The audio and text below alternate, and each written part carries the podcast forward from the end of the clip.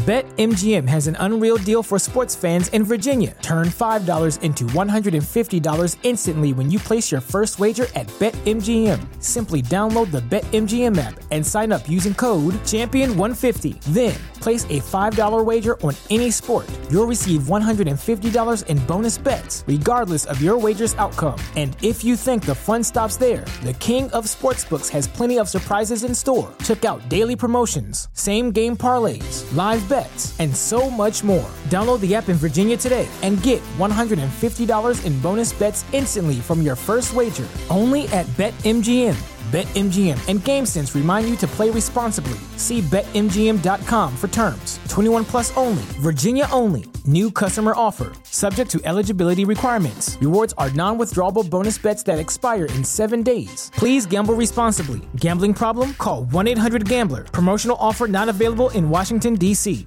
Bienvenidas a mi canal de novelas románticas, Audiokin. Antes de continuar, regálame un minuto de tu tiempo y comparte esta novela con familiares, amigas y conocidas.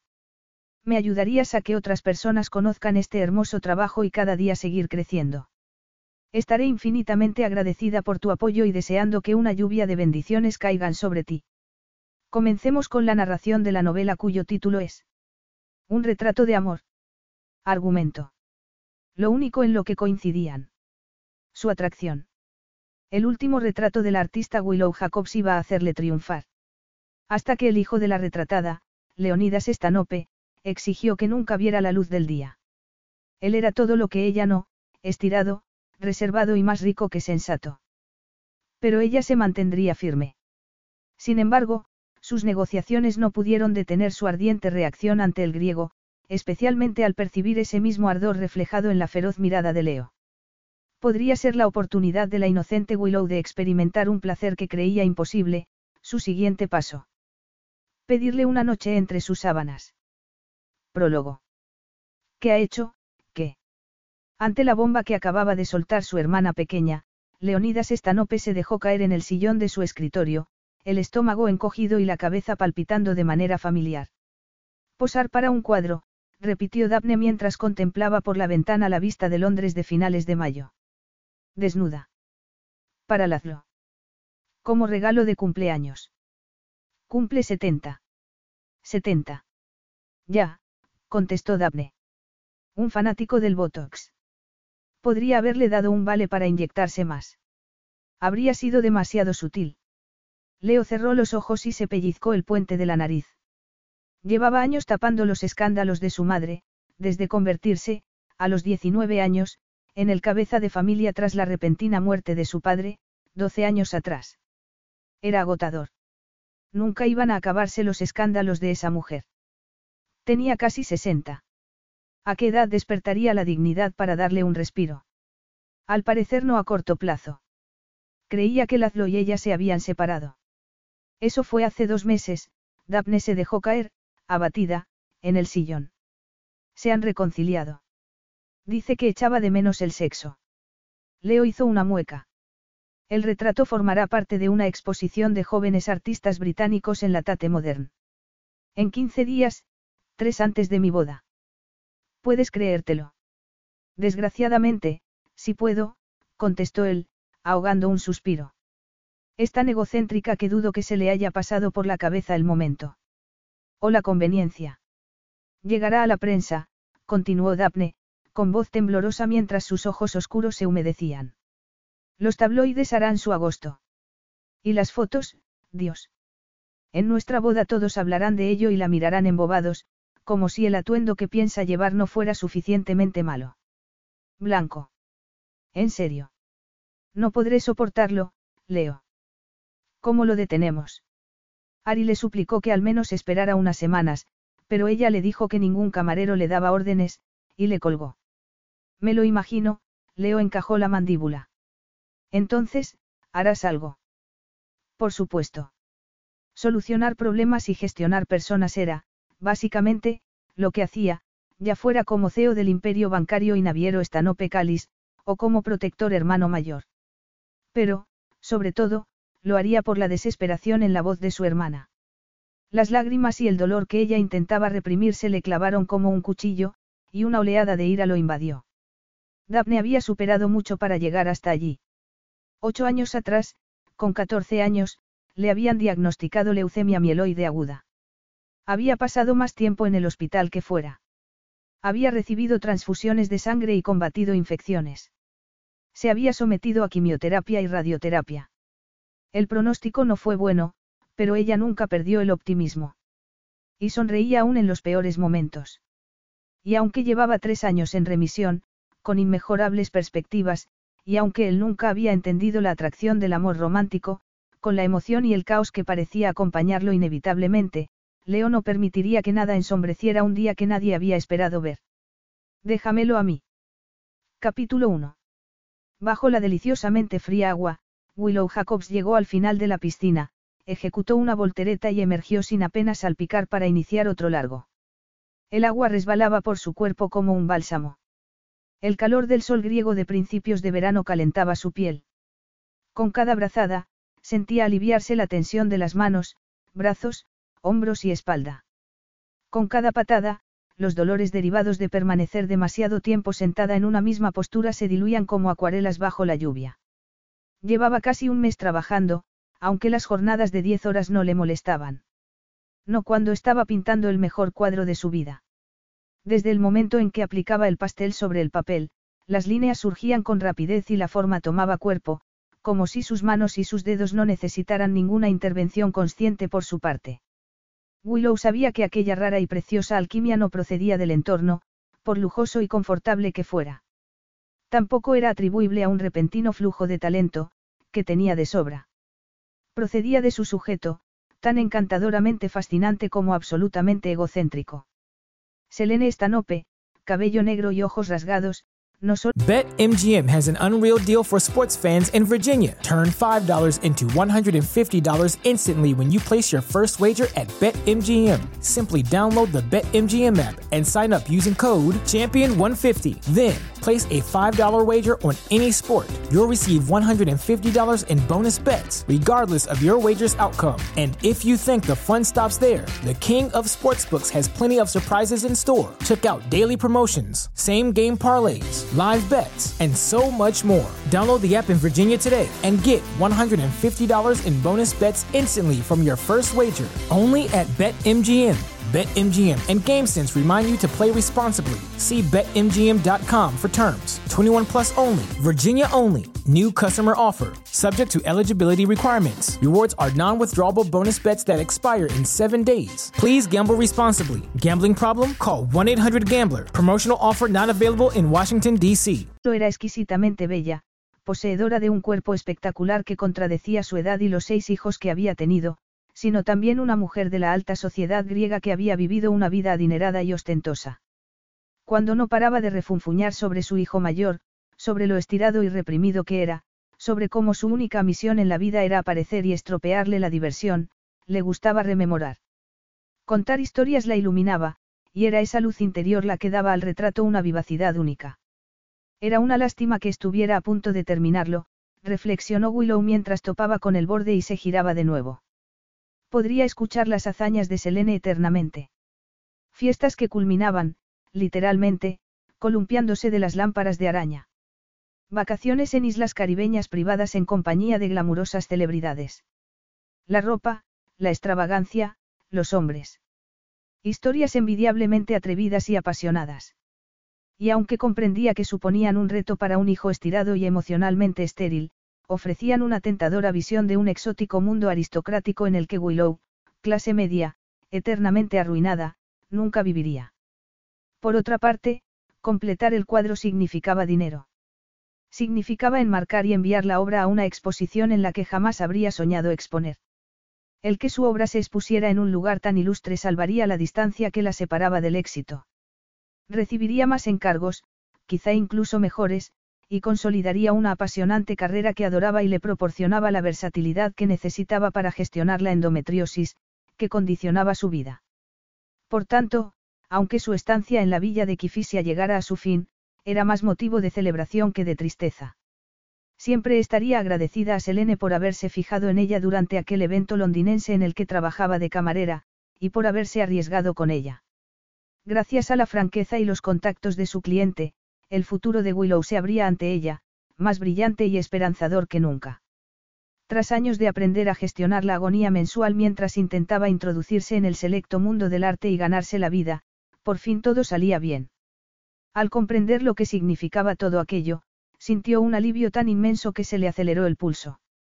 La cabeza le daba vueltas y las piernas flaquearon. Aturdida, Willow controló mal la respiración e inhaló una bocanada de agua. Escupió. Tosió. Manoteó. Se hundió. A punto de volver a emerger y recuperar el control, alguien la agarró por detrás y la arrastró sobre algo duro. La conmoción y el pánico se apoderaron de ella. Instintivamente, se retorció, chapoteó y forcejeó, pataleando y luchando por respirar. Pero la banda de acero que le aprisionaba la cintura era imposible de mover. Suéltame, exclamó agitada mientras quienquiera que la aprisionaba comenzó a remolcarla. Estate quieta, le murmuró al oído una voz masculina grave con un ligero acento. Te tengo. No necesitaba que la, tuvieran. Estaba bien. Suéltame ahora mismo, jadeó, sin aliento, forcejeando frenéticamente para liberarse. Deja de forcejear. Lo estás empeorando. Yo lo estoy empeorando. Intento evitar que te ahogues. No me estaba ahogando. Tienes suerte de que apareciera. Suerte. Ja. Suéltame. Willow le golpeó el antebrazo, pero el idiota cabeza mula la ignoró. No aflojó el agarre ni un milímetro, por mucho que ella intentara darle un codazo en el costado o un puntapié en la ingle. De hecho, su brazo pareció tensarse, privando a sus pulmones del aliento como no había hecho la inhalación de agua. Pero tal vez tuviera razón en lo de forcejear. Solo conseguiría perder una energía que debería reservar para tierra firme. Si cedía a su superioridad física y le dejaba seguir con su innecesaria misión de rescate, todo acabaría infinitamente más rápido.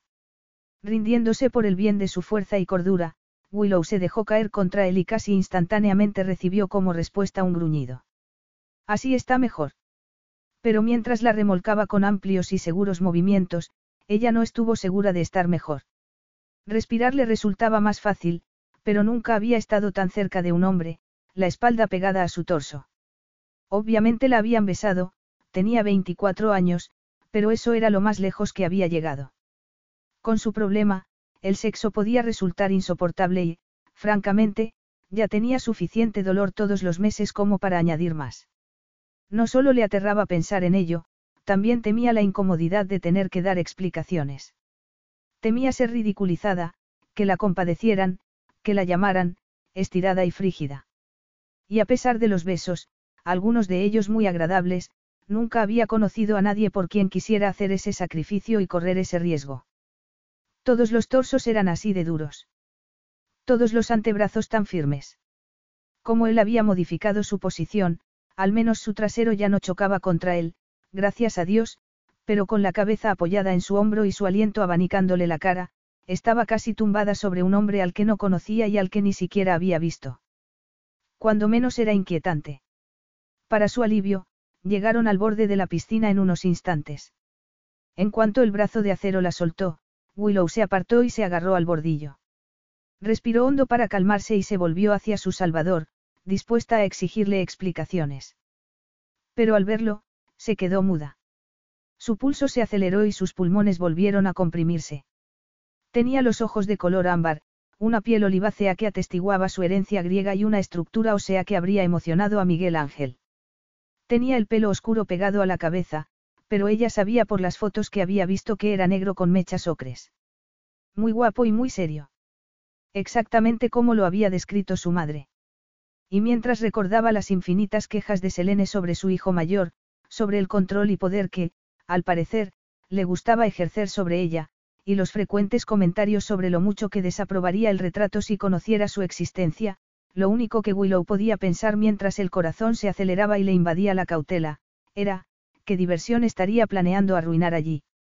Mientras una furibunda Willow se impulsaba hacia las escaleras, Leo se sacudió el agua del pelo y salió de la piscina de un salto.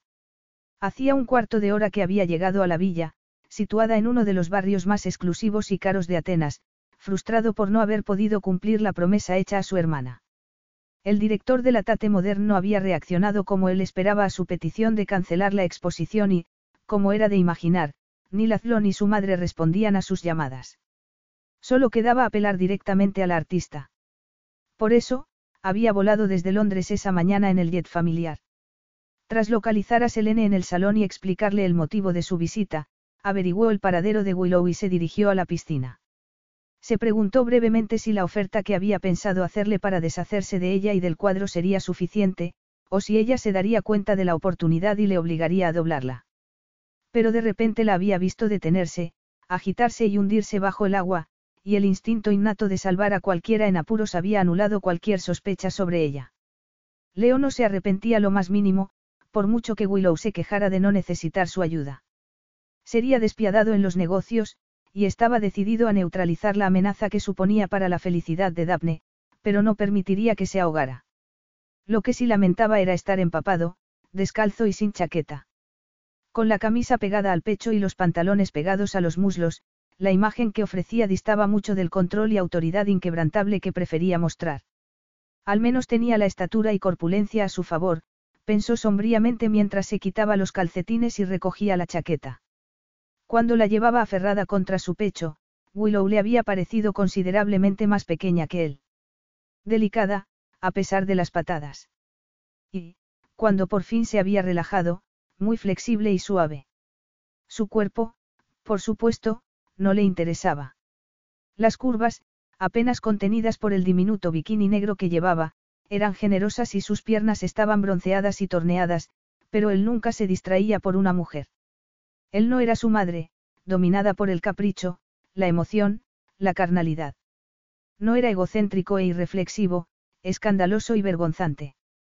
Ya no. De joven, había vivido una existencia bastante hedonista y despreocupada, la riqueza y los privilegios de su familia permitiéndole dedicarse a su afición por navegar con los mejores barcos, creyéndose invencible. Pero desde el fatal ataque al corazón de su padre, que le había catapultado antes de lo previsto al papel que estaba destinado a desempeñar, y para el que no estaba preparado, había sido un modelo de fortaleza y moderación, centrado y motivado. Con la excepción ocasional de algún miembro de su familia, estaba acostumbrado a que le obedecieran, a que se cumplieran sus exigencias. Por tanto, no se lamentó cuando Willow se secó con una toalla y se puso una sedosa bata rosa que ocultaba su cuerpo. Borró de su memoria la sensación del trasero chocando contra él mientras la remolcaba, y la piel suave y satinada bajo sus dedos. No volvería a tener motivos para encontrarse tan cerca de ella como para distinguir motas de ámbar en la profundidad verde esmeralda de sus ojos. Las uñas de sus pies, cada una pintada de un color diferente, ofendían su necesidad de orden, y decidió no mirarlas, y lo mismo ocurría con los numerosos pendientes y el brillante piercing de la nariz. Lo único importante era asegurarse de que la boda de su hermana se celebrara sin contratiempos. De no estar ocupada considerando por qué Leo Estanope visitaba a su madre, intuyendo que no podía ser nada bueno, Willow habría pensado que era una auténtica lástima que se pusiera la chaqueta, porque la camisa, transparente tras el baño, mostraban unos músculos impresionantes. Sin embargo, su aspecto era tan irrelevante como su impresionante tamaño y el descarnado físico que había puesto de manifiesto hacía tan solo un momento. Si por alguna desafortunada casualidad se había enterado de lo del retrato y estuviera allí para expresar su descontento, ella debía mantenerse alerta. Si no era así, si solo había querido ahorrarse el papeleo de un hipotético ahogamiento, solo tenía que presentarse, murmurar un agradecimiento y regresar al trabajo. En cualquier caso, y lo segundo era infinitamente preferible, la corrección profesional, estaba segura, era el camino a seguir. Willow Jacobs, saludó, tendiéndole la mano con su mejor sonrisa. Tú debes ser Leo. Él le estrechó la mano con un apretón superficial, pasó junto a ella con el ceño fruncido y agarró una de las seis sillas de la mesa de la piscina. Sé quién eres, contestó, señalando el asiento. Siéntate. Tenemos que hablar. ¿Sobre qué? El estómago de Willow se encogió. Estaba allí por ella. El retrato de mi madre, desnuda. Como se había temido. La expresión de Leo y la severidad de su tono sugerían que no aceptaría discusiones y, por lo que había contado Selene, estaba acostumbrado a dar órdenes y ser obedecido. Mala suerte, pues Willow no tenía intención de hacerlo. Y menos si iba en detrimento de su futuro. Había demasiado en juego.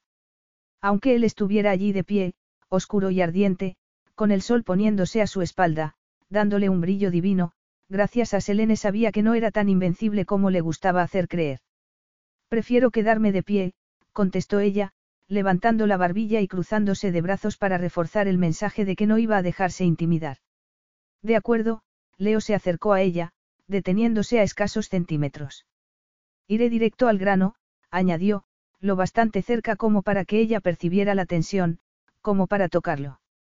Sí, por favor, Willow reprimió el impulso de dar un paso atrás para salir de la poderosa órbita y se mantuvo firme. Tu cuadro no se expondrá. ¿Qué? La decisión no es tuya.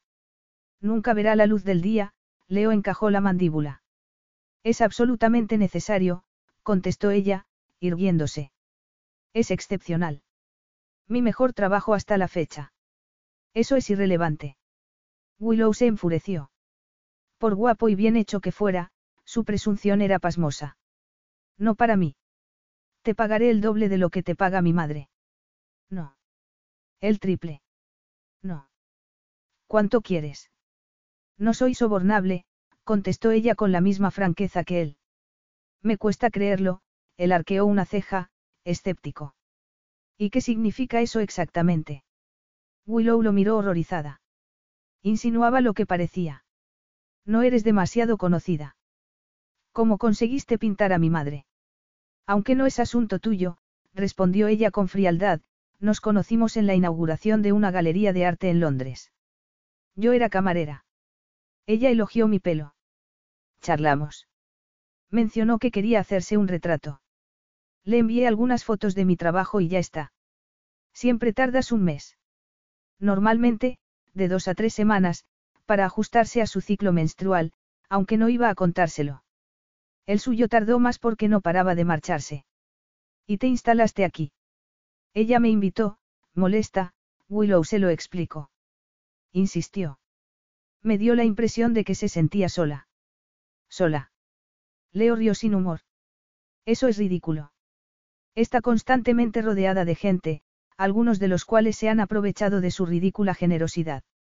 Bueno, alguien cantó una vez sobre estar solo en una habitación abarrotada, y piensa lo que quieras, pero yo no soy una de esas personas que se aprovechan de tu madre.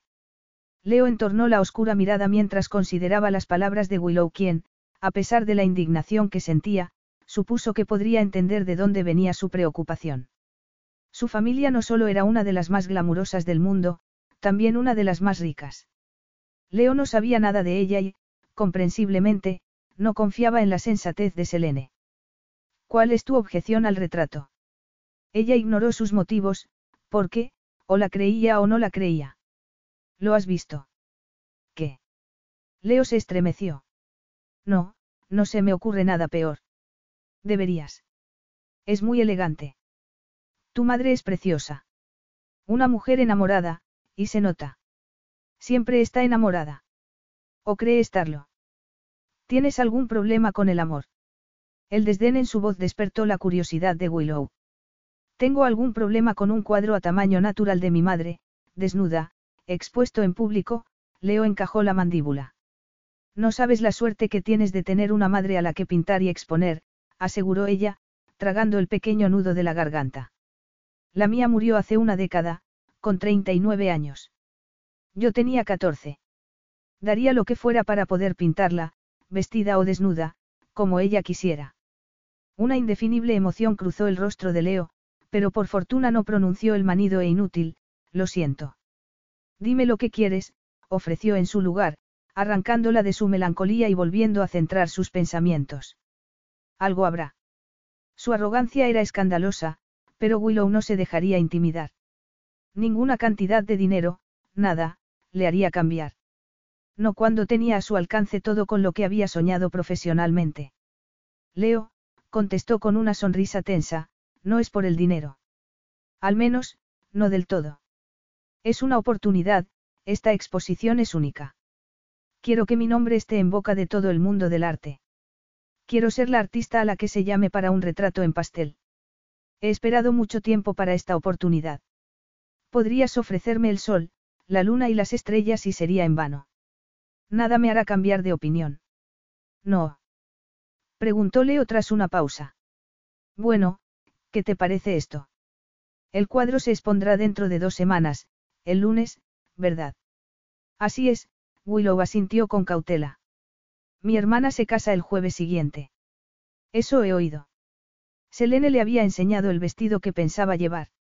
Willow apenas había conseguido disimular su horror y guardarse para sí su opinión sobre que la madre de la novia vistiera de blanco en el día más especial para su hija. El que haya boda es un milagro, continuó Leo. Cuando Daphne tenía 13 años le diagnosticaron leucemia. No esperaban que viviera más de cinco años. Pero aquí está. Y ha encontrado a alguien con quien quiere pasar el resto de su, esperemos, larga vida. Esta boda es un gran acontecimiento. Una celebración de la supervivencia, y de su relación. Asistirán 700 invitados. Familiares. Amigos. La élite de Europa.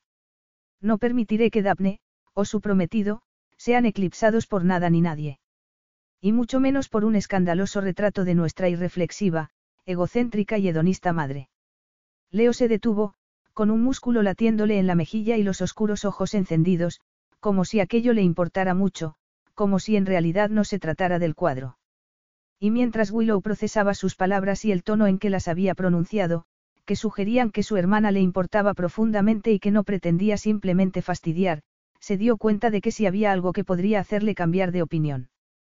Capítulo 2. Leo esperó la respuesta de Willow con el corazón extrañamente acelerado. Convencerla de que lo viera a su manera estaba resultando más difícil de lo previsto. Normalmente la otra parte siempre capitulaba. Pero esa mujer, de brazos cruzados sobre el pecho, no parecía inmutarse. Tras comprobar que no la movía el dinero, solo quedaba revelar la verdad y apelar a su bondad. Si eso no funcionaba, no sabía qué hacer. Robar el retrato y destruirlo. Le costaba pensar con claridad. No conseguía desviar la atención de esas uñas multicolores. También creyó distinguir un matiz rosado en su pelo húmedo. La gema de la nariz captaba la luz del sol poniente. ¿Y cuántos piercings necesitaba un par de orejas? Algo en esa mujer lo desquiciaba. Tenía la desagradable sensación de que podría hacerle perder el control con un chasquido de los dedos si él no extremaba las precauciones. ¿Por qué ejercía ese efecto sobre él? Se había enfrentado a jefes de gobierno. A los empresarios más duros. A su madre. Esa extraña, susceptibilidad, era tan absurda como inaceptable. De acuerdo, Willow lo arrancó de sus perturbadores pensamientos. Propongo un compromiso. Compromiso. Él parpadeó, sorprendido. ¿No conoces esa palabra? Preguntó ella secamente. No. Te lo explicaré. El retrato es demasiado bueno e importante para mí. Así que se expondrá en algún sitio, pronto, y eso no es negociable. Pero puedo entender tu preocupación de que las habladurías sobre tu madre eclipsen el gran día de tu hermana. Así que estoy dispuesta a retrasarlo. Retrasarlo. Con una condición. ¿Cuál? Una invitación a la boda. Externamente, Leo no movió un músculo. Interiormente, se tambaleó. Desde luego, tenía agallas. Pero, ¿por qué hablaba siquiera con ella cuando podía registrar la casa y llevarse el retrato? ¿Dónde estaba su ingenio? ¿Por qué tenía los pies pegados al suelo en lugar de dirigirse a la casa? La exposición es temporal, continuó ella con el mismo tono de seguridad. Perderé la mejor oportunidad de consolidar mi carrera. Pero si tus invitados son tan influyentes como aseguras, acceder a ellos lo compensará. Seré discreta. No repartiré tarjetas ni llamaré la atención. Ni siquiera notarás que estaré allí. Un invitado más entre cientos no es un gran precio a pagar para asegurar la felicidad de tu hermana. Pero tú decides. Willow se detuvo, y él comprendió con una inquietante sacudida que le había dado la vuelta a la tortilla.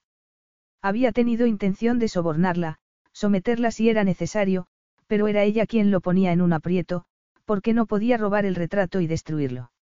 Ella, o más probablemente, su madre, haría que lo detuvieran por robo y daños, lo que provocaría un escándalo aún mayor.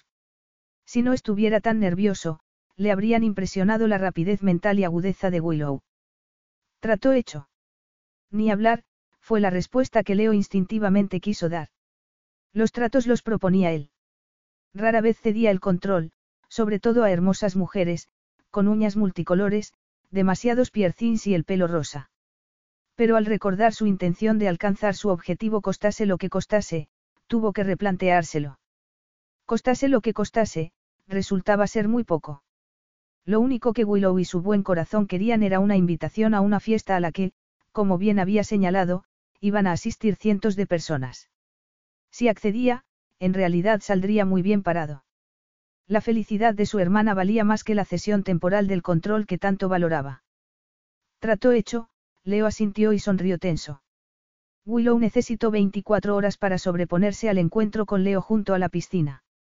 Tras sellar el trato con un fuerte apretón de manos, él recogió sus zapatos y sus calcetines y se marchó, dejándola sin poderse creer que hubiera tenido el valor de hacer lo que había hecho. Si Leo hubiera rechazado su petición, todo habría acabado. Era ambiciosa, pero no tanto como para pisotear la felicidad de otra mujer. Especialmente una que había sufrido tanto con su salud. Habría retrasado la exposición del retrato de todos modos y su carrera habría retrocedido, pero habría hecho lo correcto. Sin embargo, él no se había negado. Su apuesta había merecido la pena. El taxi que la había recogido en el hostal, al que se había trasladado tras terminar el retrato la semana anterior, se detuvo a cierta distancia de la entrada del mejor hotel de Atenas. Al ver a los huéspedes subir las escaleras hasta la puerta principal, el nudo del estómago de Willow se apretó. Los flashes de las cámaras se disparaban a diestro y siniestro, iluminando el crepúsculo y haciéndola parpadear y, por un breve instante, se preguntó qué hacía allí. Era el acontecimiento social del año. Celebridades, realeza, lo más granado y, ella. Ese no era su mundo. No llevaba un vestido de diez mil euros y media tonelada de diamantes. Su vestido era sencillo, prestado por una amiga dueña de una tienda de alquiler de trajes de noche. No llevaba más joyas que el reloj de oro heredado de su madre, el diminuto diamante de la nariz, comprado con el dinero de su primer encargo, y los pendientes que adornaban sus orejas. La noche que tenía por delante no era para disfrutar. Era para trabajar. Tenía un plan, un futuro que asegurar y había mucho en juego. No era ni mejor ni peor que los demás invitados y podía hablar con cualquiera. Eso esperaba. Mantendría la barbilla alta y los hombros cuadrados. No le preocupaba cruzarse con el hermano de la novia y anfitrión de la recepción. Leo, con su camisa empapada y su admirable preocupación por su hermana, había ocupado demasiado espacio en su cabeza durante las dos últimas semanas, incluso los días de confinamiento en el hostal, agonizando de dolor y tomando analgésicos como si fueran caramelos. Pero no tenía intención de abordarlo, y era poco probable que él buscara la oportunidad para hablar con ella. No permitiría que nada ni nadie la distrajera. Obviaría que, noche tras noche, despertaba acalorada, dolorida y temblorosa después de soñar con él, desconcertante cuando su único encuentro había sido breve y hostil. Dejaría de preguntarse si era tan devastadoramente guapo como recordaba. Lo apartaría por completo de su mente. Si sus miradas se cruzaban y descubría que si era tan guapo, le dedicaría una fría sonrisa, nada más. Tenía una oportunidad de oro para ella y su carrera, recordó con firmeza mientras respiraba hondo, se ajustaba el vestido y bajaba del taxi. Una oportunidad de generar trabajo y labrarse una reputación. Y no iba a desaprovecharla. De momento todo bien. En respuesta al seco comentario en griego proveniente de su izquierda, Leo apartó la mirada de los invitados que se amontonaban en el vestíbulo y la posó en su hermano. Zander tenía razón. Todo estaba yendo mucho mejor de lo previsto. La ceremonia celebrada esa mañana en la Catedral Metropolitana de Atenas había transcurrido sin contratiempos. La docena de pequeñas damas de honor se habían portado de maravilla. La novia estaba radiante y el novio, ridículamente emocionado, incluso había derramado una lágrima al pronunciar sus votos. Selene había desechado el blanco en favor de una falda azul claro y una chaqueta a juego, más apropiadas para la edad y ocasión, y había mostrado mucho más control de lo que Leo había esperado. Pero él, no podía relajarse. Nada más despertarse, un enorme peso se había asentado en su pecho. A pesar del éxito del día, debía permanecer alerta. Tenía que vigilar a su madre porque, con ella, las cosas podían cambiar de un momento a otro. La noche es joven, murmuró mientras reanudaba la inspección de la multitud en cuyo centro estaban su hermana y su flamante cuñado, que parecían absurdamente felices. Todavía hay posibilidades de que Selene monte una escena. Aún no lo ha hecho, señaló Zander, y me han asegurado que no lo hará. ¿Quién? Atticus le dijo a Olimpia, que a su vez le dijo a Talia, que a su vez me dijo a mí, que, al parecer, la retratista que la estaba pintando había conversado con ella. Ante la referencia a Willow, todos los sentidos de Leo se agudizaron y su cuerpo vibró, como si de repente lo hubieran encendido. ¿Qué clase de conversación? Una sutil, aparentemente. No durará mucho, murmuró Leo. Lo sutil no funciona. De momento parece funcionar, contestó Zander. ¿Quién lo hubiera pensado?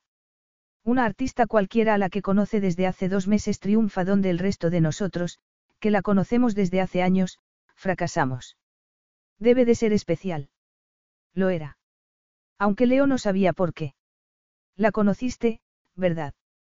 La conocí. Me tiré a una piscina para salvarla. Discutí con ella, y sueño con ella desde entonces. La conocí. ¿Cómo se llamaba? Willow Jacobs. Nombrarla en voz alta le calentó la sangre y le erizó la piel. Esa mujer lo distraía desde hacía dos semanas. Poco importaba que su encuentro no hubiera durado más de media hora. Por mucho que lo intentara, no había podido sacarse su imagen de la cabeza, los brazos cruzados, la barbilla alta, los ojos verdes encendidos con fuego helado. En sus sueños, ella no se ponía una bata al salir de la piscina. En lugar de eso, se acercaba a él, toda curvas gloriosas y sonrisas sensuales. Le abría la chaqueta, posaba las manos en los botones de la camisa empapada y le decía algo así como, ¿por qué no nos quitamos esta ropa mojada? Él, considerándolo una idea excelente, y no un deprimente cliché, la estrechaba entre sus brazos y la tumbaba sobre una hamaca para seguir su consejo. ¿Cómo es? No lo sé, preciosa, irritante, inquietante. Nuestro encuentro fue breve. Y por eso resultaba tan irritante el extrañamente intenso efecto que ejercía sobre él. No la conocía. No le caía especialmente bien. No respetaba su autoridad. Desafiaba el orden y el control que él tanto valoraba y, además, lo había chantajeado. Sin embargo, recordaba cada palabra de la conversación, cada gesto. Quería saber cómo se sentía y a qué sabía. Los sonidos que emitiría cuando él la acariciara con las manos y la boca y, finalmente, la penetrara. Willow, mujer de múltiples piercings, uñas multicolores y pelo rosa, todo lo contrario del tipo frío, refinado y de un pendiente por oreja que le gustaban, lo distraía enormemente, y era frustrante en extremo. Dab me dijo que la habías invitado. Dominando su expresión para que no se notara su agitación interior, Leo hundió las manos en los bolsillos y se encogió de hombros. Forma parte del plan para evitar el escándalo. ¿Dónde está? Ni idea. No le importaba si asistía o no. Ella no era la causa de la adrenalina que lo golpeaba desde esa mañana, y no estaba escaneando a los invitados, buscándola. Estaba en el balcón solo para respirar un poco de aire fresco tras un agitado día. Que viera a toda la multitud reunida era involuntario. No estaba mirando la puerta. Tenía los ojos fijos en su madre y allí seguirían. Pero incluso antes de que su hermano exclamara de admiración, Leo sintió la llegada de Willow. Su cuerpo se tensó. El pulso se le aceleró. ¿Quién es esa? No quería hacerlo, pero siguió la mirada de Zander, hasta la mujer que se acercaba al camarero de la puerta. El impacto fue como una patada en el pecho. Reconoció la amplia y deslumbrante sonrisa que dedicó al camarero al aceptar una copa. Empatizó con el pobre tipo, que se ruborizó y la miró como un cervatillo herido. Esa sonrisa lo había noqueado al verla por primera vez. Por otra parte, tal vez fuera el vestido, largo, amarillo pálido, con lentejuelas y lo suficientemente ajustado, lo que había dejado mudo al camarero. O su pelo. ¿Cuántos colores, tenía? Las ondas, predominantemente rubias, tenían mechas azules y verdes. No solo pintaba con colores pastel, también los llevaba en la cabeza. Es la artista, contestó, pasándose un dedo por el interior del cuello. Algún unicornio ha perdido su crin. Eso parece. Apostamos a que es la única aquí con cuentas en el pelo. No. Es impresionante. Si te gustan esas cosas, y, para su irritación, aparentemente le gustaban. Mientras Thunder murmuraba cumplido sobre el singular aspecto de Willow, estasiado por sus llamativos rasgos y su espectacular figura, Leo la observó presentarse a un grupo de miembros de la alta sociedad italiana. No era de extrañar que no necesitara tarjetas de visita. Era inolvidable. Nada sutil. Imposible no fijarse en ella. Como si lo hubiera presentido, de repente levantó la vista y sus ojos se encontraron. Por un segundo se detuvo, y luego le dedicó una sonrisa incendiaria que le robó el aliento. Rápidamente se recuperó. Estaba acostumbrado a controlar los brotes de desenfreno que experimentaba ocasionalmente, cuando bajaba la guardia. Le dedicó una breve inclinación de cabeza, sin sonreír, y volvió a centrarse en su madre. No tenían por qué volverse a cruzar. No tenía motivos para hablar con ella. No necesitaba darle las gracias por hacer entrar en razón a Selene. No cedería a las exigencias de su cuerpo y buscarla por deseo. No sería tan débil. Menuda sonrisa. No me había dado cuenta. Bueno, por suerte es mi tipo, no el tuyo. De nuevo, Zander acertaba. Su hermano podía coquetear con Willow todo lo que quisiera. No le molestaba en absoluto. No iba a quedarse mucho tiempo. Las mujeres en las que se fijaba su hermano nunca lo hacían. Buena suerte. Gracias. Aunque no la necesitaré. Deberías intentarlo alguna vez. ¿El qué? Relajarte. Ya sabes lo que dicen de trabajar mucho y no divertirse. Alguien tenía que mantener a flote el negocio multimillonario que había heredado de su padre. Practicas lo suficiente por los dos. ¿Por qué no sueltas las riendas, y tengo mucho tiempo libre? Eres director comercial. Y gracias a tu manía controladora, lo hago con una mano atada a la espalda. Leo no tenía espacio en su cabeza para las quejas de su hermano. Planeaba estrategias. Al día siguiente charlaría con su madre y le haría ver el error de exponer el retrato. Había olvidado que él tenía la sartén por el mango. En 24 horas, habría evitado el escándalo, y el compromiso que Willow le había arrancado pasaría a la historia. Cuando dejara de soñar con ella, olvidaría que la había conocido. Se restablecería el orden y regresaría a la normalidad. Mientras tanto, había una velada que pasar, una madre impredecible a la que vigilar y 700 invitados a los que saludar. ¿A dónde vas? preguntó Zander, sin apartar la mirada de la sirena unicornio. El valor neto de esta sala asciende a cientos de miles de millones, contestó Leo, irritado con su hermano. Hay negocios que hacer. Tú y yo vamos a socializar. Lo primero que había dejado sin aliento a Willow al entrar en el vestíbulo había sido la enorme lámpara de araña. Lo segundo, el esplendor del espacio, la decoración de techos y paredes, el mármol, los dorados, la seda. Lo tercero fue Leo.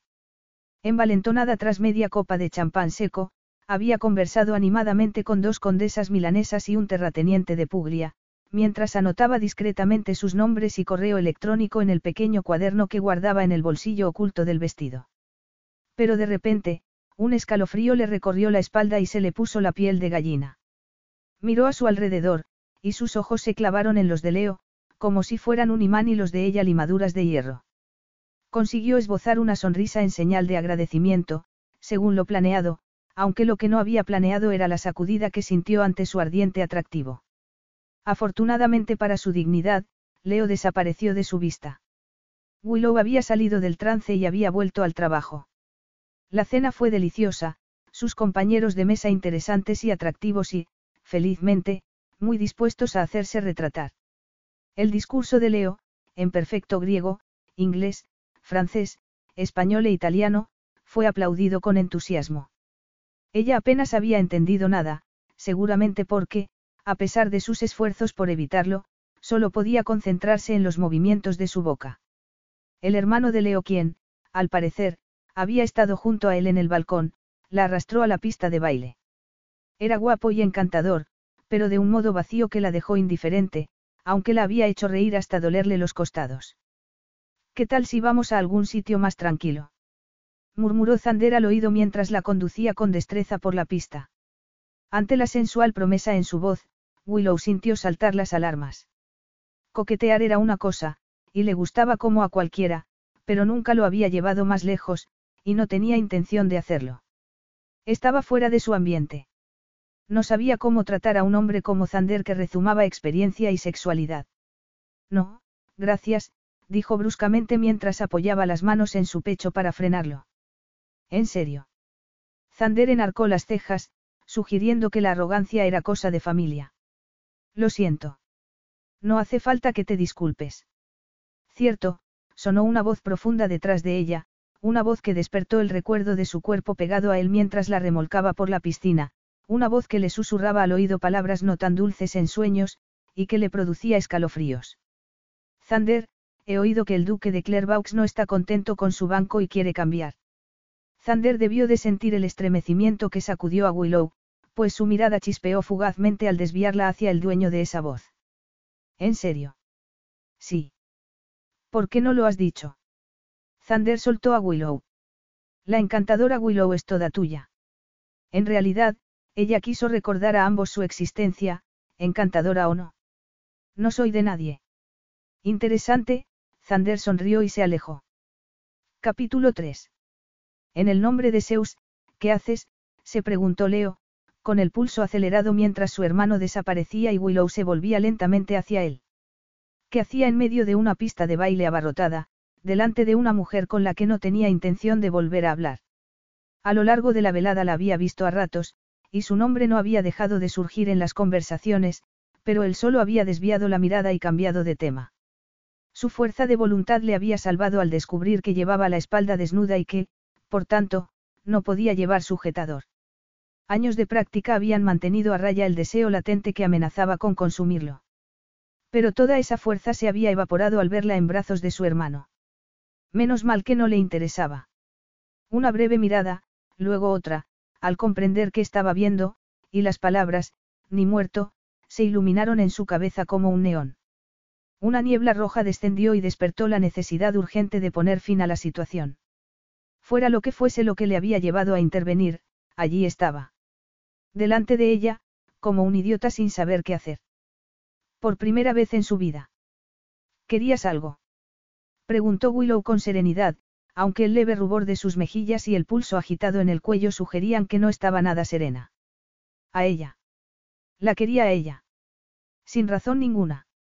Solo una necesidad insondable y clamorosa que se esforzaba por dominar y una excitante oleada de adrenalina que no había sentido desde que surcaba las olas a 20 nudos y en un ángulo de 45 grados hacía más de una década. Baila conmigo. Ella lo miró, su oscurecida mirada clavada en su boca, y se detuvo, como si se imaginara besándolo tanto como él se había imaginado besándola a ella. De acuerdo, Willow asintió y esbozó una fugaz sonrisa. Aceptar bailar con Leo había sido un error. Willow se dio cuenta de ello en cuanto él le tomó una mano y plantó la otra, grande y cálida, en la espalda desnuda, haciendo que estuviera a punto de arder en llamas. El contacto con su hermano ni la había afectado. El contacto con Leo era eléctrico. ¿Por qué? A saber. Debería haber declinado su invitación a bailar y haberse marchado. Sin duda, terminada la boda, él querría hablar del futuro del retrato, cuando ya no haría falta ningún aplazamiento más. No debería haber sucumbido a la curiosidad. Estaba allí para conseguir clientes, y eso era lo único importante. Pero cuando él la atrajo hacia sí, ella no hizo nada por detenerlo, al revés. Nunca había creído en el magnetismo entre dos personas, pero allí estaba, pegada a él, con una mano en su hombro y la otra entrelazada con la suya. Se tocaban desde el pecho hasta la cadera, y ni unos caballos salvajes habrían podido despegarla. ¿Cómo estás? Preguntó Leo con voz grave mientras empezaban a moverse lentamente por el estrecho espacio que ocupaban. Bien, respondió ella, extrañamente ronca. ¿Y tú? Ocupado. ¿Qué tal la ceremonia? Sin incidentes. Debe haber supuesto un alivio. No tienes ni idea. La mirada de Leo recorrió el pelo y la cara de Willow antes de posarse en su boca, que se secó al instante mientras su pulso se aceleraba. Estaba tan cerca que habría bastado con ponerse de puntillas, inclinarse hacia adelante y tirar de su hombro para que él se agachara y poder descubrir cómo era besarlo. Una fiesta encantadora, observó ella mientras resistía a la tentación de hacerlo, totalmente inapropiado, y que provocaría un escándalo que él no vería con buenos ojos. Um. La cena estaba deliciosa. Tu hermano es encantador.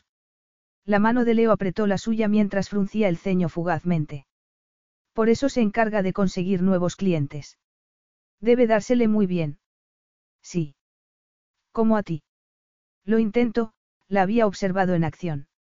La idea de sus ojos clavados en ella la excitaba. Todo el mundo habla de ti. Al menos no soy la madre de la novia, desnuda en un cuadro. Una bendición, murmuró él. Algo en su expresión le hizo desear a Willow haber cerrado la boca. No solo tenía la inquietante sensación de que la estaba desnudando mentalmente, sino que ella solo podía pensar en lo bien que le quedaba la camisa mojada y que estaría mucho mejor sin nada. Gracias por la invitación, Willow refrenó su imaginación y buscó refugio en la conversación. No me pareció que tuviera otra opción. Cierto, admitió ella con una sonrisa. Te chantajeé. Sí. Aunque si a alguien hay que darle las gracias, es a ti. ¿Por qué? Tengo entendido que eres la responsable del cambio de actitud de mi madre hoy, contestó Leo. Y, supongo, de su atuendo en la iglesia y el vestido que lleva esta noche. De nada, Willow sintió un escalofrío de placer. Aunque temía haberme excedido al intervenir. Pues sí. Lo siento. De nuevo no tienes por qué disculparte. Tienes mi gratitud. Y la de Daphne, él se echó un poco hacia atrás. ¿Cuál es tu secreto? No hay secreto, respondió ella, relajándose un poco en un terreno de conversación más seguro. Me gusta conocer a mis clientes, y los animo a hablar mientras trabajo. ¿Sobre qué? Lo que quieran. Les hace bajar la guardia. Y me da una idea de su carácter, lo que añade cierta magia al cuadro. A algunos les cuesta. A Selene le pasa lo contrario. Me lo creo. Solo le hice algunas preguntas y mencioné lo mucho que mi madre habría querido estar presente en mi boda, y en los sacrificios que habría hecho para asegurarse de que todo girara en torno a mí. Le sugerí que hoy era la oportunidad de Daphne de brillar. Sé lo difícil que puede ser a veces. ¿Lo sabes? Sí. ¿En qué sentido? En el de sentirse constantemente frustrada por su problema. ¿Cuántos exámenes había suspendido porque el dolor no le había permitido presentarse? ¿A cuántas citas con amigos había faltado? ¿A cuántos trabajos había renunciado al comprender que nunca sería capaz de seguir el ritmo? Pero no quería hablar de eso. Era demasiado personal, más inapropiado aún que besar a su anfitrión en una pista de baile abarrotada. El mundo del arte es muy cerrado, contestó. Has empezado con buen pie. Eso espero, Willow pensó en los contactos que llenaban su libreta y sintió una oleada de orgullo. ¿Dónde está el retrato? En una galería almacén de Atenas, allí estará hasta la inauguración que planea tu madre. La inauguración. Leo volvió a fruncir el ceño. Eso es. Es una desvergonzada. Se trata de mi trabajo, Leo, a Willow se le erizó el vello. No tiene nada de vergonzoso. El dibujo al natural es una tradición artística respetada desde hace siglos. Estoy orgullosa de lo que hago. Y si tu madre quiere celebrar su sexualidad, hay que aplaudirlo. Tiene casi 60 años, Leo hizo una mueca. Y. Debería cortarle su asignación. ¿Harías eso? Espantada, ella se echó hacia atrás. Sí, sí es necesario. Es un escándalo andante y esta vez ha ido demasiado lejos. Ama la vida. Es egocéntrica y desconsiderada. Puede, pero también es divertida y, como dijiste, generosa. Se arriesgó conmigo, una desconocida, y fue ella quien organizó la exposición del retrato. No ha hecho más que apoyarme. ¿Cómo era tu madre? Preguntó Leo. Maternal. Cariñosa. Firme, pero justa y totalmente convencional. Dijiste que murió cuando tenías 14 años. Qué buena memoria. Hay pocas cosas de aquella tarde que no recuerde, contestó él secamente. ¿Qué pasó? Se sometió a una operación rutinaria y nunca despertó de la anestesia. Qué terrible. Mi padre nunca se ha recuperado, admitió ella, tragando el pequeño nudo que siempre se le formaba en la garganta al recordar la tristeza que lo consumía. Vive como un ermitaño. ¿Y tú? Ella. ¿Por dónde empezar? Estaba convencida de que el destino de su madre podría ser el suyo si alguna vez se sometía al bisturí. Y si se sometía a las operaciones que, según los médicos, aliviarían el dolor que sufría mes tras mes, y no despertaba. Su padre habría perdido una hija además de una esposa y no quería ni pensar en cómo lo afrontaría. Willow sentía un profundo miedo al amor romántico. La idea de que la historia se repitiera la atormentaba. ¿Qué provocaría su muerte en alguien que la amara? Se apartaría de la vida, destruido y vacío por el dolor. Lo haría ella, si la situación fuera al revés. Al parecer, cuanto mayor es el amor, mayor es la devastación potencial, y ella no podía, ni quería, ponerse a sí misma ni a nadie en esa situación. Lo mejor era no permitir que nadie se acercara emocionalmente a ella. Era mucho más fácil encerrar el corazón en una jaula, tirar la llave y acostumbrarse a la soledad. No quería estar sola para siempre, pero era lo que había. Al menos así solo sufría una persona. Pero todo eso era demasiado íntimo para compartirlo, y lo mejor sería ofrecerle lo obvio. Me llevó un tiempo, admitió ella, recordando la conmoción, la tristeza y los largos paseos para asimilar lo sucedido. Mi mundo se derrumbó. No creo que el dolor desaparezca nunca, ni la rabia, pero aprendes a vivir con ello. Es verdad, Leo asintió mientras la guiaba suavemente por la pista de baile. Mi padre murió cuando yo tenía 19 años. Un ataque al corazón. También de repente. Me lo dijo Selene. Parecía un hombre formidable. Lo era. ¿Cómo se conocieron? En una fiesta en la Embajada de París. Ella se enamoró de su aire británico y su aspecto elegante. Según cuentan, ella era deslumbrante, pero sospecho que la verdadera atracción era la compañía naviera Calis que él quería fusionar con el banco Estanope. Qué cínico. O realista. Se casaron tras dos meses de noviazgo. La luna de miel no duró mucho. Eran demasiado diferentes. Ella temperamental, el frío. Y no tenía ni idea de cómo manejarla. Era perfectamente capaz de disciplinar a los hijos, pero con ella metió la cabeza en la arena. Ella le daba mil vueltas. Sus muchas aventuras están desgraciadamente bien documentadas. No es de extrañar que sufriera un ataque al corazón. Bueno, quizá el problema fuera, manejarla, intervino ella con ironía. Deberías intentar entender de dónde viene su comportamiento. Te he pedido consejo. Él enarcó las cejas. No, pero te lo voy a dar igualmente, y quizá deberías seguirlo porque tus métodos no están funcionando, ¿verdad? No pierdo la esperanza. Al menos intento hacer algo en lugar de negarlo sin preocuparme por los efectos de sus payasadas en la familia. En ti. Ninguno de nosotros salió ileso. La enigmática respuesta despertó la curiosidad de Willow, pero el hermetismo de su rostro le indicó que era inútil indagar. ¿Sabes que te llama aguafiestas? Lo sé, contestó él, y los músculos bajo las manos de ella se relajaron un poco ante el cambio de tema. Pero mi hermana menor solo tenía nueve años cuando murió mi padre. Alguien tenía que ejercer de adulto. Y ese alguien eras tú. Soy el mayor.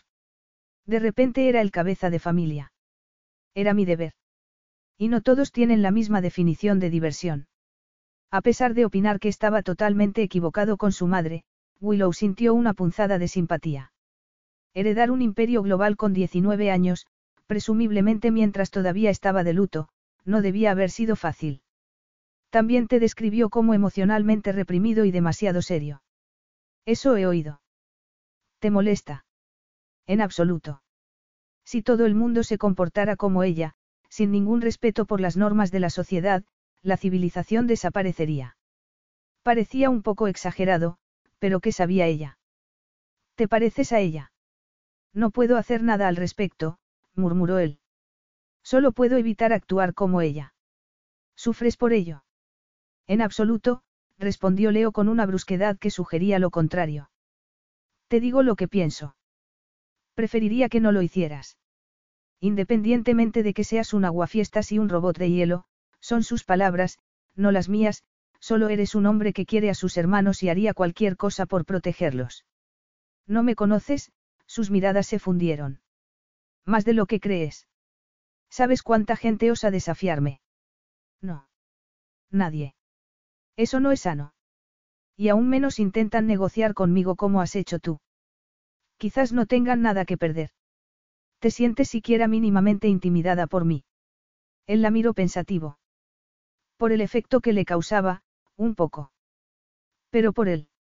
No, pero entiendo que otros lo estén. Eres físicamente imponente. El jefe de una empresa multimillonaria.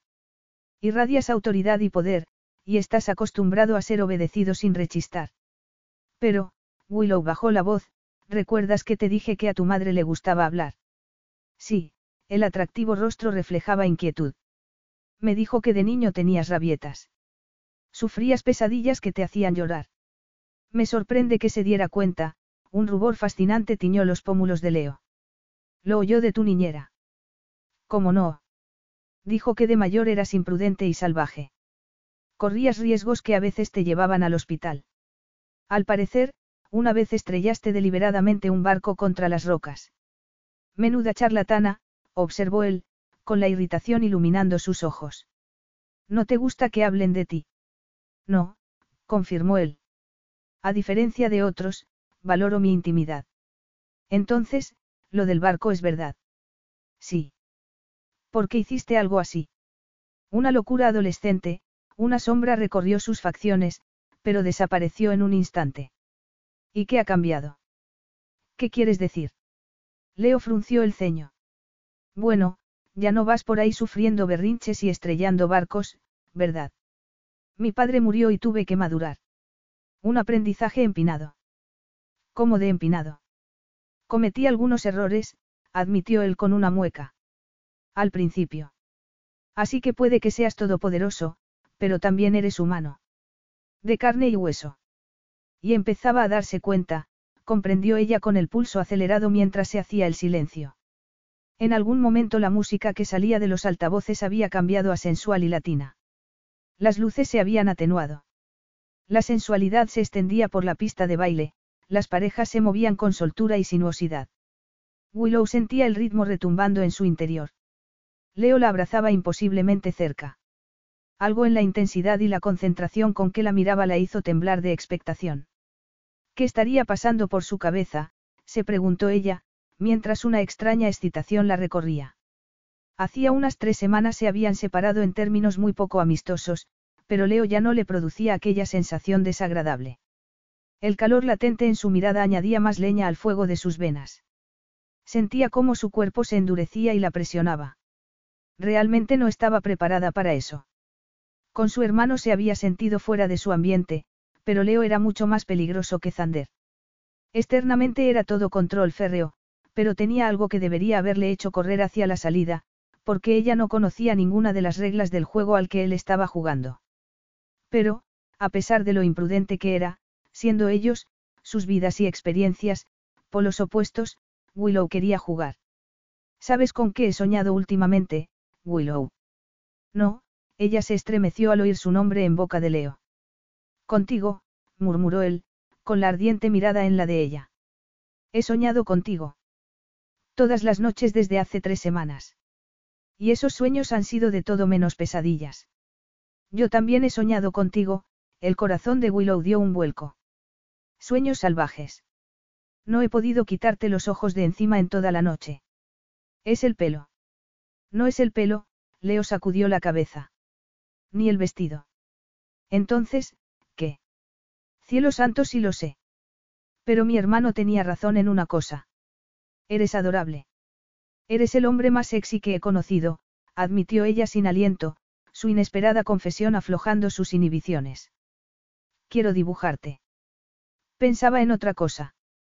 ¿En qué? Él miró fijamente su boca y agachó la cabeza dolorosamente despacio. Posó los labios sobre los de ella y en ese instante todo lo demás, la música, la gente, la fiesta, desapareció. Willow solo podía concentrarse en el calor y la destreza de su boca, en las manos de él deslizándose por sus caderas para amoldarla mejor a él. Le rodeó el cuello con los brazos y hundió los dedos en el pelo, y el beso, se convirtió en algo oscuro y salvaje. Leo llevó una mano a su nuca y deslizó la otra hasta el pecho, y ella gimió. Instintivamente, Willow inclinó las caderas y las frotó contra las de él en un intento de aliviar las palpitaciones que sentía entre las piernas. El gruñido bajo que provocó en él no hizo más que avivar su deseo. Nunca había sentido algo así. Estaba enloquecida. Lo quería desnudo. Quería explorar su cuerpo recorriendo cada centímetro de piel, cada músculo, lo quería encima de ella, dentro de ella. Y no sería doloroso. Sería magnífico. Bajó una mano hasta la cintura de los pantalones y tiró de la camisa. Él le rozó el pezón con el pulgar y ella se estremeció. Temblaba de necesidad, enloquecida por el deseo, dispuesta a lanzarse al suelo con él y correr ese riesgo que siempre había temido, cuando, de repente, a través de la bruma del deseo, como si llegara de muy, muy lejos, oyó una voz seca y divertida. Eh, vosotros dos. Buscad una habitación.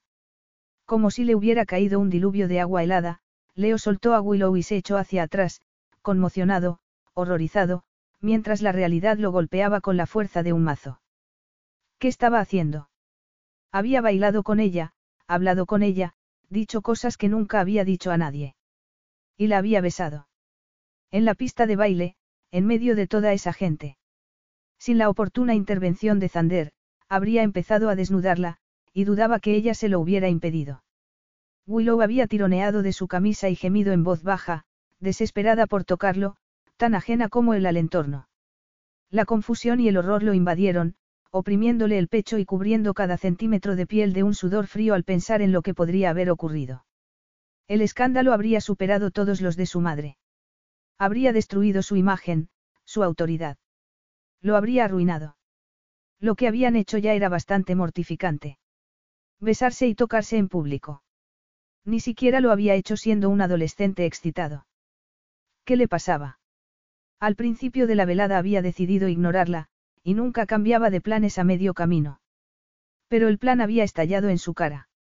En respuesta a un deseo desbordante que debería haber sido capaz de controlar, su rígida compostura se había volatilizado. Fuera lo que fuera esa locura que había experimentado, no volvería a ocurrir, se aseguró a sí mismo mientras daba un paso atrás y se alejaba de la órbita peligrosamente hechizante de Willow. No tenía tiempo para emociones imprevisibles y volátiles, para el caos y el dolor que causaban. Podía parecerse a su madre, pero, como le había dicho a Willow, no actuaría como ella. Ni volvería a ponerse en una situación que amenazara el control que tanto le había costado conseguir. Nunca olvidaría el momento en que supo que su padre había muerto y comprendió que él era el único responsable de su familia y del negocio. Aún recordaba la avalancha de emociones que habían destrozado sus debilitadas defensas, la conmoción, el dolor agonizante y el pánico. La nauseabunda conciencia de que era demasiado joven e inexperto. El conocimiento paralizante de que los zapatos que se esperaba que calzara eran demasiado grandes. Durante días, bombardeado a preguntas, documentos que firmar y decisiones que tomar, se había ahogado, aterrorizado por meter la pata y defraudar a todo el mundo.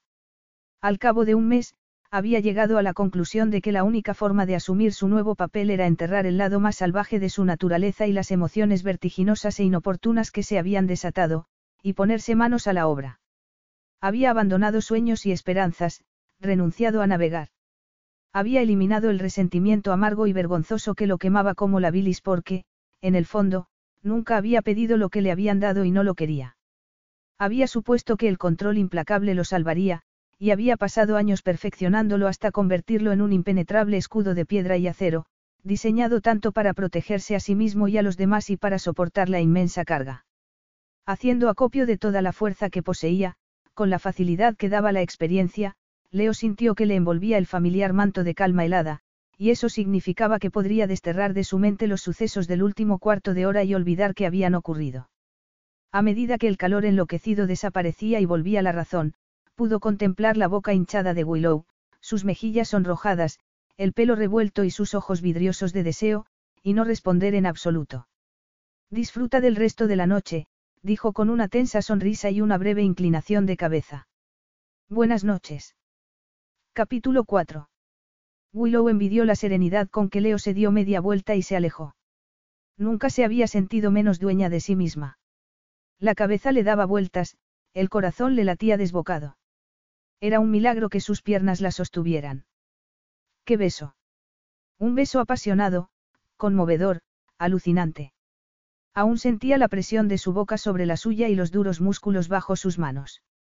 El deseo ardiente y embriagador que se había apoderado de su cuerpo, reduciéndolo a meras sensaciones. Y quería mucho más. Porque por fin, después de tantos años de ansiedad y estrés, decepciones y remordimientos, había conocido a un hombre con el que deseaba perder la virginidad. No habría que preocuparse por la incomodidad, la vergüenza o la frigidez, por si las cosas salían mal, porque nada saldría mal. ¿Cómo podía doler el sexo con Leo cuando él tenía la habilidad de derretir sus huesos y convertir su cuerpo en papilla? Solo con mirarla, ardía. Su tacto la encendía. Y su boca, era perversa y maravillosa. Willow no era ninguna experta, pero sin duda la química que compartían era fuera de serie. Sería glorioso, fuegos artificiales y éxtasis de principio a fin. Pero no era solo el aspecto físico lo que tanto le atraía. Pasar tiempo con Selene y escuchar sus historias de aventura y pasión había puesto de manifiesto lo aburrida e insignificante que era su vida. La aventura era difícil de encontrar cuando el trabajo y los ingresos eran irregulares. Las relaciones románticas quedaban descartadas por su endometriosis y una posible infertilidad. Sin embargo, esa noche había tenido un atisbo de aventura y pasión, hasta la interrupción que había espantado a Leo, comprensible teniendo en cuenta su aversión al escándalo. ¿Y si no hubieran sido interrumpidos por Zander? La habría llevado Leo a un rincón oscuro para seguir besándola. Habría llevado las cosas aún más lejos, regalándole la experiencia que tanto deseaba. No lo sabía y posiblemente nunca lo sabría. Por la forma en que Leo se abría paso entre los invitados y se dirigía hacia la puerta sin detenerse más que un instante para hablar con la feliz pareja, parecía que planeaba marcharse. A cada paso con que se alejaba de ella, la esperanza y emoción que la embargaban se desvanecía, desinflándola por momentos. Volvería a conocer a alguien que tuviera un efecto tan intenso en ella. No parecía probable. Los hombres como él no crecían en los árboles. Entonces, ¿qué hacía ahí parada? ¿Por qué no iba tras él? No tenía nada que perder y sí mucho que ganar persiguiendo la pasión que acababa de sentir. ¿Qué importaba que fueran imposiblemente diferentes? No buscaba la felicidad eterna con él. Solo una noche. ¿Y si él no quería? Era lo suficientemente fuerte como para soportar un rechazo. Luchar por desarrollar una carrera en el mundo del arte había fortalecido su determinación de ir a por lo que quería, y lo que quería era a Leo y la emoción que le había mostrado. La repentina muerte de su madre le había enseñado que la vida era corta y que mejor arrepentirse de lo hecho que de no haberlo hecho. Cediendo al instinto, y bloqueando la voz de su cabeza que la acusaba de haberse vuelto loca de atar, Willow se puso en acción. Si Leo se marchaba, no lo haría solo. El coche plateado se detuvo frente al hotel mientras Leo salía a la cálida noche ateniense. Bajó los escalones hasta la acera y saludó con una inclinación de cabeza a Stavros, el chofer que sujetaba la puerta abierta. La puerta se cerró con un suave golpe, dejando fuera la locura y el caos, y el alivio lo inundó. Había tenido mucha suerte al escapar, pensó sombríamente, mientras se aflojaba la pajarita y desabrochaba dos botones de la camisa, sintiendo por primera vez en horas que podía respirar. Podía esperar que su momento de completa y absoluta locura no hubiera sido presenciado por nadie más que su hermano. Estaba oscuro. La pista de baile estaba abarrotada. Pero en un mar de colores apagados, el vestido amarillo de Willow, y su llamativo cabello, brillaban como un faro. No tenía por qué preocuparse. Aunque alguien le hubiera visto perder la cabeza, no se arriesgaría a provocar su enfado hablando sobre ello. Muchos de los invitados tenían lucrativos negocios con él. Los demás los buscaban. Pero abandonar la boda de su hermana. Eso no habría pasado desapercibido, al menos, no para su familia. Tendría que lidiar con ello por la mañana. Agotado, se reclinó en el asiento de cuero, suave como la mantequilla. Podría dormir una semana. Pero al día siguiente volaba a Nueva York para tratar una posible fusión naviera que aumentaría en miles de millones la cuenta de resultados de la empresa. Tras dejarlo todo atado allí, presidiría varias reuniones de la Junta en Londres. Y en algún momento tendría que impedir la presentación de un retrato cuya exhibición podría convertirle en el hazmerreír mundial. Relajarse era un sueño lejano. Apenas se había sentado Stavros al volante, cuando la otra puerta trasera del coche se abrió de golpe, rompiendo el silencio y arrancándolo de sus pensamientos. Un segundo después, en una explosión de color, movimiento y destellos, Willow se deslizó sobre el asiento. Leo se incorporó de un salto. El corazón se estrelló contra las costillas y una poderosa combinación de sorpresa y alarma se apoderó de él. Hola, saludó ella con una de esas deslumbrantes sonrisas que con frecuencia le hacían enmudecer, pero a las que, gracias a su férreo control, era inmune. Fuera. Qué grosero. Lo grosero es invadir mi espacio, Leo la miró fijamente, sin poder creer lo que oía. Era necesario. ¿Qué quieres, Willow? Él encajó la mandíbula. Esperaba que pudieras llevarme. Imposible. La parte trasera de su coche, que siempre había considerado amplia, de repente le resultaba claustrofóbica. El oxígeno había desaparecido al subirse ella. A pesar de la amplitud del asiento, sentía la ardiente energía que ella irradiaba. Y algo más. Algo que le erizaba el vello de la nuca y le aceleraba el pulso. Te pediré un taxi, Leo metió la mano en el bolsillo y sacó su teléfono. No, no, Willow sacudió la cabeza. No me sirve. Lástima. ¿A dónde vas? A la cama. Eso sí me sirve. Willow se acomodó y él tuvo que esforzarse para sofocar la furiosa frustración ante la intransigencia de ella y el volcán de calor surgido al imaginarla en su cama. Harás lo que te pido y saldrás de mi coche. No. Leo se inclinó hacia adelante y pulsó un botón del panel que separaba la parte trasera de la delantera. Estabros, por favor, lleva a la señorita Jacobs a donde quiera ir. Yo caminaré. Se giró para abrir la puerta. Casi saboreaba el aire fresco y la libertad, cuando el cuerpo de ella se estampó contra su espalda y una mano se posó en su brazo. Leo se quedó helado.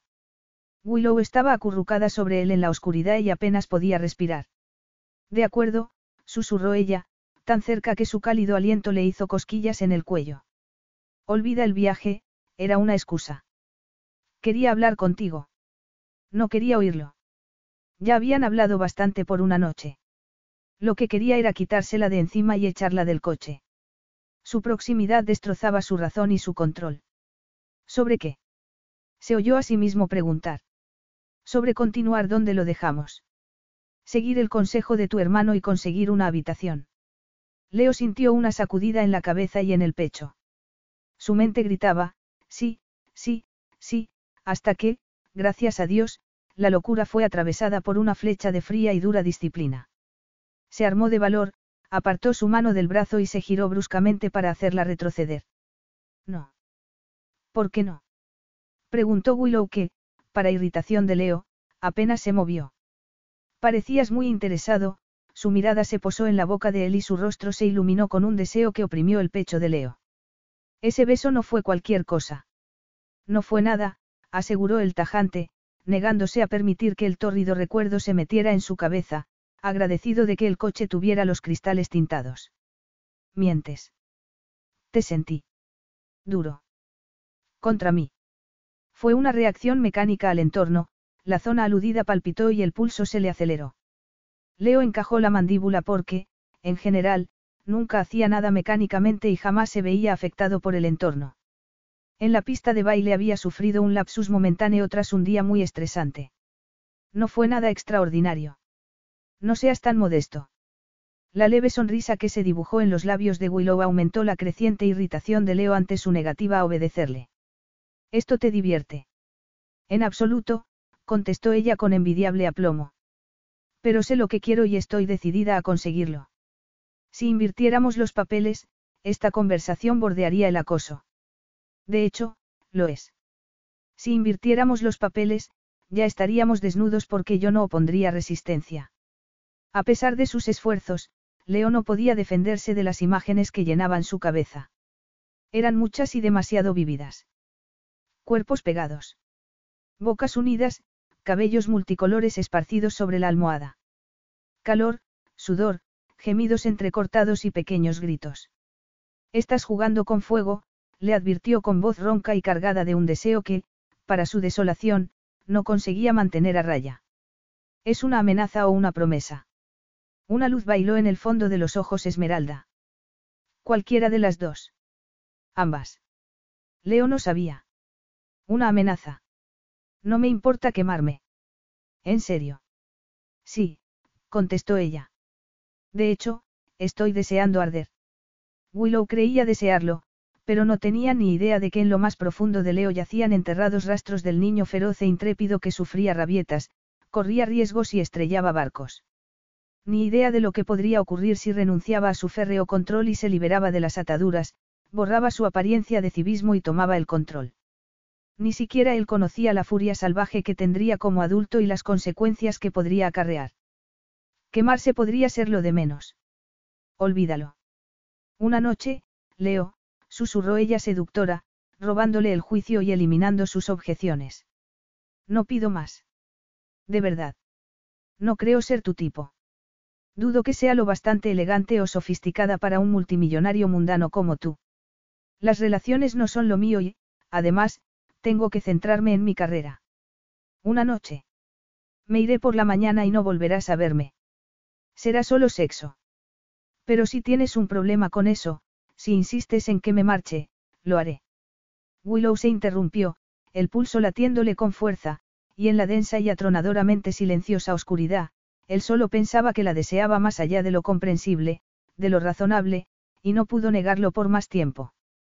Había sido inevitable desde el momento en que ella había invadido su espacio.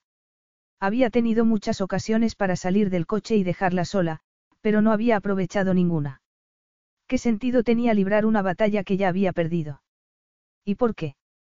Hacía años que no hacía algo por sí mismo. Le inquietaba la fuerza del deseo que Willow despertaba en él, lo que podría implicar. Pero no tenía por qué implicar nada. No perdería la cabeza.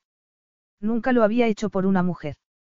Y por supuesto no tenía ningún problema con un revolcón de una noche, aunque para él sería la primera vez, extraño, teniendo en cuenta que había tenido su buena ración de sexo en su juventud.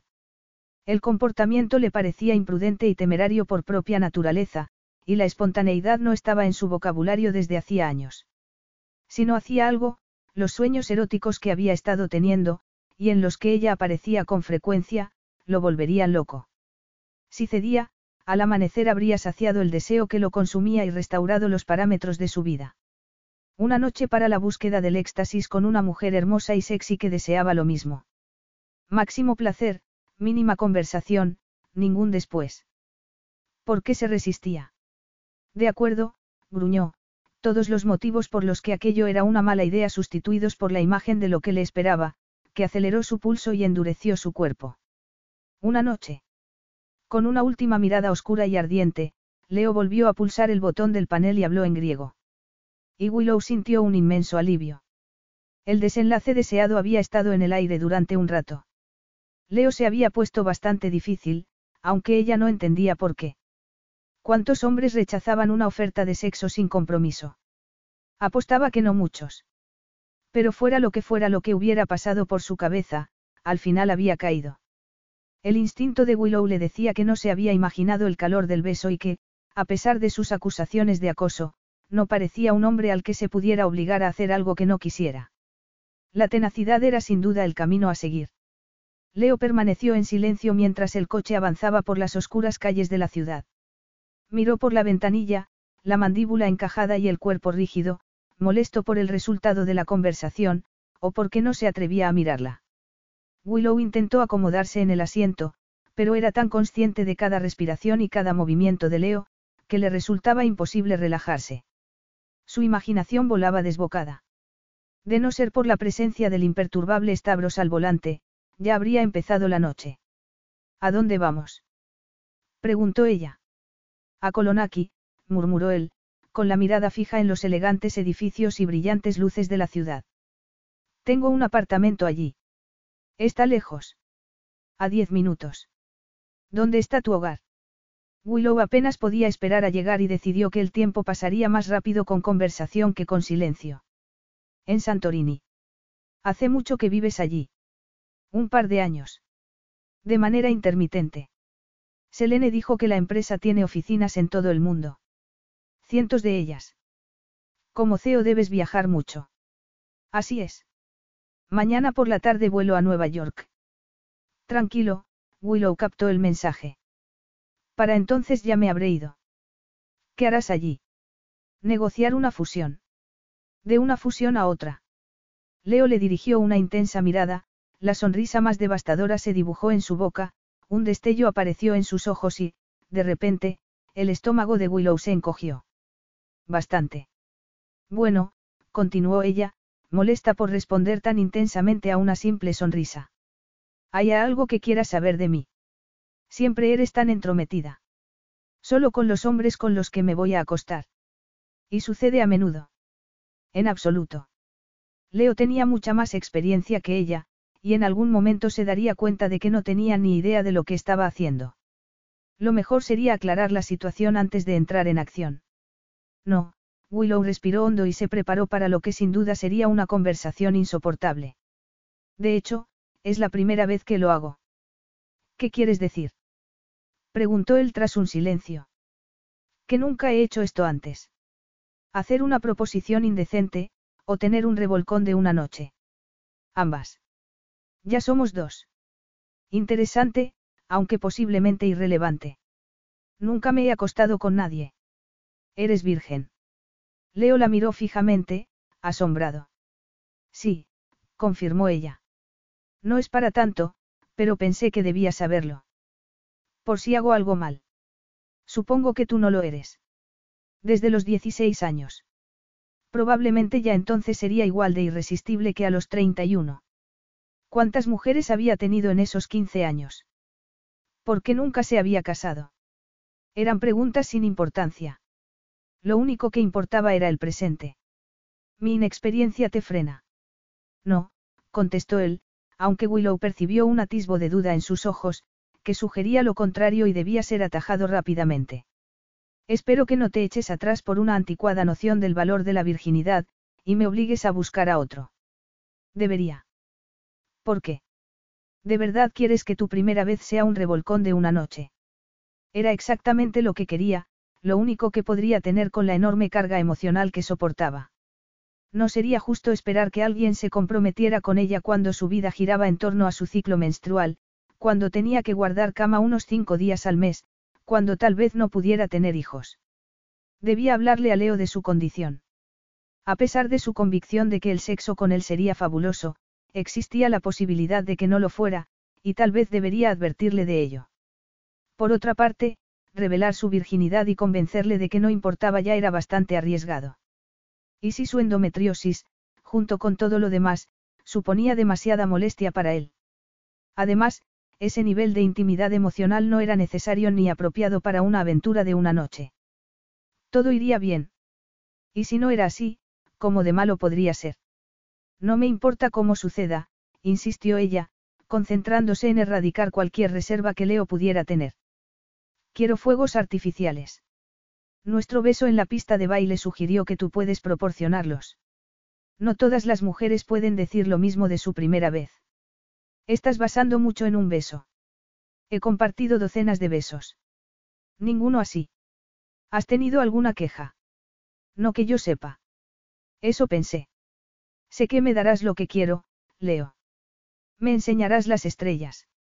¿De verdad buscarías a otro? Preguntó él tras unos angustiosos segundos. Claro que no. Nunca había conocido a nadie que la afectara como él, que la transportara a un nivel de placer donde el dolor no podía existir. No estaba dispuesta a arriesgarse con cualquiera. Pero no iba a permitir que él se echara atrás. Por supuesto, mintió. Tengo 24 años. No bromeo. Todo el mundo se merece unos fuegos artificiales, afirmó Leo tras, sin duda, sopesar los pros y los contras. Así es, aliviada, Willow sonrió para sus adentros. La excitación se apoderó de ella. El corazón le latía con fuerza. Iba a ser, sin duda, la noche más excitante de su vida. Capítulo 5. Cualquier temor que le hubiera albergado por acostarse con una virgen se disipó cuando Willow mencionó tener que encontrar a otra persona. Una vez más, las palabras, ni hablar, aparecieron en su mente. No entendía por qué. No era posesivo, y no le excitaba la idea de ser el primer hombre en mostrarle a Willow de lo que era capaz su cuerpo. Quizás su reacción se debía a la certeza de que él, y solo él, podía proporcionarle lo que ella deseaba. Por improbable que fuera el emparejamiento sobre el papel, su química era excepcional y única. O tal vez el hecho de que ella confiara en él le hacía sentirse capaz de todo. No entendía cómo seguía siendo virgen con su aspecto, su seguridad y dominio del coqueteo, pero daba igual. De hecho, podría ser una bendición. Tendría que ir despacio y controlarse, sin perder el control, aunque quisiera, cosa que no quería en absoluto. Mientras Leo pensaba en todo lo que le haría a Willow, Stavros salió de la carretera, cruzó un par de puertas y bajó por un túnel que conducía al aparcamiento subterráneo. En cuanto el coche se detuvo, Leo se bajó, con el corazón palpitante y el cuerpo preparado, y caminó hasta el otro lado. Abrió la puerta de un tirón y tendió una mano que Willow aceptó inmediatamente, saliendo del coche con mucho más decoro que él. Leo dirigió un cortante calinicta a Stavros y la condujo hasta el ascensor. Pulsó el botón y las puertas se abrieron con suavidad. La empujó al interior y las puertas se cerraron, dejando fuera todo salvo ellos dos y la noche que se avecinaba. El aire vibraba con tensa anticipación, la electricidad casi visible. El aroma de Willow, aún más intenso que en el coche, envolvió e impregnó a Leo. Ella estaba tan cerca que casi se tocaban. Sentía su calor, su urgencia. Pero no la tocaría. Todavía no. Podría aguantar los diez segundos que tardaría el ascensor en llegar a su apartamento. Claro que podría. No era un animal. Al menos no hasta que cometió el error de mirarla de reojo, al profundo rubor de sus mejillas, el rápido movimiento de su pecho y la abrasadora bruma de deseo en los ojos clavados en él. Saber que ella lo deseaba tanto como él a ella pulverizó la poca cordura a la que se había aferrado, y si él se volvió hacia ella primero o ella se volvió hacia él, ni lo supo ni le importó. Un minuto estaban mirándose fijamente y al siguiente estaban pegados, las bocas fusionadas, las manos por todas partes. Leo arrinconó a Willow contra la pared del ascensor y la inmovilizó con sus caderas. Ella se derritió y gimió. La oleada de lujuria que lo invadió casi le dobló las rodillas. El corazón le latía con fuerza. Le estallaban los oídos. La sangre circulaba por su cuerpo como fuego líquido. Vagamente, Leo se dio cuenta de que las puertas se habían abierto. Interrumpió el beso y la tomó en sus brazos.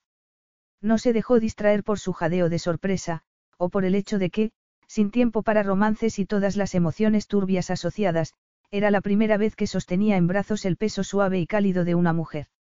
No se le ocurrió ofrecerle una bebida o algo de comer. Se limitó a llevarla por el amplio pasillo hasta el dormitorio. ¡Qué maestría! admiró ella sin aliento cuando él la soltó junto a la cama. Pretendía ser eficiente, pero aceptaré maestría. ¿Qué hago? A Leo se le secó la boca. Estaba tan duro que dolía. Tan embriagado por el deseo que era incapaz de dar instrucciones. Lo que quieras. Willow se mordió el labio, pensativa. Luego empezó a desabrocharle los botones de la camisa de abajo arriba. Cada vez que los dedos rozaban su piel, los músculos de Leo se estremecían. Dije que quería dibujarte, susurró ella mientras deslizaba la camisa y la chaqueta de los hombros y los brazos, pero creo que prefiero esculpirte. Quedarías excepcional en mármol. Gracias, creo.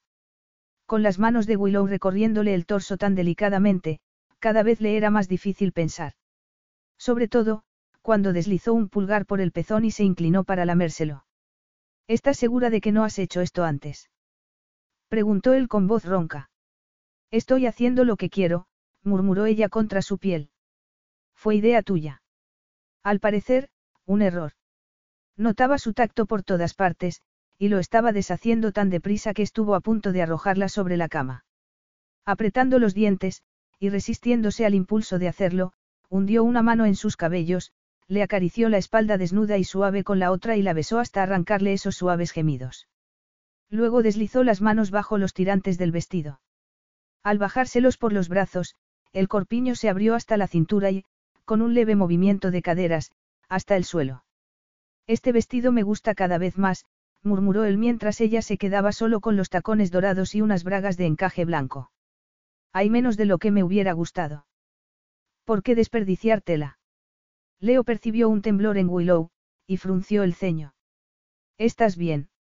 Siento el impulso virginal de taparme. Nerviosa. Un poco, ella asintió. ¿Te lo estás pensando? El corazón de Leo dio un vuelco. Ni hablar. Puedes echarte atrás en cualquier momento. No lo haré. Teos, eres preciosa. Tú también. Sube a la cama. Déjate los tacones. Willow se hundió en la cama, la luz de la luna volviendo su pelo plateado y su piel perlada. Leo se desnudó con más prisa que elegancia. La mirada de Willow se posó en su erección y soltó una especie de suspiro ronco que, ridícula, aunque inevitablemente, hizo que se endureciera aún más. Leo se tumbó a su lado y rodó sobre ella. Su boca se selló a la de ella, Willow cerró los ojos y, con un gemido, le rodeó el cuello con los brazos. Deslizó las manos por los hombros y la espalda, y los músculos de él se tensaron al contacto. Con el deseo ardiente y duro en su interior, Leo deslizó una mano por el sedoso muslo de Willow. Después, subió de la cintura hasta el pecho y ella arqueó la espalda. Desesperado por saborearla más, él deslizó los labios por su cuello y la suave pendiente del pecho. Cuando la cerró sobre su pezón, duro y apretado, ella jadeó y hundió los dedos en el pelo. La sentía temblar. Las braguitas avivaron su deseo hasta niveles insoportables. Pero no podía penetrarla como tanto deseaba. Tenía que tomarse su tiempo, aunque lo matara. Concentrándose únicamente en ella, Leo deslizó la mano por el firme abdomen y la introdujo bajo las braguitas. La rodilla que ella había levantado cayó hacia atrás, permitiéndole un mejor acceso, lanzándole una invitación que no podía rechazar.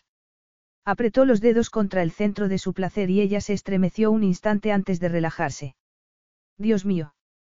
Willow apretó su boca contra la de él, besándolo apasionadamente mientras sus caderas empezaban a responder a los movimientos de los dedos. La cabeza de Leo le daba vueltas, y el pulso se aceleró. Ella jadeó y gimió. Instantes después, se estremeció, echó la cabeza hacia atrás y gritó su nombre mientras se deshacía en sus brazos, más rápido y más fuerte de lo que él podría haber imaginado. Bien. Preguntó Leo, que nunca había visto nada igual. Nunca me he sentido tan bien en mi vida, Willow le dedicó una lánguida sonrisa. Luego mejora. Imposible. Ya verás. Leo se apartó de ella para colocarse un preservativo, tardando una eternidad, ya que le temblaban las manos y necesitaba más autocontrol del que jamás había imaginado tener. Volvió a ella, con la excitación reflejada en sus ojos y el rubor en sus mejillas. Separó sus piernas, se acomodó en su entrada y, mientras la besaba apasionadamente en la boca, la penetró tan lenta y cuidadosamente como pudo, observando su respuesta, oyendo su agudo y estremecedor jadeo, dándole tiempo para adaptarse. Una vez dentro, permaneció inmóvil para que ella pudiera acostumbrarse a su desconocida sensación, los músculos rígidos por el esfuerzo de la contención. Willow estaba apretada y caliente. Leo nunca había experimentado nada igual. Su control pendía de un hilo que se deshilachaba, pero se aferró a él. No iba a ceder, a permitir que sus bajos instintos lo dominaran, hasta que ella se movió, hundiéndolo aún más y, de repente, algo en su interior se quebró. Una abrumadora necesidad de moverse se apoderó de cada célula de su cuerpo. Ansiaba la deliciosa fricción de su carne deslizándose contra la de ella, con una desesperación que no podía contener. Tenía que hundirse más profundamente y con más fuerza, y mientras sucumbía impotente al deseo, la sentía tan bien que estaba perdiendo lo que le quedaba de cordura. De repente, ella giró la cabeza hacia un lado, empujándole los hombros, el pecho, luchando por quitárselo de encima. Sollozaba. Para. Para, por favor. Para. Y todo, su cuerpo, su corazón, la habitación, se congeló al instante. En respuesta a la súplica, Leo salió inmediatamente de ella. A pesar de la penumbra, Willow vio que estaba blanco como las sábanas. El horror y la confusión sustituyeron al calor salvaje y la feroz concentración que habían dominado su expresión hasta entonces y, mientras ella se estremecía ante la aguda incomodidad de su brusca retirada, deseó con toda su alma no haber tenido que poner fin súbitamente a todo. Se lo estaba pasando tan bien. La halagadora urgencia con la que la había sacado del coche y la había metido en el ascensor, calentó su deseo hasta el punto de ebullición. Cuando la tomó en sus brazos y la llevó hasta el dormitorio, podría haberse desmayado. Pero cuando él la desnudó, todo pensamiento coherente terminó. Los nervios desaparecieron. Jamás se había sentido tan deseada. Había acertado al confiar en que él le daría lo que tan desesperadamente buscaba. La necesidad feroz que había brillado en sus ojos al unirse a ella en la cama la había incendiado. El orgasmo que le había arrancado, mucho mejor que ninguno que hubiera conseguido sola, había sido alucinante, y el intenso placer había continuado. Pero se equivocó al pensar que bastaría. Porque cuando él la penetró dolió como si la hubieran empalado con un atizador al rojo vivo. Esperó a que las punzadas disminuyeran, desaparecieran, esperó contra toda esperanza que estuvieran relacionadas con su inexperiencia, pero él empezó a moverse y, para su angustia, el dolor desgarrador empeoró, extendiéndose al abdomen, destruyendo el deseo y dominando sus pensamientos. Simplemente no había podido soportarlo. Qué ingenua al suponer que todo iría bien. Ojalá se lo hubiera contado en el coche. Había hecho bien en tener miedo y evitar el sexo. Nunca debería haber intentado convencerse de lo contrario. Pero el arrepentimiento y el análisis tendrían que esperar. Leo estaba en estado de shock. Te he hecho daño, dijo él, mirándola, atónito, claramente consternado. Willow se tapó con la sábana y se acurrucó instintivamente en la posición fetal. Sí, admitió ella mientras, para su alivio, las punzadas remitían. Pero no fue. Lo siento, Leo se sentó en el borde de la cama, de espaldas a ella, y se pasó las manos temblorosas por el pelo. No es culpa tuya. He sido demasiado brusco. ¿Qué? No. Aseguró ella. No es eso. De verdad. No sé qué se me ha escapado. Nada. Debería haber sido más cuidadoso. Más paciente. Fuiste todo lo que esperaba. A pesar de su sinceridad y la urgencia en su voz, él no la estaba escuchando.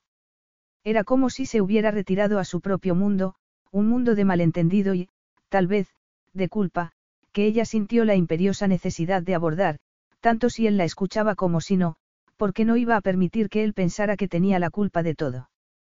La culpa era suya. El dolor se había atenuado hasta convertirse en soportable y Willow se sentó y respiró hondo.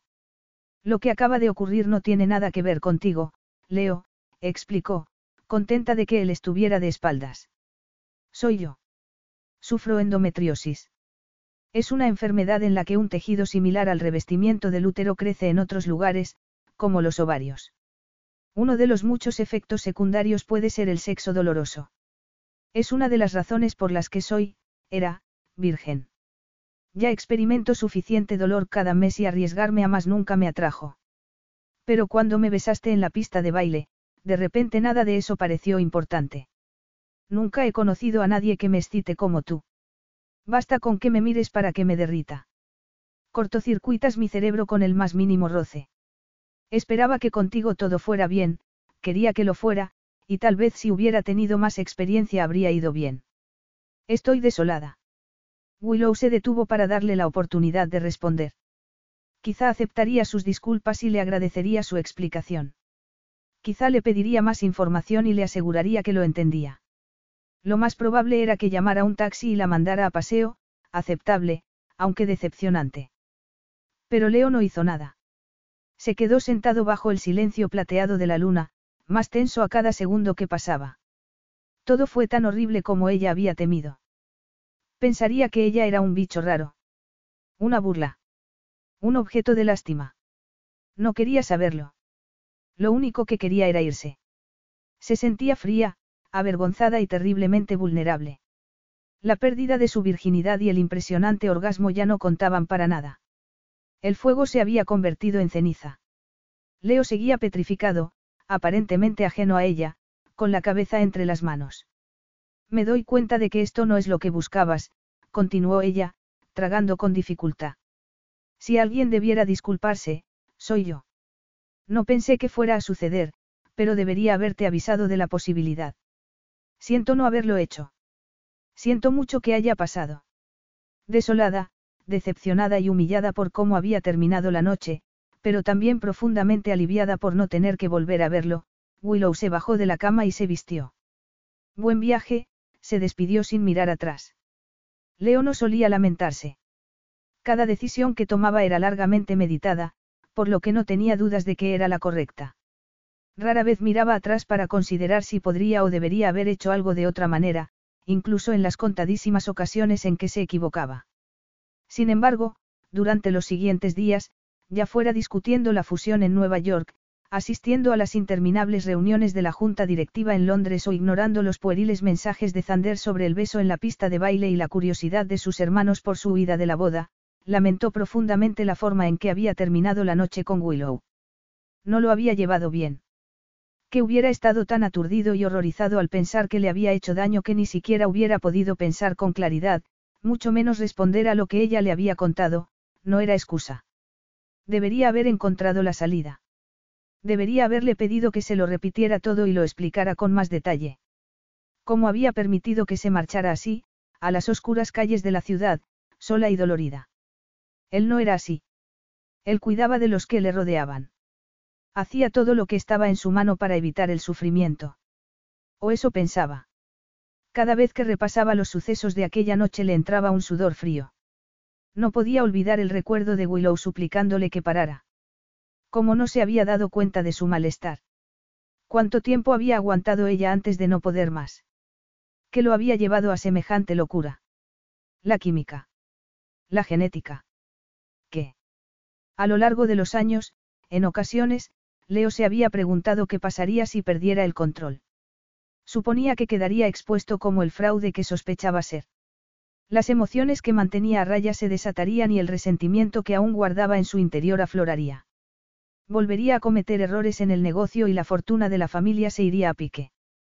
Pero nunca había imaginado que pudiera ser capaz de causar dolor a alguien. Toda su vida adulta se había esforzado por hacer lo contrario, y la sensación de culpa era insoportable. Debería buscar a Willow y pedirle disculpas por lo que había hecho y cómo había reaccionado. Suplicaría su misericordia y perdón, y quizás entonces tendría por fin algo de paz. Pero no lo hizo. Porque, a pesar de todo, poner punto final y relegarla a la historia no le parecía bien. Todavía soñaba con ella. Aún la deseaba. El que ella lo hubiera elegido para despojarla de su virginidad le quemaba el cerebro, así como saber que la había derretido con una mirada, con una caricia. Le disgustaba saber que una mujer apasionada y vibrante como ella fuera incapaz de experimentar las embriagadoras delicias del buen sexo.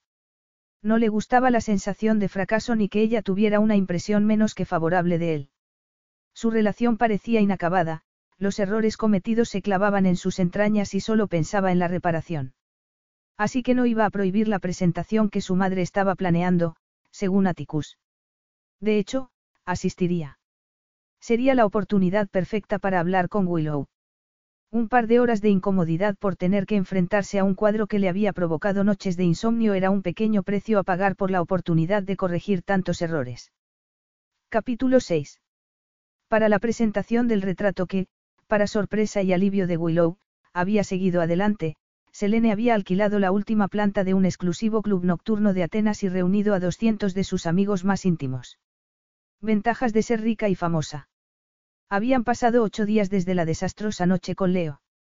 Había necesitado tiempo y un gran esfuerzo recordarlo sin morir de vergüenza, pero mantenerse ocupada con preparar la velada y hacer un seguimiento de los contactos que había hecho en la boda había ayudado. Los inconvenientes de seguir en Atenas eran, por supuesto, los constantes recuerdos de la boda del año. Los kioscos desplegaban revistas con las fotos oficiales de los novios.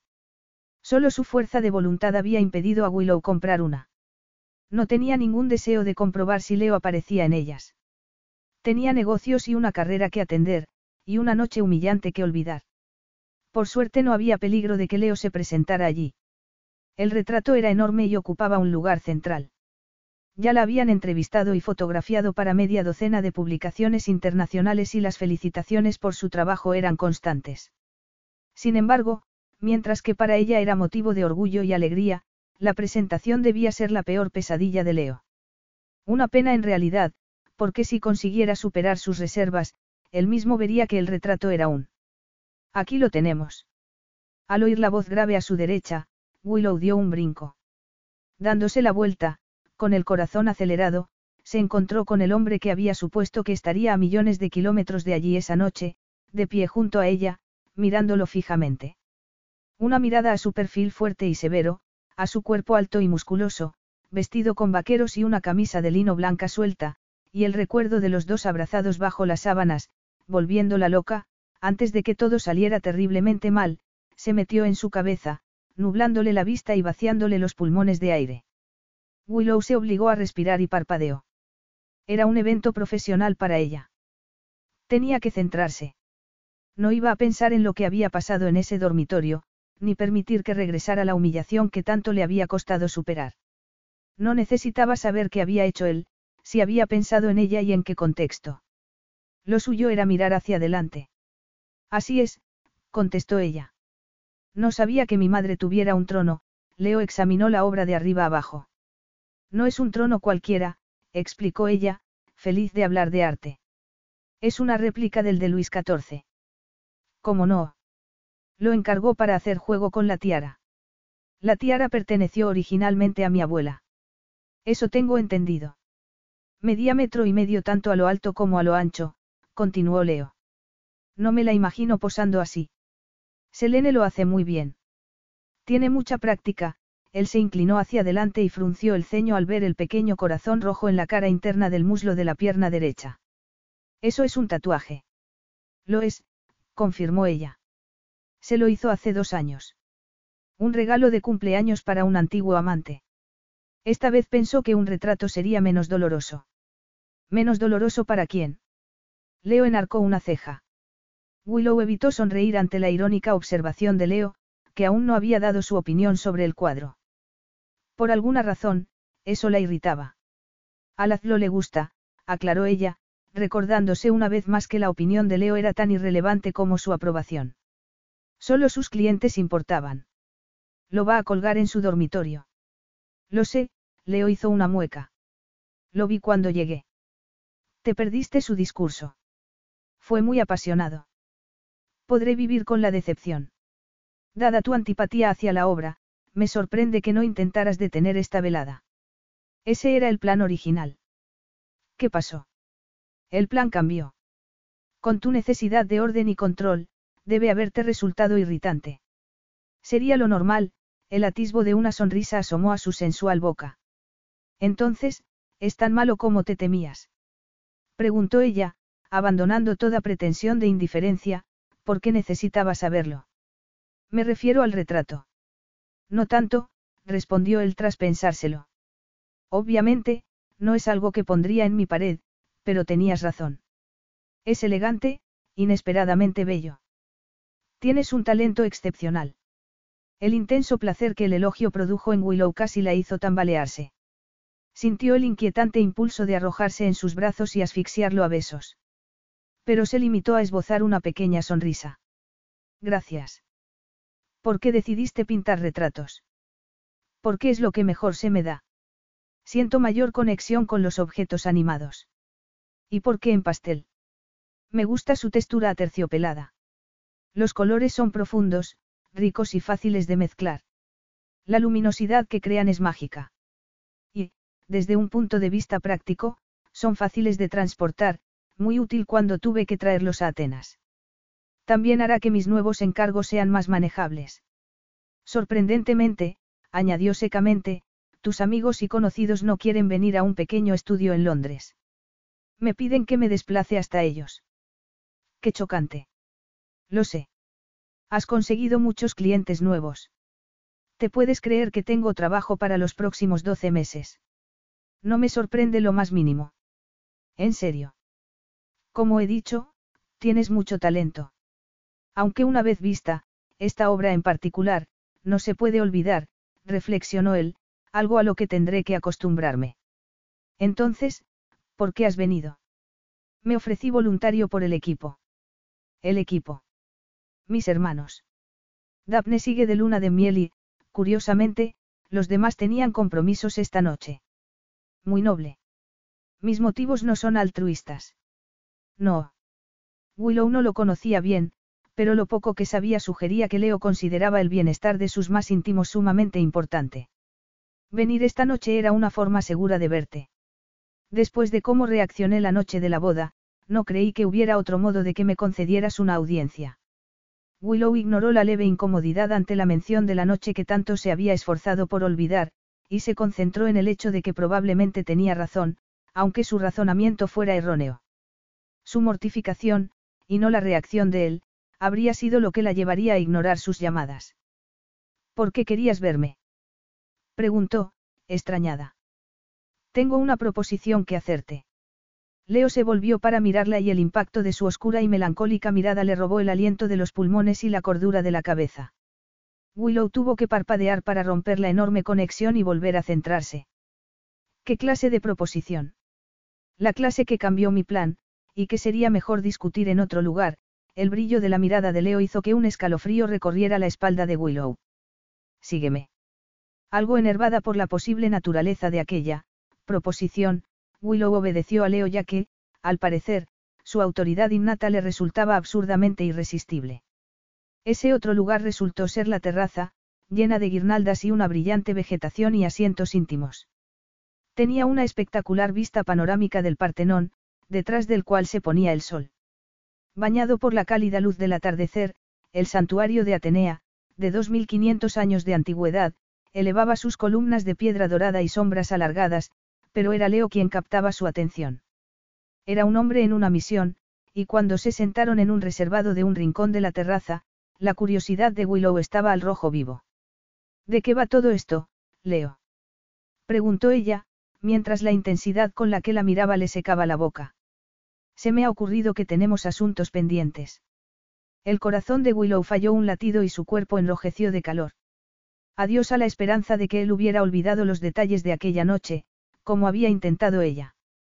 No hay nada, contestó ella con firmeza, sin querer volver a hablar del supuesto asunto pendiente por muchas razones. De verdad que no. No estoy de acuerdo, insistió él, con firmeza, sugiriendo que no se dejaría intimidar. Te debo una disculpa. Por reaccionar tan mal y dejar que te fueras, hizo una pausa y frunció el ceño. Y, sobre todo, por hacerte daño. No es culpa tuya, aseguró ella con un gesto de la mano, como si no estuviera muriéndose de vergüenza. Debería haberte advertido de que había esa posibilidad. No lo sabías. En realidad, sí. Hay pocas cosas de mi problema que no sepa. Me dejé llevar, estúpido por mi parte. Tú no tenías por qué saberlo. No te imagino lastimando deliberadamente a alguien. Intento no hacerlo. Pero si para ti es importante, añadió ella, deseosa de que esa charla terminara, acepto tus disculpas. Gracias. Estupendo. Volvemos a la fiesta. Ella se incorporó, pero se detuvo congelada cuando Leo la agarró de la muñeca, antes de soltarla como si se hubiera quemado. No he terminado. Eh. Willow volvió a sentarse. Leí sobre la endometriosis. Willow creía que ya no se sonrojaba, pero se equivocó. Ser acusada de frígida y recibir burlas era infinitamente preferible a una conversación sobre ginecología con la personificación de la masculinidad. ¿Por qué? ¿Por qué no? Él enarcó una ceja oscura.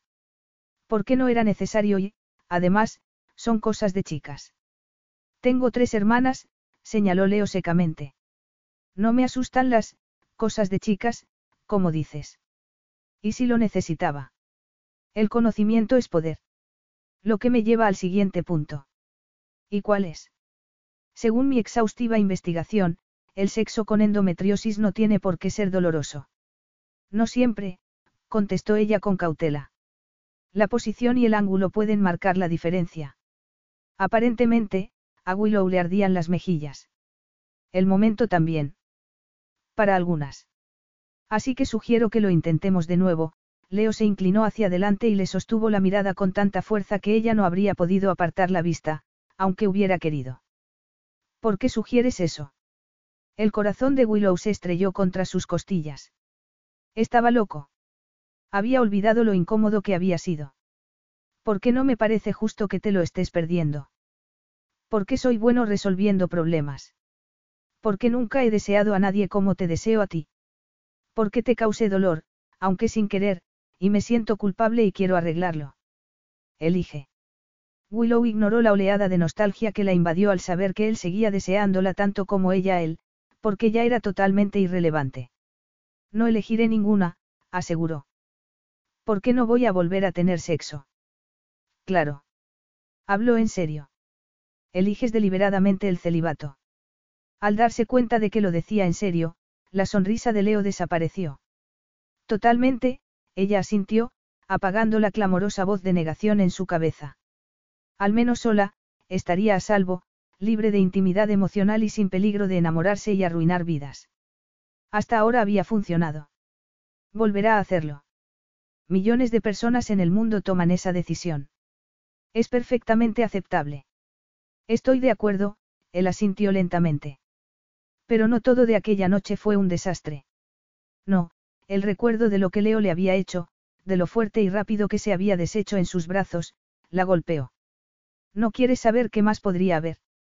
No sí, más, va a doler tanto. Por eso creo que deberíamos experimentar, insistió él, ver qué te funciona y qué no. ¿Por qué lo haces? Preguntó Willow, desconcertada por su insistencia. Podrías tener a cualquiera. Te quiero a ti.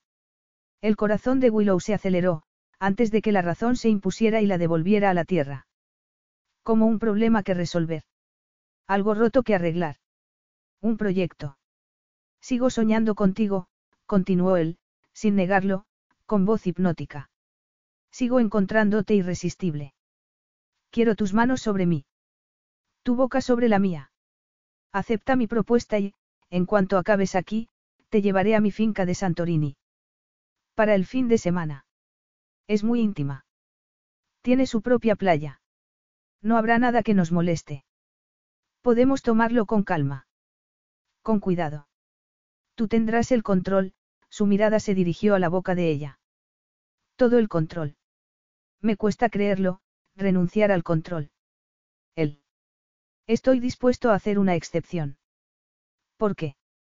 Porque nuestra química es única y quiero saber, tanto como tú, creo, cómo será entre nosotros.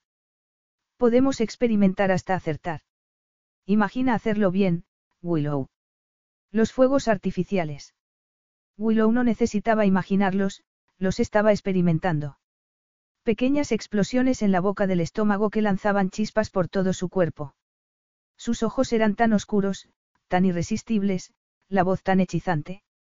Deseaba sentir sus manos, su boca, sobre ella, con dolorosa desesperación. ¿Y si él tenía razón? Willow no pudo evitar preguntárselo, mientras su determinación vacilaba. ¿Y si se trataba de la posición, el ángulo y la situación? Quizá había dolido tanto por el momento del ciclo. O porque él había estado encima de ella. O porque, al ser su primera vez, se había puesto tensa. Estaba más o menos a mitad de ciclo, y no volvería a ser su primera vez. Si él hablaba en serio, y no veía por qué no, ella podía controlar el ritmo y la posición. Sabía que se detendría si ella lo necesitaba. Ya lo había hecho antes. Y aunque ella quizás nunca podría comprometerse, en el fondo no quería una vida de celibato. Quería la excitación y el placer que él prometía desatar. Ansiaba explorar su sexualidad y descubrir cómo podía controlar su cuerpo y no al revés. La intimidad física no tenía por qué ser también emocional, y durante un fin de semana podría hacerlo. De acuerdo, accedió con el corazón acelerado de anticipación y esperanza. El deseo, mantenido a raya, desbocándose. ¿Por qué esperar? Vámonos ya. Huir les llevó más tiempo del que Leo había previsto. La gente seguía acercándose para hablar con él. Pero pasada una hora, felicitándose por un plan bien ejecutado, y tras recoger una maleta en el hotel de Willow, entraba en el aparcamiento VIP de la terminal de aviación privada de negocios del aeropuerto de Atenas. Una vez devorada toda la información que pudo encontrar sobre el estado de Willow, había rememorado todos sus encuentros y conversaciones, y empezado a trazar estrategias. Sabía lo que quería y, al igual que ella, tenía la intención de conseguirlo. Por eso había aparcado su rechazo a la presentación del retrato. No había dudado ni un segundo del resultado de la conversación.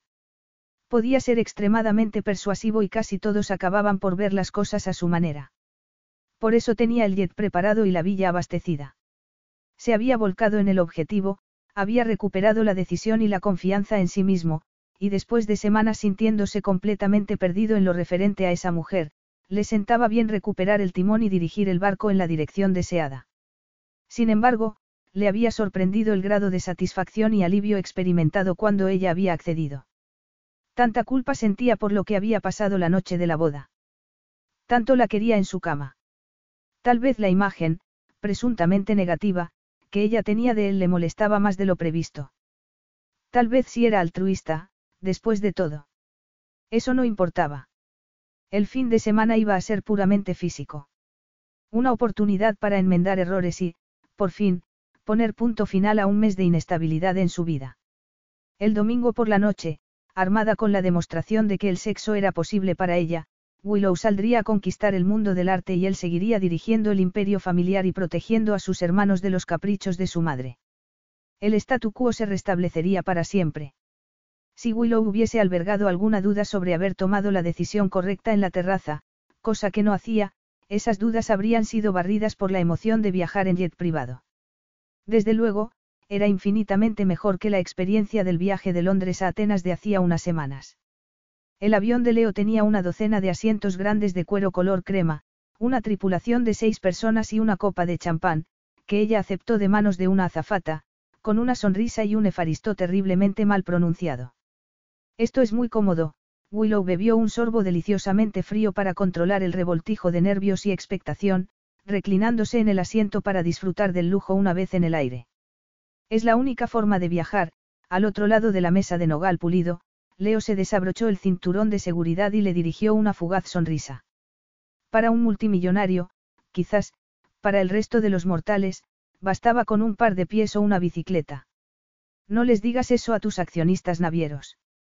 Nuestro transporte es comercial, aclaró él, apurando su café. Cargamentos en contenedores. Nada de cruceros. Ningún yate corporativo. Lamentablemente, no. ¿Qué fallo? No lo sientas por mí, contestó Leo con ironía. Los aviones lo compensan con creces. Aviones. En plural. ¿Cuántos tienes? Este es de la familia. La empresa tiene otros tres. Práctico para moverse. Y para llevar a mujeres a pasar un fin de semana de sexo en su aislada villa de la isla, como la hermosa morena con la que le había visto charlar en la fiesta. Parecían amigos. No era asunto suyo, no estaba ni remotamente interesada en el pasado romántico de Leo. Por suerte, tampoco era celosa. De lo contrario, el impulso que había sentido de apartar a la mujer de un empujón se habría debido al deseo de arrancarle los ojos, no a la molestia por el retraso. ¿Y quién era la morena? Quizás estuviera más interesada de lo que quería admitir. ¿Qué morena? Leo parpadeó desconcertado. Piernas largas. Preciosa. Sedoso traje pantalón blanco, ella fingió indiferencia. Se alegró mucho de verte cuando salíamos de la discoteca. Le diste un beso en cada mejilla, hablasteis en griego, y luego se quedó con la sonrisa congelada, aunque ella no se había fijado en nada. Ah, él inclinó la cabeza. Era Sofía. Una novia.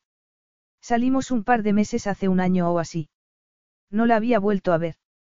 Tiene un pelo maravilloso, por alguna razón, Willow sintió alivio. Nunca he sido capaz de dominar el arte del moño. Leo deslizó la mirada por su cabeza y la cara.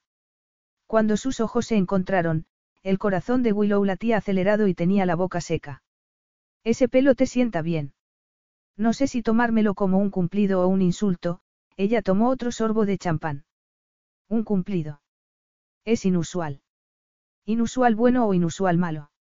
Es solo una observación, contestó el astuto hermano de tres hermanas. ¿Has tenido muchas novias? Preguntó Willow, retorciéndose en su asiento, y ajustándose el corpiño del vestido. Antes de que muriera mi padre, muchas, respondió Leo vagamente, la mirada oscura y ardiente. Solo algunas desde entonces. Nunca apareces en la prensa con ninguna. Me cuido mucho de no hacerlo. Mi vida privada es privada. ¿Por qué no estás casado? Preguntó ella, con un interés que no debía mostrar, obviando el derecho a la intimidad de Leo. Aún no he encontrado a la mujer adecuada. Debía ser difícil de complacer. Probablemente ni siquiera existía una mujer a su altura. Cuando nos conocimos, tuve la impresión de que no tenías mucho aprecio por el amor romántico. No es una emoción con la que esté familiarizado. ¿Quieres tener hijos? No sería reacio a tener una familia en el futuro. Lo que la descartaba a ella. Aunque no tendría ninguna posibilidad, mejor saber a qué atenerse. ¿Y tú? Preguntó Leo, interrumpiendo sus pensamientos antes de que pudieran derivar hacia la tristeza y el arrepentimiento que sentía cada vez que consideraba lo diferente que podría haber sido su vida si su madre no hubiera muerto. ¿Qué problema tienes con las relaciones? Willow se recompuso y frenó en seco el flujo de sueños de un universo alternativo en el que se habría sometido con éxito a las operaciones y, tras una ristra de novios, habría sentado la cabeza con un marido que le daría una docena de adorables bebés. ¿Quién ha dicho que tengo un problema con las relaciones? Tú. En mi coche, la noche de la boda de mi hermana. Era verdad, lo había dicho. Pero no hacía falta proporcionar demasiados detalles. Seguramente él habría leído sobre los posibles problemas de fertilidad, de depresión, y el trastorno general en la vida asociado a la endometriosis. Y revelar sus complicados sentimientos hacia el amor y la muerte, que ella sabía le hacían parecer completamente irracional, requeriría una conversación sobre la relación de sus padres, y la suya con ellos, demasiado reveladora emocionalmente como para mantenerla con un hombre al que no volvería a ver después del fin de semana. Falta de tiempo, respondió ella, encogiendo los hombros. Falta de oportunidad. Con todos mis problemas de salud, no soy el mejor partido. Aunque este fin de semana puede que eso cambie. Este avión tuyo tiene cama. Sí. Podríamos usarla. Aterrizamos en 15 minutos, los ojos oscuros de Leo brillaron. ¿Y? Necesitaremos horas. Entonces será mejor que me hables de tus hermanos y hermanas. Capítulo 7. Leo le ofreció a Willow una breve historia de cada uno de sus cinco hermanos, centrándose en sus funciones en el negocio, más que en lo personal, que le permitió no pensar en la cama de la cabina del avión. También era un tema de conversación preferible al de sus relaciones anteriores. Sus respectivos sentimientos románticos, o la falta de ellos, en su caso, no tenían cabida en lo que estaban haciendo allí. Nunca había compartido esa información personal con ninguna de las mujeres con las que se había acostado, ni antes ni después de la prematura muerte de su padre. Pero Willow se había retorcido en el asiento, y su pecho derecho había estado a punto de salirse del corpiño, y él estaba tan preocupado por no ponerle las manos encima para averiguar si llevaba sujetador, que respondió a sus preguntas sin pensárselo dos veces. Cuando aterrizaron, se recompuso y recordó que el fin de semana estaría dedicado a ella y a explorar su sexualidad. Como le había asegurado, ella mandaría. Era extraño lo cómodo que se sentía con eso, dada su profunda necesidad de control, pero la excepción que estaba haciendo por ella sería breve y de escasa importancia. La experiencia sugería que con ella los resultados serían asombrosos. El coste para él, estaba seguro, sería cero. De ninguna manera iba a repetir errores anteriores. Él era mejor que esa bestia enfermiza, egocéntrica y desconsiderada en la que se había convertido la noche de la boda de su hermana. Había aprendido la lección y aprovecharía el fin de semana para demostrárselo a sí mismo. Tenía un plan, su determinación era firme como una roca y absolutamente nada iba a salir mal. Mientras Leo salía de la carretera principal y conducía por el largo y sinuoso camino hacia la casa, Willow pensó que si no llegaban pronto a su destino explotaría. A cada segundo que pasaba, su imaginación se desataba más. Cuando atravesaron un par de puertas gigantescas y subieron por un amplio camino de entrada, el deseo bullía en su interior como una olla a presión, el pulso le retumbaba como un tren y los oídos le zumbaban. Era su momento para vencer su miedo al sexo. El momento que jamás habría creído tener el valor de vivir. Solo cuando Leo detuvo el coche frente a la gran estructura sombría, los nervios se activaron inesperadamente y una insidiosa voz en su cabeza empezó a susurrar. ¿Y si no es así? ¿Y si Leo se equivoca? ¿Y si lo intentáis una y otra vez y sigue sin funcionar? ¿Cómo afectaría a tu futuro? ¿O qué pasa si funciona, pero no es tan bueno como esperabas? ¿Se te ha ocurrido que la química podría no ser suficiente, que con tu inexperiencia el sexo podría ser mediocre? De lo humillante que sería. Leo apagó el motor y salió del coche, dejando a Willow sentada, con las preguntas resonando en su mente, anulando el deseo y acelerándole el pulso. Los pulmones se aplastaban por la presión, y le costaba respirar. Temblorosa, bajó del coche, se apoyó contra él e inhaló el cálido aire salado hasta que su acelerado corazón se ralentizó y pudo volver a respirar. Mientras Leo sacaba las maletas del maletero, se tomó un momento para contemplar las estrellas, para escuchar el suave y tranquilizador rumor del mar, sus nervios se calmaron y sus pensamientos se aclararon. Hacía un momento, lo único que quería era irse a la cama con el hombre cuya confianza y seguridad habían hecho saltar por los aires sus objeciones, el que le había prometido un fin de semana de descubrimientos, un fin de semana para recordar. Willow se preguntó si era necesario precipitarse tanto. Quizás el problema fuera la frenética desesperación que había caracterizado su último encuentro. El deseo tenía la costumbre de estallar sin avisar. Los besos se habían vuelto abrasadores en cuestión de segundos. En la pista de baile, en el ascensor, tal vez en esa ocasión harían bien en tomarse las cosas con calma, en lidiar con el calor con cautela en lugar de sucumbir instantáneamente a él. Con una bolsa en cada mano, Leo se dirigió a la puerta principal y la abrió. Willow lo siguió. Tras soltar el equipaje, él cerró la puerta y activó las luces con la voz. ¿Qué quieres hacer primero? preguntó, volviéndose hacia ella. Me gustaría una visita guiada. Una visita guiada no era lo que Leo había imaginado darle a Willow al llegar a su finca. Pero la había visto mirando al cielo infinito, apoyada en el coche. Había percibido su tensión en el vestíbulo. Si una visita guiada podía calmarla, eso harían. Lo último que quería era apresurarse y que la noche volviera a torcerse. Mientras él le enseñaba las amplias habitaciones interconectadas de la planta baja, Willow no dejaba de expresar su aprecio, y el de luchar contra el recuerdo de unas exclamaciones similares antes de que todo estallara aquella noche. En el salón murmuró algo sobre el atractivo de las paredes blancas y brillantes, las líneas puras y los ángulos rectos del edificio, moderno y sin pretensiones, y la serenidad y el aislamiento del lugar, y resistió el impulso de tumbarla en el mullido sofá. Cuando se apartó ante las grandes puertas correderas de cristal para que ella pudiera salir a la terraza que se extendía sobre el mar, sus músculos estaban rígidos por el esfuerzo de mantener las distancias y le estallaba la cabeza. Apuesto a que de día las vistas son impresionantes, murmuró ella, apoyada en la barandilla. Lo son. Dijiste que no pasabas aquí tanto tiempo como te gustaría. No. Qué pena. Lo que era una pena era que no se estuvieran besando.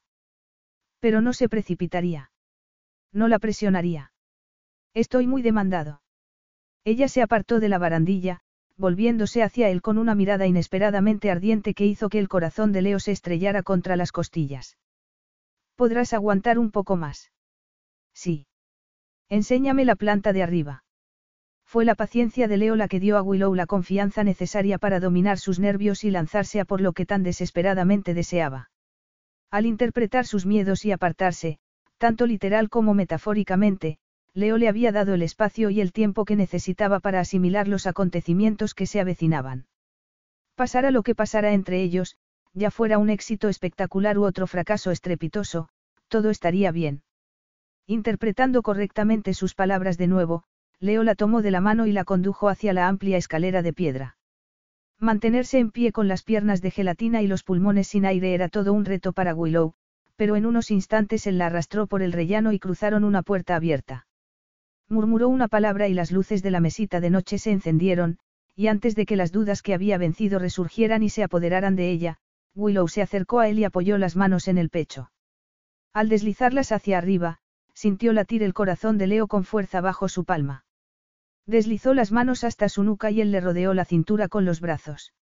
Ella levantó la cabeza al mismo tiempo que él bajaba la suya, y sus bocas se encontraron en una lenta y sensual exploración, como si tuvieran todo el tiempo del mundo, como si él quisiera demostrar su intención de cumplir la promesa de ir despacio y darle espacio. Derritiéndose contra él, Willow luchó contra el impulso de aumentar la intensidad del beso. La cabeza le daba vueltas, el deseo estallaba y el calor se disparó en su interior, y cuando sintió la dura longitud de él presionándola, deseó caer sobre la cama en un salvaje desprendimiento de ropa. Pero permaneció donde estaba, atrapada en un abrazo que era el plato principal, no un simple entrante, y que él no parecía tener prisa por terminar. Cuando por fin cayeron sobre la cama, la respiración agitada, los besos continuaron, abrasadores, pero lánguidos. ¿Cómo me haces esto? Suspiró ella cuando él deslizó la boca por su cuello y empezó a arrasar la sensible piel que había bajo el lóbulo de la oreja. Yo debería preguntarte lo mismo, murmuró él, arrancándole un escalofrío con el aliento ardiente. Supongo que los polos opuestos se atraen. Eso parece. Leo rodó de espaldas, llevándola con él. Hundió los dedos en su pelo y tiró de su cabeza hacia abajo para darle otro beso abrasador. Deslizó la otra mano por detrás del muslo, frunciendo el vestido azul marino, hasta llegar al trasero.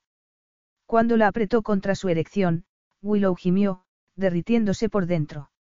No podía acercarse lo suficiente. Su cabeza se llenó de su aroma y su cuerpo se inundó de calor. Lo deseaba tanto dentro de ella que dolía, pero ahí había ido mal antes. Lo que sentía no había bastado. Ella había percibido su desesperación y el momento en que el control había saltado. Quizá la profundidad de su penetración y la potencia de sus embestidas habían contribuido a su malestar aquella noche. Tal vez hubiera alguna forma de evitarlo. Interrumpiendo el beso y respirando con dificultad, Willow se giró para sentarse a horcajadas sobre él. Con dedos temblorosos, empezó a desabrocharle los botones de la arrugada camisa. La abrió y puso las manos sobre su cálida piel bronceada, cubierta de vello oscuro, y sintió una punzada de embriagadora satisfacción cuando él siseó. Agachó la cabeza y pegó la boca al pecho de él, sintiendo su estremecimiento. Besó su torso y los rígidos músculos de sus abdominales. No, Willow, murmuró él, sujetándole la mano sobre la hebilla del cinturón cuando sus intenciones se hicieron evidentes. ¿Cuánto me deseas? No se nota.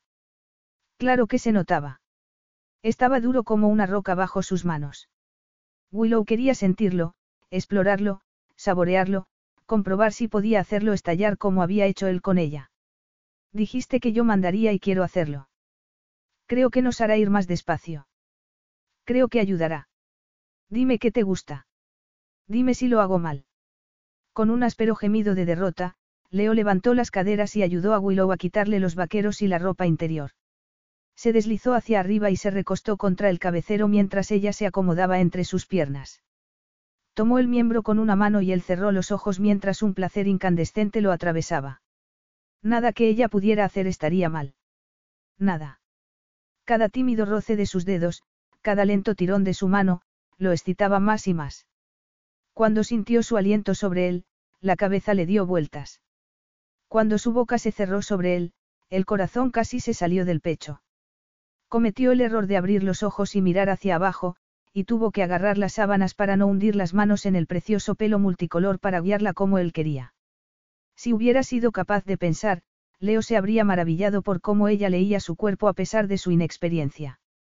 No tenía que decirle lo que le gustaba. Instintivamente, ella parecía saberlo. En algún polvoriento rincón de su cerebro, fue vagamente consciente de que eso no debería estar sucediendo, de que debería centrarse en el placer de ella, pero tal vez Willow tuviera razón. Aliviar la intensidad de su necesidad para poder ocuparse de la de ella podría ser la decisión correcta.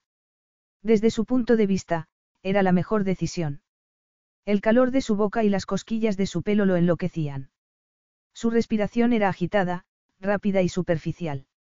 La tensión que se acumulaba en su interior era insoportable. Estaba a punto de perder el control. Intentó echarle la cabeza hacia atrás, pero ella continuó, y él no habría podido protestar, aunque hubiera querido. Cuando Willow aumentó la presión y el ritmo, Leo perdió toda capacidad de pensamiento. Ardía, se estremecía y, sin poder controlarlo, con las manos en el pelo de ella, el clímax atravesó su cuerpo con la fuerza de una bola de demolición.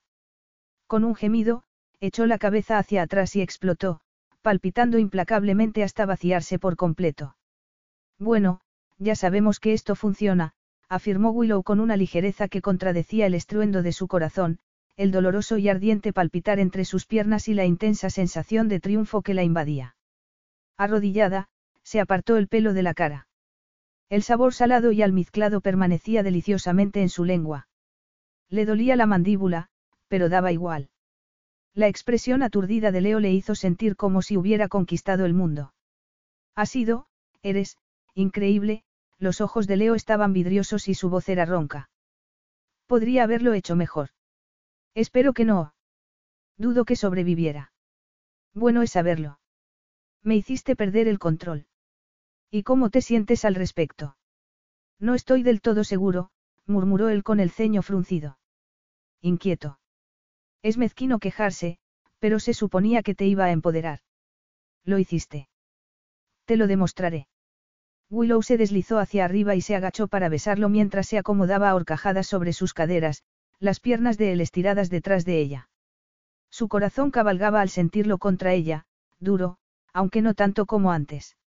Se sintió fugazmente nerviosa, pero había leído que esa postura, en la que ella pudiera marcar el ritmo, era buena. Estaba caliente, mojada, Preparada y tan valiente como podría estarlo. Preservativo. Le susurró al oído. Con ojos brillantes, Leo rebuscó en el cajón de la mesilla mientras Willow se quitaba las bragas, y solo quedaba hundirse sobre él. Pero estaba demasiado tensa, y no iba a funcionar si no se relajaba. Y cuanto más intentaba relajarse más tensa se ponía, empeorándolo todo. Era horrible. Como si percibiera sus dudas y temores, Leo se movió, impidiendo la penetración y, para alivio de ella, la ansiedad disminuyó al instante. Él la besó lenta y profundamente y ella se acurrucó contra él, prácticamente ronroneando. Leo pasó las manos por su espalda, encontró la cremallera del vestido y la deslizó hacia abajo. Willow se estremeció cuando él le subió la prenda por la cabeza y la tiró al suelo. La mirada ardiente de Leo la recorrió, su respiración más lenta. La miraba como si quisiera devorarla, lo que, para su deleite, sugería que le gustaba tanto como a ella, a pesar de sus, sin duda, torpes esfuerzos por complacerlo. Leo tomó los pechos, llenos y pesados, y frotó los pezones con los pulgares. Willow jadeó ante la fuerte reacción. Sentía arder la piel y una descarga de mil voltios en su interior. Instintivamente, arqueó la espalda, necesitando que su boca sustituyera a sus manos, y cuando él lo hizo, se estremeció. El leve cosquilleo de su barba al rozarla intensificó las sensaciones. Se aferró a sus hombros y le agarró el pelo. El calor que recorría sus venas era más intenso que antes. El deseo mayor que cualquier otra cosa que hubiera conocido. Todo pensamiento coherente desaparecía rápidamente. Tenía que hacerlo, bastaba con ser fuerte e intrépida y... Oh. Leo se detuvo. Lo había conseguido. Su cuerpo, sus caderas, sobre todo, se habían movido por voluntad propia y él estaba dentro de ella. No demasiado profundo. No demasiado fuerte. Y, estaba bien. Gracias a la paciencia y comprensión de Leo, y a su voluntad de dejarle hacer, sacrificando su control por el bien de ella, y a su cuidado y consideración, no hubo dolor, solo cierta incomodidad que desaparecía por segundos. Willow sintió un nudo caliente y apretado en la garganta. La emoción se apoderó de ella, le escocían los ojos y se sentía agitada e inquieta. Pero tragó el nudo y parpadeó para disimular la emoción, porque necesitaba moverse. Animada, esperanzada, se mordió el labio y basculó tímidamente las caderas. Nada mal. Leo tenía los ojos clavados en los suyos, tan cerca que se distinguían motas doradas en el cálido marrón. Su reflejo temblaba en sus pupilas dilatadas. Willow tuvo la extraña sensación de que, si miraba bien, vería dentro de su alma. ¿Qué encontraría allí? Se preguntó, sintiendo cómo él se hinchaba y endurecía dentro de ella, aunque se mantenía quieto. ¿Y qué encontraría él en la suya? Su profundo miedo al amor y al desamor. La secreta y terrible vergüenza de estar a veces resentida con su madre por haber muerto y destruido sus sueños románticos. El angustioso conflicto de saber que, por un lado, la cirugía la ayudaría físicamente, pero, por otro, la aterrorizaba morir y no despertar. Nada de eso incumbía a Leo. Solo trataba de ayudarla a funcionar como ella quería, así que cerró los ojos y se apretó contra él. Lo besó con fuerza y empezó a mecerse. Leo la sujetaba sin apretarla, dándole espacio para detenerse si lo necesitaba, pero ella no iba a ninguna parte. La postura estaba funcionando de maravilla. Así podía ajustarse y adaptarse. El balanceo era sensacional. La vista se le nublaba, la cabeza le daba vueltas y su cuerpo se convertía en una masa temblorosa de sensaciones. La respiración de Leo era agitada, sus músculos tensos. Su enorme cuerpo temblaba y sus manos se movían sobre su ardiente piel. La tensión que la atenazaba se volvió insoportable, y cuando creyó que ya no aguantaría más, él encontró su núcleo y lo acarició como ella tanto necesitaba, y el cosquilleo que había comenzado en los dedos de los pies subió por las piernas, el cuerpo y los brazos. Sentía un tsunami de algo ardiente e insistente que se precipitaba hacia ella y, de repente, sin previo aviso, un volcán de placer estalló en su interior. Le recorrió el cuerpo como lava fundida, sacudiéndole las extremidades y echándole la cabeza hacia atrás. Mientras luchaba por respirar, medio jadeando, medio riendo, con los fuegos artificiales explotando tras sus ojos, nunca se había sentido tan estasiada, tan aliviada, tan inteligente. ¿Qué haces? Dos mañanas después, sentada con las piernas cruzadas en el sofá bajo una de las cuatro ventanas del dormitorio, Willow levantó la vista del blog que tenía en el regazo y se encontró a Leo tumbado de lado, apoyado sobre un codo. La observaba con una mirada soñolienta, aunque ardiente, que tuvo el poder de reavivar el deseo a pesar de que, después de todas las deliciosas cosas que habían hecho, debería sentirse saciada. Te estoy dibujando, contestó ella, resistiendo heroicamente el impulso de volver a la cama en la que habían pasado gran parte de las gloriosas 36 horas anteriores, porque su cuerpo necesitaba urgentemente un descanso. La luz aquí es increíble. ¿Te importa? ¿Tienes pensado exponerlo? No, esto es solo para mí. Algo que me recuerde el fin de semana, aunque no creo que vaya a olvidarlo. Entonces no me importa, Leo le dio forma a su almohada y se tumbó boca abajo. Pero no esperes que pose, advirtió. Apenas puedo moverme. Puedes quedarte donde estás. Eso era atravesado sobre la cama extra grande, desnudo salvo por la sábana blanca que le cubría la parte superior de los muslos. Un regalo para la vista. El sol de la mañana entraba por la ventana, bañando su piel bronceada con un precioso brillo iridiscente. No había centímetro de él que ella no hubiera explorado. Ninguna parte que no hubiera saboreado. Plasmar en un papel el calor salado y satinado de su piel y el poder embriagador de su cuerpo era imposible, aunque lo intentó con todas sus fuerzas. Estás muy sexy con mi camisa, murmuró él, con los ojos medio cerrados. Y tú muy sexy sin ella, Willow se estremeció al sentir el suave lino rozar su cuerpo. ¿Qué hora es? Las diez. Hacía años que no dormía hasta tan tarde. Hemos estado ocupados. Hacía años que no estaba tan ocupado, la boca de Leo esbozó una leve sonrisa. Era normal sentir esa poderosa oleada de satisfacción y orgullo. Willow se permitió un momento para jactarse, pero enseguida se controló. No significaba que ella fuera especial. Probablemente solo significaba que Leo rara vez disfrutaba de un fin de semana libre. ¿Qué sueles hacer los domingos por la mañana? Preguntó ella, estudiando con determinación su pie derecho, tan absurdamente seductor como el resto de su cuerpo. Suelo estar en Atenas preparando reuniones. Como la fusión en Nueva York. Sí, aunque esa mañana la pasé dando vueltas por el apartamento, sintiéndome culpable.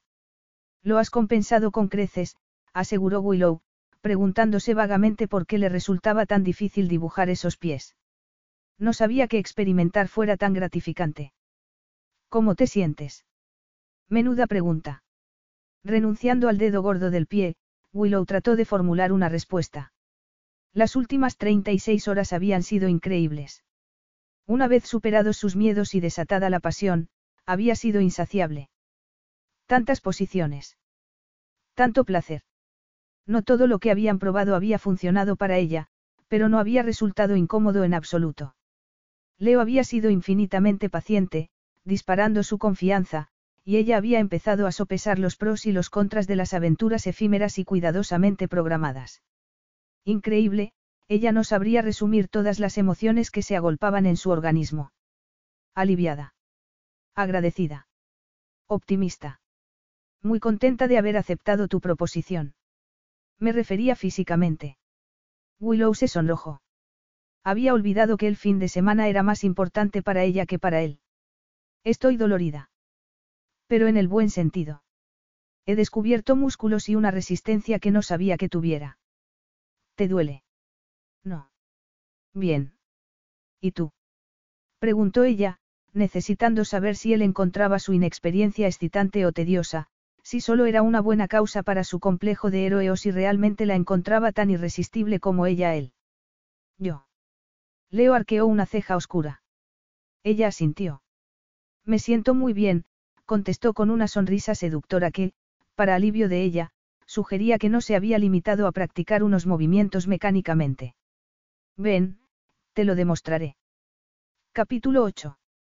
Leo se sentía muy bien, completamente satisfecho. El domingo por la tarde, comprendió que un fin de semana no bastaría, que necesitaba más tiempo con Willow. Quería más de ese sexo asombrosamente ingenioso, tan increíble como había anticipado, posiblemente incluso mejor. La primera vez había sido lenta y cuidadosa. Tras descubrir de lo que su cuerpo era capaz, empoderada, Willow había abrazado la experimentación con un entusiasmo que él jamás habría imaginado. La facilidad y rapidez con que adquiría nuevas habilidades era impresionante. El brillante manejo de los pasteles no era el único talento de sus manos, y las cosas que hacía con la boca, teos. Ella le había hecho perder el control, varias veces, algo nuevo para él, pero a pesar de su malestar inicial, no había motivo para preocuparse. Nadie había resultado herido y, hasta donde él sabía, el mundo no se había acabado. Y por eso no le importaba alargar el fin de semana un día o dos. No iba a desaparecer durante un mes, solo estaría fuera de la oficina 48 horas máximo. Había estado en viajes de negocios más largos. Era improbable que ocurriera un desastre en tan poco tiempo y, si ocurría, siempre estaba al teléfono. Sus empleados, sus clientes, la junta directiva, nadie tenía por qué saber lo que hacía cuando no estaba en su despacho. Si Willow estaba de acuerdo, era un plan excelente desde el punto de vista personal y profesional, lo mejor de ambos mundos. Debería irme, suspiró su diosa, despegándose de él con una prometedora desgana. ¿Eso quieres? Leo la tumbó boca arriba y la inmovilizó contra la cama. La mirada esmeralda se encontró con la de él y el pulso en la base del cuello se agitó aceleradamente. Willow sacudió la cabeza, los colores de su cabello cálidos bajo el sol del atardecer, y él sintió un alivio absurdamente abrumador al saber que ella tampoco estaba saciada. Ahora mismo, no. Entonces no lo hagas. Por supuesto que Willow aceptaría quedarse. Su única respuesta era, sí, sí, sí. Abandonar Santorini, y a Leo, había sido la única nota amarga de un magnífico fin de semana. No estaba preparada para irse. No solo había descubierto las maravillas del sexo, también estaba viviendo la aventura y la pasión de las que Selene le había hablado y que tanto había envidiado. El jet privado, la hermosa finca con su resplandeciente piscina infinita y la playa de Guijarros, el guapo y enigmático multimillonario que la quemaba cada vez que la miraba, que le enseñaba fuegos artificiales y paciencia, lo que hiciera falta, porque iba a querer renunciar a eso. No tenía nada urgente a lo que regresar. Su siguiente encargo no empezaría hasta pasado un tiempo. El puñado de compromisos sociales que tenía en la agenda eran fácilmente cancelables y el vecino que visitaba a su padre cada dos días la mantenía informada. Le quedaban unas dos semanas antes de que la realidad la golpeara con su dolor, pero para entonces ya habría desaparecido. Nadie había sido testigo del trauma que sufría cuando tenía la regla y nadie lo sería jamás. En esos momentos se sentía vulnerable, débil, una ruina. Pensar en la intimidad emocional que supondría tener a alguien presente le generó un nudo en la garganta y le revolvió el estómago. Leo, con sus tres hermanas, aseguraba que no se inmutaba por las cosas de chicas, pero incluso a él le impresionaría, y ella quería que la recordara como brillante y fuerte, como un momento loco y colorido en su, por lo demás, ordenada vida. Dispondría de poco más de una semana para jugar a ser cenicienta, fingir que su vida no estaba gobernada por la endometriosis, pero era infinitamente mejor que la nada que había esperado. Mañana es lunes, observó ella. No tienes que trabajar. No necesito estar en la oficina. Podré quedarme uno o dos días más sin que la empresa implosione. Solo uno o dos días más. Decepcionante. Insuficiente. Pero tal vez podría desplegar sus nuevas artimañas para persuadirle de que lo reconsiderara. Parecía estar de humor para cambiar de planes y, con el subidón que sentía ella, todo era posible. De acuerdo, ella sonrió a los ojos oscuros y brillantes, entusiasmada por lo que podrían depararle las siguientes 48 horas y, ojalá, muchas más. Bien. Con una sonrisa satisfecha, Leo saltó de la cama, hizo una serie de llamadas, todas en griego, y luego envió a buscar las pertenencias de Willow, que llegaron a la mañana siguiente. Dos días después, a media mañana, el teléfono de Leo sonó por enésima vez. Leo dejó la cafetera sobre el fuego y sacó el móvil del bolsillo trasero de sus pantalones cortos. Era Zander. Resistiendo la tentación de rechazar la llamada y seguir preparando el desayuno, se recordó a sí mismo que seguía teniendo responsabilidades y pulsó el botón verde. Leo, habló su hermano, tras saludarse. ¿Dónde estás y qué haces exactamente? Estoy en Santorini, respondió él mientras sacaba de una caja los cuatro cruasanes recién hechos que acababa de comprar. Trabajo desde casa. Eso dijo tu ayudante. Lo que quiero saber es por qué. ¿Por qué no? Hubo una pausa, durante la cual Leo sacó un yogur de la nevera. ¿Estás enfermo? Preguntó Zander, preocupado. Nunca me he sentido mejor. ¿Por qué lo preguntas? Porque hace años que no trabajas desde casa. O nunca, ahora que lo pienso. Siguiendo tus instrucciones, contestó Leo, pensando en Willow, durmiendo en el piso de arriba.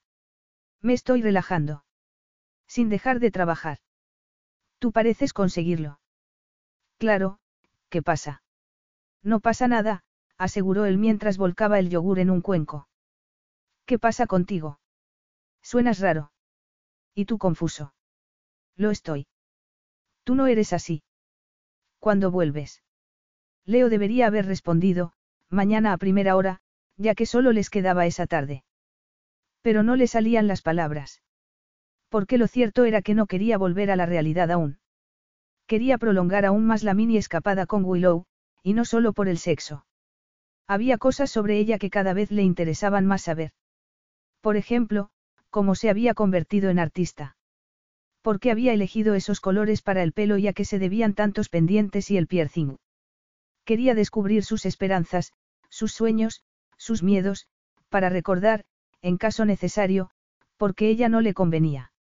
Desde que llegaran a la isla para embarcarse en un maratón sexual, las conversaciones habían sido escasas, impersonales e intrascendentes. Sin embargo, el día anterior, durante un almuerzo ligero junto a la piscina, ella le había preguntado sobre el imperio Estanope Calis, y habían acabado hablando de la dinámica de su familia. ¿Por qué tienes que hacerlo todo tú? Le había preguntado, llevándose un dolmades a la boca. ¿A qué te refieres? Él eligió una aceituna, la lanzó al aire y la atrapó en su boca, lo que le valió una sonrisa radiante y un breve aplauso. Tienes cinco hermanos, había señalado ella. Todos trabajáis en la empresa de una forma u otra. Todos sois hijos de Selene y ya sois adultos. No tienes que ser tú quien cargue con toda la responsabilidad. No, había admitido Leo. Curiosamente, nunca se le había ocurrido antes. Es verdad. Pero es un papel que siempre me estuvo destinado y lo he desempeñado durante años. Renunciar al control es difícil. Renunciaste para tener sexo conmigo. Podrías hacerlo por otras cosas si quisieras. Podría, en teoría, pero... Lo que yo quiera es irrelevante. Yo daría lo que fuera por tener a alguien con quien compartir el cuidado de los hijos, había asegurado ella. Eres un maniático del control. Leo había asentido. Sospechaba que compartía demasiados genes lamentables con su madre y que su éxito como CEO se debía más a su fuerza de voluntad que a un talento innato. Hay cosas peores, había contestado ligeramente a la defensiva. También hay cosas mejores. No queriendo discutir, la había sentado en su regazo, dando por finalizada la conversación durante una hora. Sin embargo, las observaciones de Willow habían dado en el clavo. Su responsabilidad era aplastante, implacable y agotadora, y estaba harto de tener que apagar fuegos constantemente. Y si, para variar, dejaba que sus hermanos se ocuparan de su madre, pensó mientras su desconcertado hermano esperaba una respuesta al otro lado de la línea. Seguro que juntos podrían resolverlo. No tenía por qué ser él a quien Daphne y los demás acudieran siempre en busca de ayuda. ¿Por qué no podía delegar? Zander, teóricamente su segundo al mando, siempre le pedía que soltara las riendas. Estaría encantado de asumir más responsabilidades, aunque fuera temporalmente. De hecho, Leo podría poner en práctica la nueva estrategia en ese mismo instante. Si instruía a su hermano para que llevara el timón durante un tiempo, podría permanecer en la isla con Willow, que aún disponía de unas semanas libres antes de viajar a Italia para su siguiente encargo. Si él se liberaba de responsabilidades externas, podría centrarse por completo en conocer a esa mujer. Zander tenía razón. Su comportamiento no era propio de él, pero los dos últimos días habían demostrado que el mundo giraba, aunque él no estuviera al mando las 24 horas del día, y hacía años que no se tomaba un respiro. Nunca había abandonado el deber por el placer, y no dejaría el barco sin capitán. Solo que, durante unos días, ese capitán no sería él. No tenía por qué sentirse incómodo. Zander era muy competente y, aún más importante, estaría entusiasmado. Sería capaz de manejar todos los aspectos del negocio que exigían la atención del CEO. Y era lo bastante duro como para enfrentarse a Selene en caso necesario. Además, él tampoco iba a implicarse tanto con Willow, aunque existiera la posibilidad, que no existía. No le gustaba el nivel de caos del compromiso emocional, y ella no era en absoluto su idea de compañera de vida. Si llegaba a casarse, sería con alguien como él, alguien que no trastornara su existencia y que no esperara de él más de lo que estaba dispuesto a dar. Los polos opuestos se atraían, pero no eran felices. No había más que ver a sus padres. Su matrimonio había sido como un choque de trenes, caracterizado por los gritos de su madre y la frialdad de su padre, aunque los seis hijos que habían engendrado indicaban que no siempre había sido así. Leo prefería una unión equilibrada, de respeto mutuo y compañerismo, a la pasión y el hielo. Pero había pasado más de una década cuidando de su familia y, pensándolo seriamente, se merecía pensar solo en sí mismo y, en el fondo, ansiaba disfrutar de un poco de diversión contenida e inofensiva. No era un capricho. Sabía lo que quería, y lo que hacía. Todo iría bien. ¿Sigues ahí? Preguntó Zander, devolviéndolo a la conversación. Sí. ¿Y? Me estoy tomando un tiempo personal, contestó Leo mientras apagaba el fuego de la cafetera. ¿Qué? Unos días libres. Un descanso. Ahora. Sí. ¿Por cuánto tiempo? No mucho. Te mantendré informado. Mientras tanto, tú estás al mando. Ya sabes qué hacer. No hace falta que me consultes nada, pero no me decepciones. Leo colgó antes de que Zander empezara a hacer preguntas que él era incapaz de responder, como si hubiera perdido completamente la cabeza. Buscó una bandeja, pero se detuvo al sentir un cosquilleo en la piel, indicativo de que Willow estaba cerca. ¿Quién era? preguntó ella, entrando en la cocina con el bikini negro y la bata de seda rosa que llevaba la tarde que la conoció, responsable de tantas noches de insomnio. Zander. Problemas en Atenas. Si había problemas, no sería en Atenas, sino allí, en el aparentemente insaciable deseo que sentía por ella, que alteraba su comportamiento y ponía su vida patas arriba. Al contrario. ¿Qué quieres decir? Tendrías que estar en algún otro sitio. No, ella sacudió la cabeza. ¿Algo que hacer? No. Pues, al menos durante unos días más, yo tampoco. No lo entiendo, Willow frunció el ceño. Creía que nos íbamos esta tarde. He puesto a Zander al frente de la empresa unos días. ¿Hablas en serio? Ella lo miró boquiabierta. Sí. Leo le tendió el plato de cruasanes y el cuenco de yogur. ¿Por qué? ¿Por qué? contestó él mientras salía al patio con la bandeja y se preguntaba por qué no estaba preocupado por entregar el mando a Zander, o por el trastorno que Willow estaba causando en su vida, necesito vacaciones.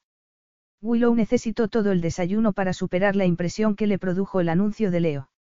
Sintió el golpe de cafeína al entrar en su torrente sanguíneo, imposible no sentirlo con el café que Leo preparaba, pero apenas probó el delicioso croissant o el cremoso yogur endulzado con aromática miel. Habría sido ella la causa de su decisión de tomarse un descanso. Habrían hecho magia sus artes femeninas. Podría la conversación del día anterior haberle hecho replantearse su relación con la responsabilidad y sus hermanos. Siendo realista, sabía que lo más probable era que no, era ridículo lo contenta que estaba con ese último avance. No cambiaba nada. No probaba nada. Pero el corazón bailaba en su pecho y apenas podía contener la sonrisa que amenazaba con dibujarse en su rostro. Pero debía tener cuidado, se dijo a sí misma mientras Leo rellenaba su taza. No debía cometer el error de creer que lo que hacían era permanente. Con Leo era imposible una relación a largo plazo. Aunque pudiera cambiar sus sentimientos contradictorios sobre el compromiso y el amor, imposiblemente profundos, sexo aparte, ella estaba tan lejos de su tipo habitual como era posible. Bajar la guardia y enamorarse de él sería un billete de ida a la decepción y la desesperación. Tenía que vivir el presente y aprovecharlo al máximo. ¿Qué te apetece hacer hoy? Preguntó él, leyéndole la mente. El cuerpo de Willow quería volver a la cama porque, a pesar de todos los esfuerzos por saciarlo, el deseo ardía en su interior tan fuerte como siempre. Pero su cabeza pensaba que tal vez ayudaría a salir fuera. Los últimos días, aunque gloriosos, habían sido intensos. No era de extrañar que hubiera perdido el sentido de la perspectiva. Regresar al mundo exterior podría darle la dosis de realidad que necesitaba para seguir centrada. Además, necesitaba un cuaderno de dibujo nuevo. Ya que estamos de vacaciones, observó ella, segura de que un cambio de aires era lo que necesitaba para mantener los pies en el suelo, y hace una década que no viajaba al extranjero, me gustaría conocer la isla. Aquella tarde, mientras observaba a Willow recorrer las ruinas de piedra caliza de un asentamiento del siglo XI a.C., Leo concluyó que la idea de explorar había sido excelente. Si no lo había sugerido él mismo era solo porque, por primera vez en años, no pensaba con el cerebro. En ausencia de sexo, había podido concentrarse mejor en su plan de obtener respuestas sobre Willow. Entre la miríada de detalles, extrañamente fascinantes, que había descubierto camino del yacimiento arqueológico de la antigua Tera, destacaba que llevaba mecha solo porque le gustaban los colores. Se había puesto el pequeño piercing de diamantes en la nariz para celebrar su primera venta y los pendientes porque, ¿por qué no? Y vivía y trabajaba en Londres, en un luminoso estudio comprado con el dinero heredado de su madre. Llevaban una hora deambulando por las ruinas abandonadas de templos y casas con suelos de mosaico. Los grafitis milenarios eran fascinantes. Las vistas del mar, espectaculares. El teléfono de Leo no había sonado ni una vez, una novedad que no sabía si le alegraba o inquietaba. Ojalá hubiera traído los pasteles, Willow se protegió los ojos del sol mientras, de pie sobre una roca demasiado elevada y cerca del borde del acantilado para gusto de Leo, contemplaba el escarpado paisaje. La profundidad y la intensidad de los colores podrían convencer al retratista más acérrimo para hacerse paisajista. Te ayudaré a bajar. Gracias, ella le dedicó una sonrisa más brillante que el sol, que, tratándose de Grecia en julio, era mucho decir. ¿Cómo te convertiste en artista? Preguntó él, seguro de que el inmenso alivio que había sentido al apartarla del peligro era normal. Apenas tuve elección. Es lo único que sé hacer. Mi único sobresaliente en la escuela fue en arte. ¿Por qué? Por mi enfermedad, faltaba mucho a clase. El calendario de exámenes no era mi amigo. Nadie se dio cuenta. Éramos dos mil alumnos, contestó ella secamente, mientras volvían sobre sus pasos y se alejaban del acantilado. Trescientos en mi curso. No existía la atención personalizada. Yo solo era una de tantas que pasaban desapercibidas. Leo trató de imaginarse algo así en el internado de élite de Inglaterra al que había asistido desde los ocho hasta los dieciocho años, y fracasó. ¿Y tu padre? Desconsolado. Pero no importa, ella hizo un gesto desdeñoso con la mano, que hacía sospechar de lo contrario. Nunca iba a poder mantener un trabajo convencional con la cantidad de bajas por enfermedad que tendría que pedir, así que no necesitaba ninguna cualificación. ¿Fuiste a la escuela de arte? No, he hecho cursos, pero soy, básicamente, autodidacta. Conseguí una colección de obras, mientras trabajaba de camarera, y luego me abrí camino a golpe de talonario hasta las exposiciones. Eres tenaz. He tenido que serlo, ella asintió con ironía. No siempre he tenido éxito, pero, por suerte, a la gente parece gustarle lo que hago. Más aún, me gusta a mí. Mi trabajo es versátil y variado, y me encanta. No mucha gente puede decir lo mismo. Cierto. ¿Y tú? Willow le lanzó una perturbadoramente penetrante mirada. ¿Te gusta tu trabajo, Leo? No especialmente. La respuesta no era buena, pero él la ignoró como hacía cada vez que el resentimiento por su destino asomaba su fea y vergonzosa cara. No tenía sentido preguntarse qué habría pasado si se hubiese negado a abandonar la universidad a mitad de curso, si hubiera dado la espalda a todo aquello para lo que le habían preparado, y perseguido su sueño de ganar la America's Cup. Era CEO de una de las mayores y más exitosas empresas privadas del mundo. Tenía riqueza y poder. No tenía derecho a envidiar a los demás por poder elegir su propio camino. La envidia era destructiva y era ridículo lamentar algo que nunca había sido posible. Soy extremadamente bueno en esto, contestó, extrañamente incapaz de mentir sobre ello con la fluidez habitual. Eso no responde a la pregunta. No. O tal vez sí, ella asintió comprensiva. El deber es importante para ti. Me inculcaron mi destino desde mi más tierna infancia. ¿Qué habrías hecho si hubieras podido elegir? Habría navegado, contestó Leo sin dudarlo. Competitivamente. ¿Tienes un barco? Ya no. Qué pena. ¿Por qué? Podríamos haberlo sacado mañana. Mientras Leo se detenía a inspeccionar unas ruinas al borde del anfiteatro, Willow se sentó en una roca y sacó su flamante cuaderno de dibujo de la mochila. Tras varios irritantes intentos de plasmar el paisaje que se extendía ante ella, se dio por vencida y se puso las gafas de sol para observar al hombre con el que se acostaba, una visión infinitamente más fascinante. No le había pasado desapercibido cómo había esquivado sus preguntas más inquisitivas. O el rastro de resentimiento en su voz que creyó percibir, y no por primera vez. ¿Cuál era la historia? Porque sin duda había una. Desde que se habían conocido, Leo le había dejado claro muchas veces que, para él, el deber estaba por encima de todo lo demás, pero claramente no se sentía cómodo con ello. Tenía la sensación de que él estaba haciendo un trabajo que realmente no quería. Como ella, su vida parecía limitada por las circunstancias. Tal vez, como ella, la idea de cambiar esas circunstancias le parecía demasiado arriesgada. La pregunta, demasiado personal para ser abordada, cuya respuesta no era de su incumbencia, era por qué. Capítulo 9. ¿Por qué había hecho llevar un yate por la noche para poder salir con Willow por la mañana? Leo no tenía ni idea. Hacía años que no navegaba, desde que, tras la muerte de su padre, comprendió que su nuevo trabajo lo absorbía todo.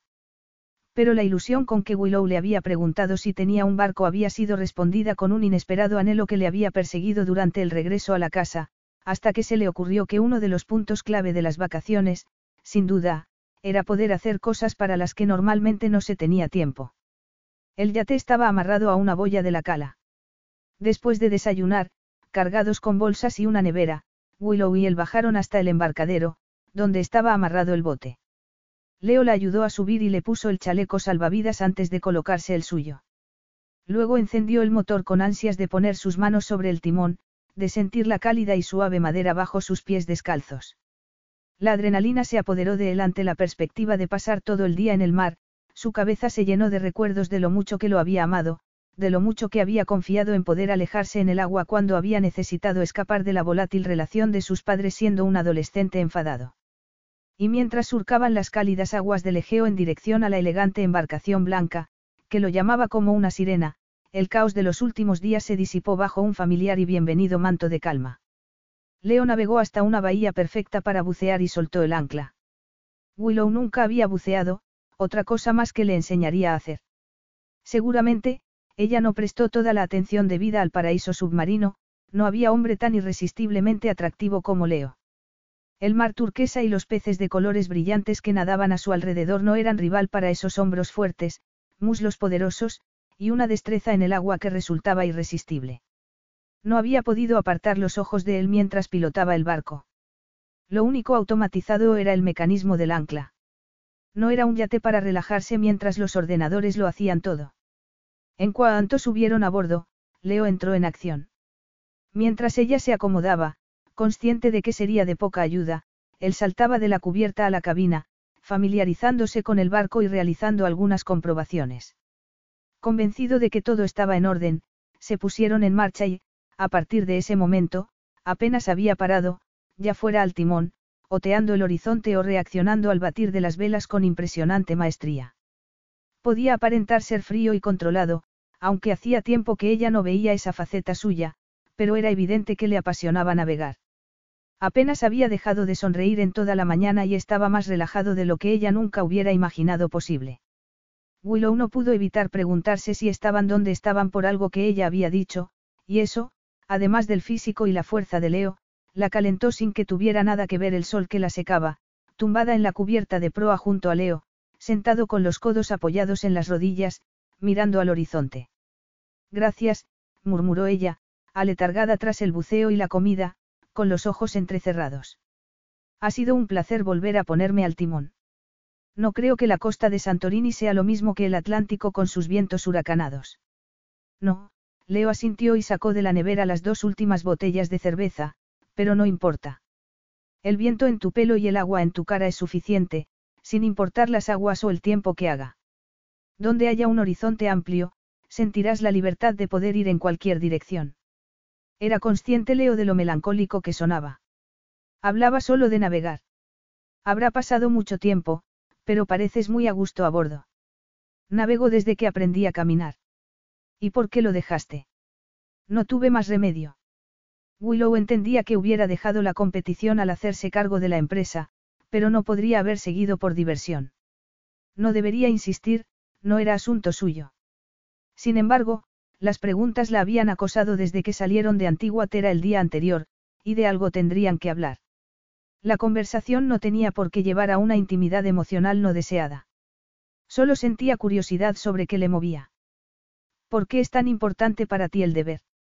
Leo bebió un trago de cerveza antes de responder, como si necesitara armarse de valor.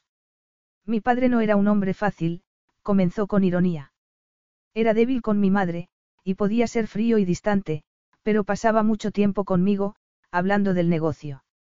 De niño, me llevaba a menudo a las oficinas de Londres o Atenas. Solía presentarme como, el futuro jefe, y aunque sonaba a broma, todos sabían que era verdad. Nunca consideró a nadie más. Es tradición familiar, el hijo mayor hereda automáticamente, Leo sacudió la cabeza. Eso debió de presionarte mucho. Nunca hubo ninguna duda ni discusión al respecto, contestó él, sin confirmarlo ni negarlo. Siempre fue un hecho consumado. No me extraña tu resentimiento. Resentimiento. Él le lanzó una mirada penetrante. A veces se nota cuando hablas de tu familia, Willow asintió. Totalmente comprensible. Eras muy joven. Como dijiste una vez, la curva de aprendizaje fue empinada. Debiste hacer muchos sacrificios. Ninguno que no estuviera dispuesto a hacer, contestó él. No podía defraudar a mi padre. En los negocios, exigía e imponía respeto, y yo se lo daba con creces. En los cinco años siguientes a la fusión de las dos empresas, duplicó el balance. Profesionalmente, iba a ser difícil seguir sus pasos. Pero tú lo sigues, no. Lo intento, aunque a veces con mucho esfuerzo. ¿Qué quiere decir eso? A pesar del calor, a Leo se le heló la sangre al darse cuenta de que había revelado más de lo que pretendía. Se le había subido el calor a la cabeza. Había pasado demasiado tiempo bajo el agua, casi sin oxígeno. Estaba borracho. O simplemente le había sorprendido descubrir que, si Willow se había dado cuenta, no era tan bueno controlando sus emociones como suponía. Algo tenía que explicar el desliz, pero no volvería a ocurrir. La emoción de navegar de nuevo había anulado su cautela. El manto de calma le había dado una falsa sensación de seguridad. Imprudentemente, se había relajado y bajado la guardia. Pero la volvería a subir, porque no podía permitir que la inquietantemente y perspicaz Willow y el caos que la acompañaba lo afectara. La apasionada relación que tenían era un acuerdo temporal. Ella nunca sería la persona indicada para él. Nada, Leo desvió la mirada hacia el horizonte e ignoró una extraña sensación de decepción. Vuelves a mostrarte evasivo. ¿Y tú entrometida? Solo siento curiosidad por el hombre con el que me acuesto desde hace cinco días, contestó ella con fingida ligereza. He respondido a todas tus preguntas. Pero tú evitas las mías. ¿Qué ocultas? Nada, solo cosas que no tenía intención de compartir con ella. Con nadie. Demuéstralo. No necesito demostrar nada. Entonces compláceme.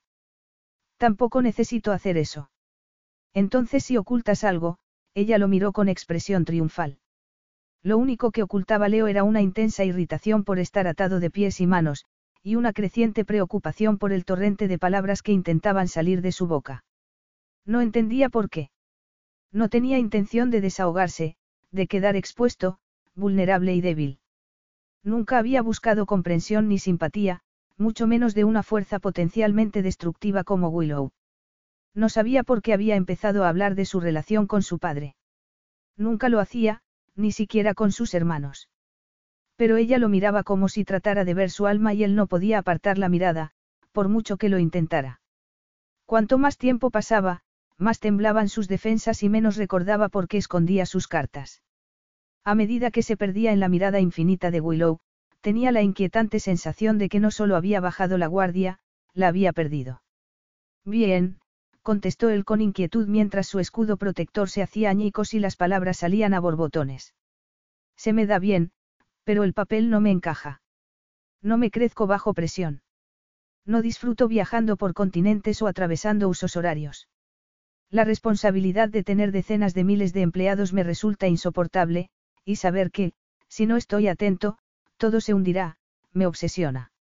Vaya. exclamó Willow algo aturdida. Tú preguntaste. Esa no es la imagen que das. Gracias a Dios. Claro que no. Por eso priorizas tanto el control.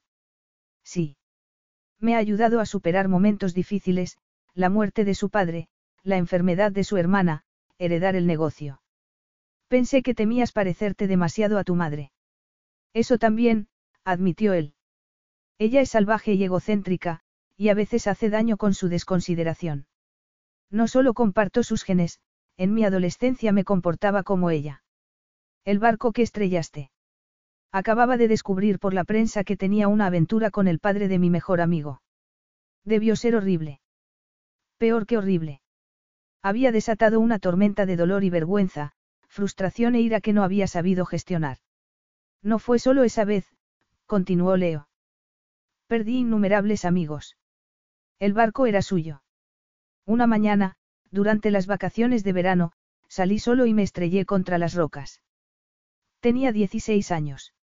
Estaba enfadado. Funcionó. Ya no estoy enfadado. ¿Estás seguro de eso? Absolutamente, Leo asintió. Era lo único de lo que estaba seguro. El accidente, imprevisto e instintivo, le había afectado mucho. Tras el rescate, su padre le había dicho, aunque no le había hecho falta, que su comportamiento cada vez más imprudente no era aceptable. No estaba dispuesto a renunciar a la navegación, de modo que renunció a las emociones. Si no permitía que nada lo afectara, no tendría el impulso de reaccionar. No habría más pérdida de control, ni más daños. Simple. Sería comprensible que siguieras enfadado. Lo sería. Pero no lo estoy. Encuentro a mi madre frustrante y agotadora, nada más. Claro, contestó ella secamente, como si supiera algo que él ignoraba. ¿Qué?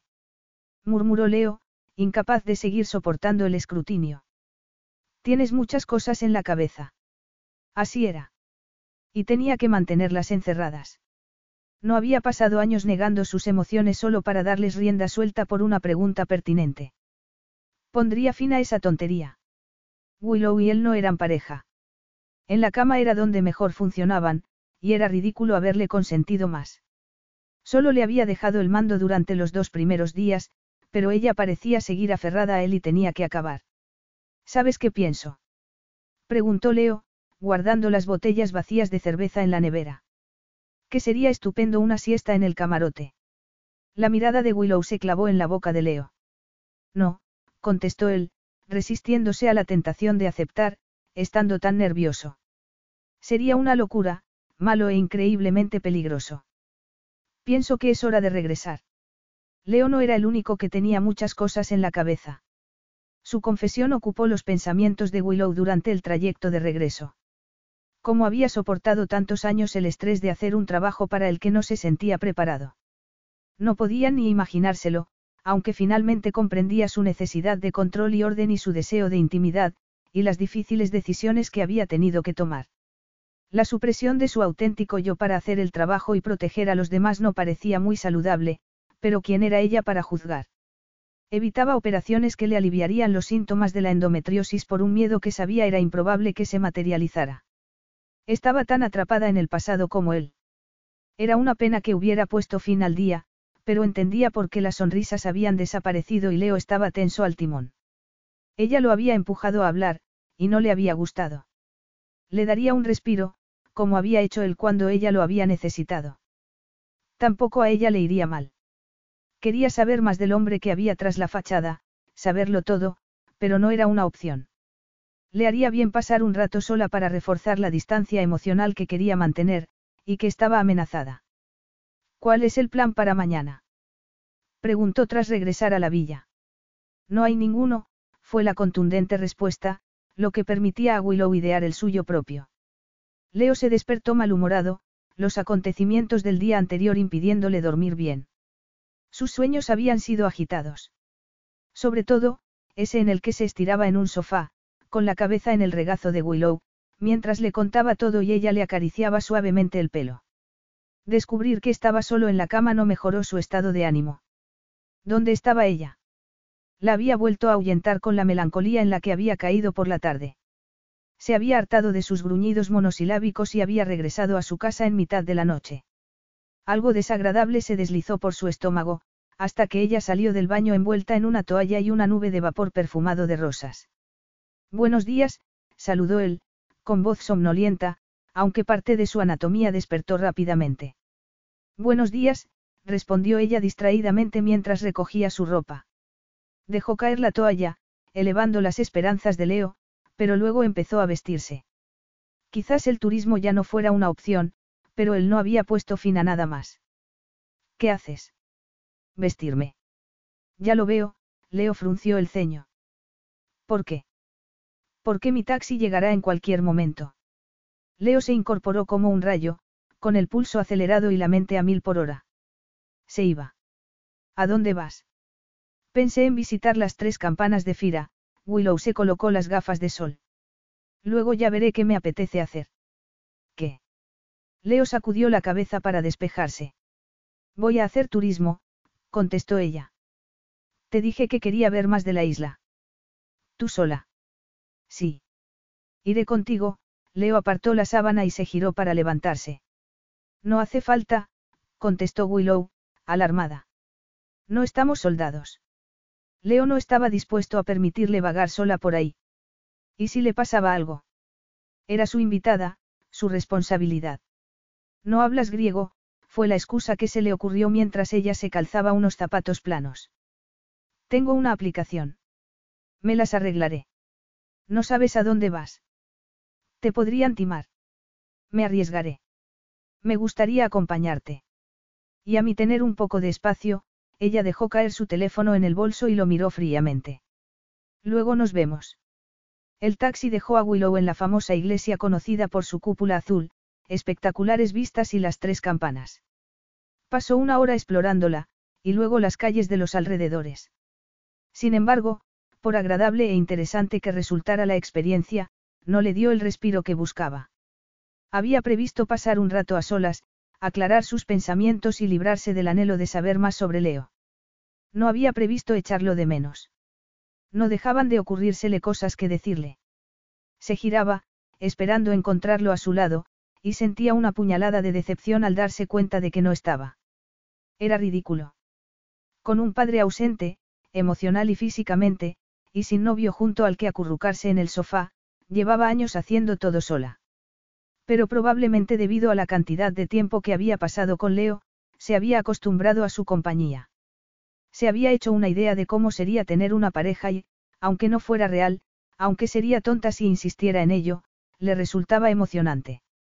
Terminó el agua con gas, en la cafetería donde se había refugiado del calor, con la cabeza repleta de ideas excitantes, posiblemente imprudentes, pero imparables. No había nada malo en dejarle acompañarla si él quería. Mientras recordara que no eran pareja, que su aventura tenía que terminar pronto, mantendría la calma. No corría peligro de enamorarse de él. Nada había cambiado al respecto. Su corazón seguiría a buen recaudo. Reúnete conmigo al pie de la escalera de Carabolades en media hora, le dijo por teléfono, ignorando la vocecilla de alarma que resonaba en su cabeza. Te invito a comer. Leo había pasado la mañana merodeando por la villa, preguntándose qué estaría haciendo Willow. Debería haber ido tras ella. Si su sentido común no le hubiera recordado en el último momento que debía respetar su necesidad de espacio, lo habría hecho. También debería haber disfrutado de la soledad. El tiempo a solas le permitiría reagruparse y reconstruir sus defensas. Pero la villa estaba extrañamente vacía y aburrida sin ella.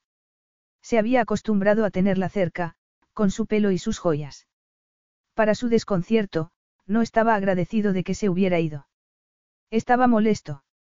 El teléfono sonó dos veces, pero cuando vio que no era ella, sino Daphne, que acababa de regresar de la luna de miel, y Zander, lo ignoró.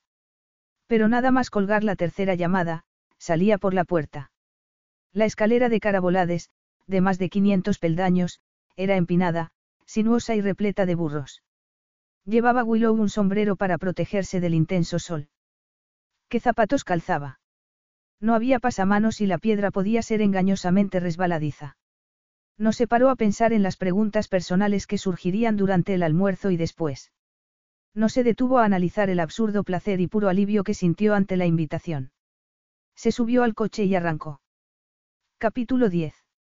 En los días siguientes, Leo llevó a Willow a las aguas termales del pequeño islote deshabitado de Palea Kameni y a las arenas negras de la playa de Camari. Le dio a conocer el aromático souvlaki y las delicias dulces, cremosas y con sabor a natillas de galactoboureco. Una noche vieron una película en griego. Él se pegó a ella para traducirle, pero su proximidad la desconcentró tanto que apenas se enteró de nada. Willow no se arrepintió de haberlo invitado a comer y a hacer turismo después. Cada vez que se volvía para hablar con él, allí estaba, provocándole un sobresalto de placer. Afortunadamente, su osquedad había desaparecido, de hecho, estaba muy hablador. Le contó más cosas sobre sus hermanos y su relación con sus padres. Sobre las competiciones de vela en las que había participado de joven y sobre su trabajo. Aferrándose a su costumbre de hacer hablar al otro, aunque él no fuera un cliente que ella estuviera pintando, Willow evitó tener que hablar ella. Esa noche, Leo la había llevado a una pequeña, pero abarrotada, taberna. La amplia terraza estaba a pocos metros de las cristalinas aguas azules. El color de la balaustrada de madera pintada y de las mesas y sillas hacía juego con el cielo azul. El sol poniente se reflejaba en las cegadoras paredes blancas del restaurante y las bugambillas rosas descendían por los montantes de la pérgola. Era rústico y encantador. Días atrás, le habría sorprendido la elección. Se habría imaginado que un CEO multimillonario con problemas de control y aficionado al orden preferiría un entorno más formal para cenar.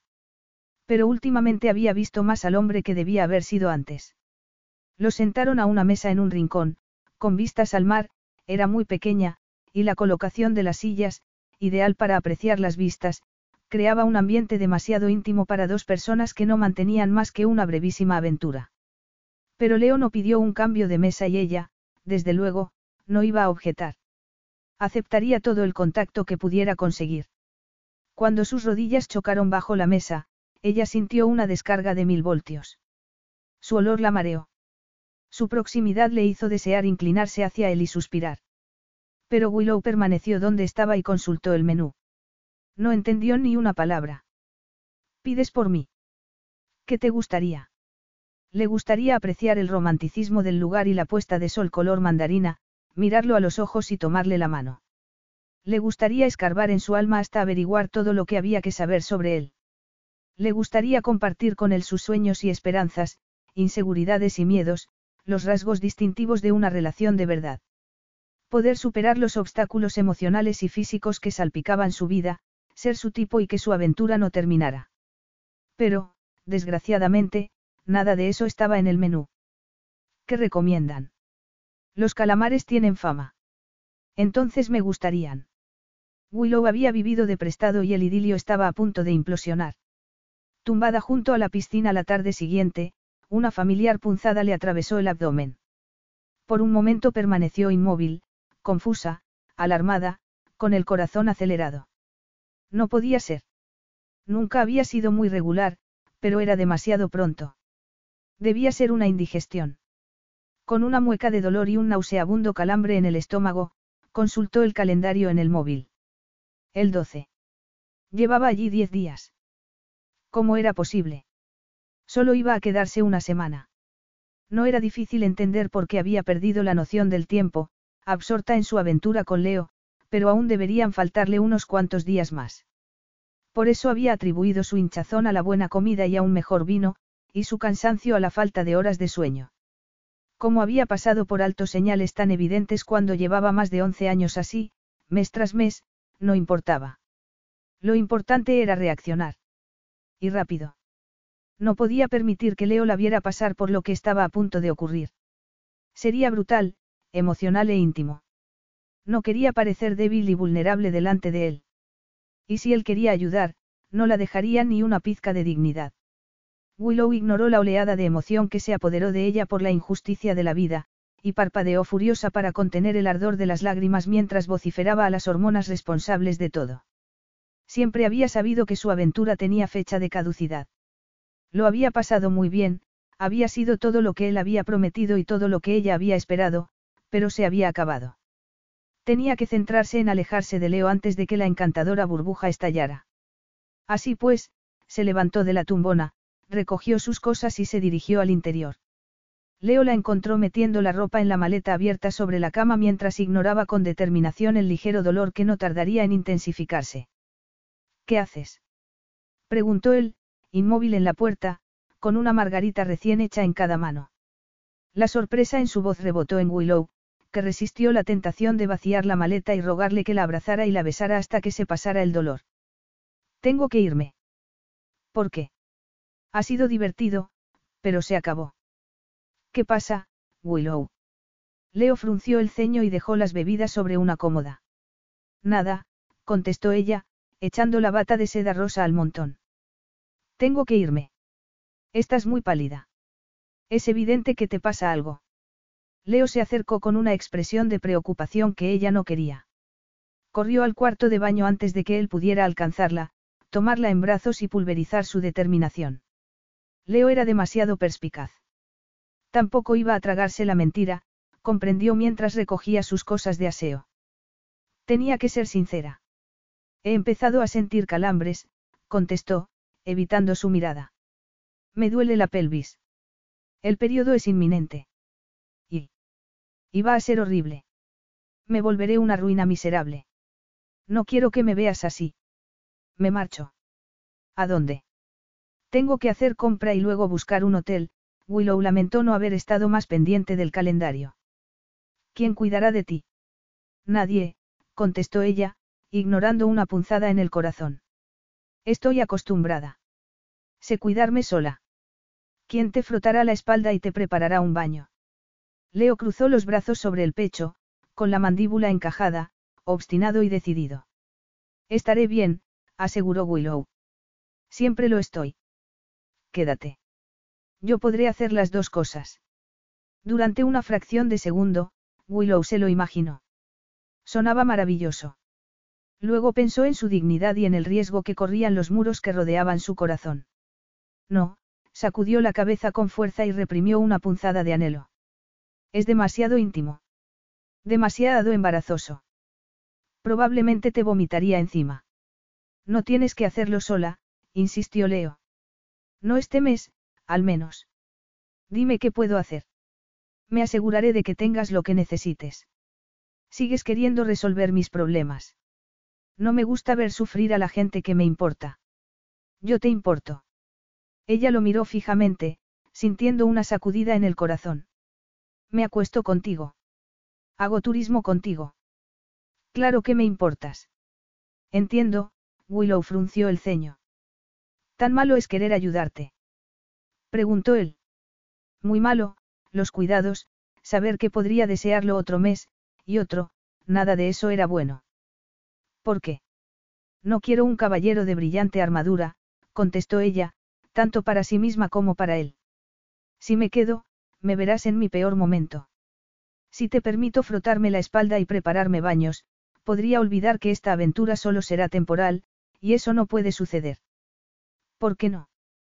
Tenía que hacerle ver que no le iba a permitir complacer su complejo de héroe. Cuando murió mi madre, mi mundo se desmoronó, pero poco a poco fui recomponiéndolo. Mi padre no. La quería tanto que perderla lo destrozó. No vive. Solo existe. No está ahí para mí. No voy a poner a nadie más en esa posición si algo me pasara.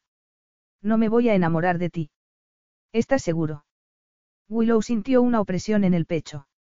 Muy seguro, Leo asintió. ¿Por qué no soy el tipo de mujer que te gusta? No solo eso. He visto lo destructivo que puede ser el amor y la falta de control que conlleva. No permitiré que me pase a mí. No seré tan débil. Pero yo podría enamorarme de ti, ella deseó tener su confianza. Por un momento él solo frunció el ceño. De acuerdo, dijo él tras considerar aquella idea tan inoportuna. No te frotaré la espalda ni te prepararé baños. No me acercaré a ti si no quieres. Pero hazme una lista y te conseguiré lo que necesites. Puedo proporcionarte comida y bebida. Lo que no puedo hacer es dejarte marchar sola y sufriendo. No es el hombre que soy, ni quiero ser. No se trata de ti sino de mí. Tú no quieres ir a un hotel, ¿verdad? Ella se imaginó en una habitación pequeña y desconocida, sola, y el dolor que palpitaba en la boca de su estómago, todavía más emocional que físico, era tan fuerte que disipó sus inhibiciones. No, admitió con un suspiro. Elige una de las habitaciones libres, Leo aprovechó la vulnerabilidad que ella había expuesto. Mantén la puerta cerrada. Mándame un mensaje si necesitas algo. Apenas notarás que estoy aquí.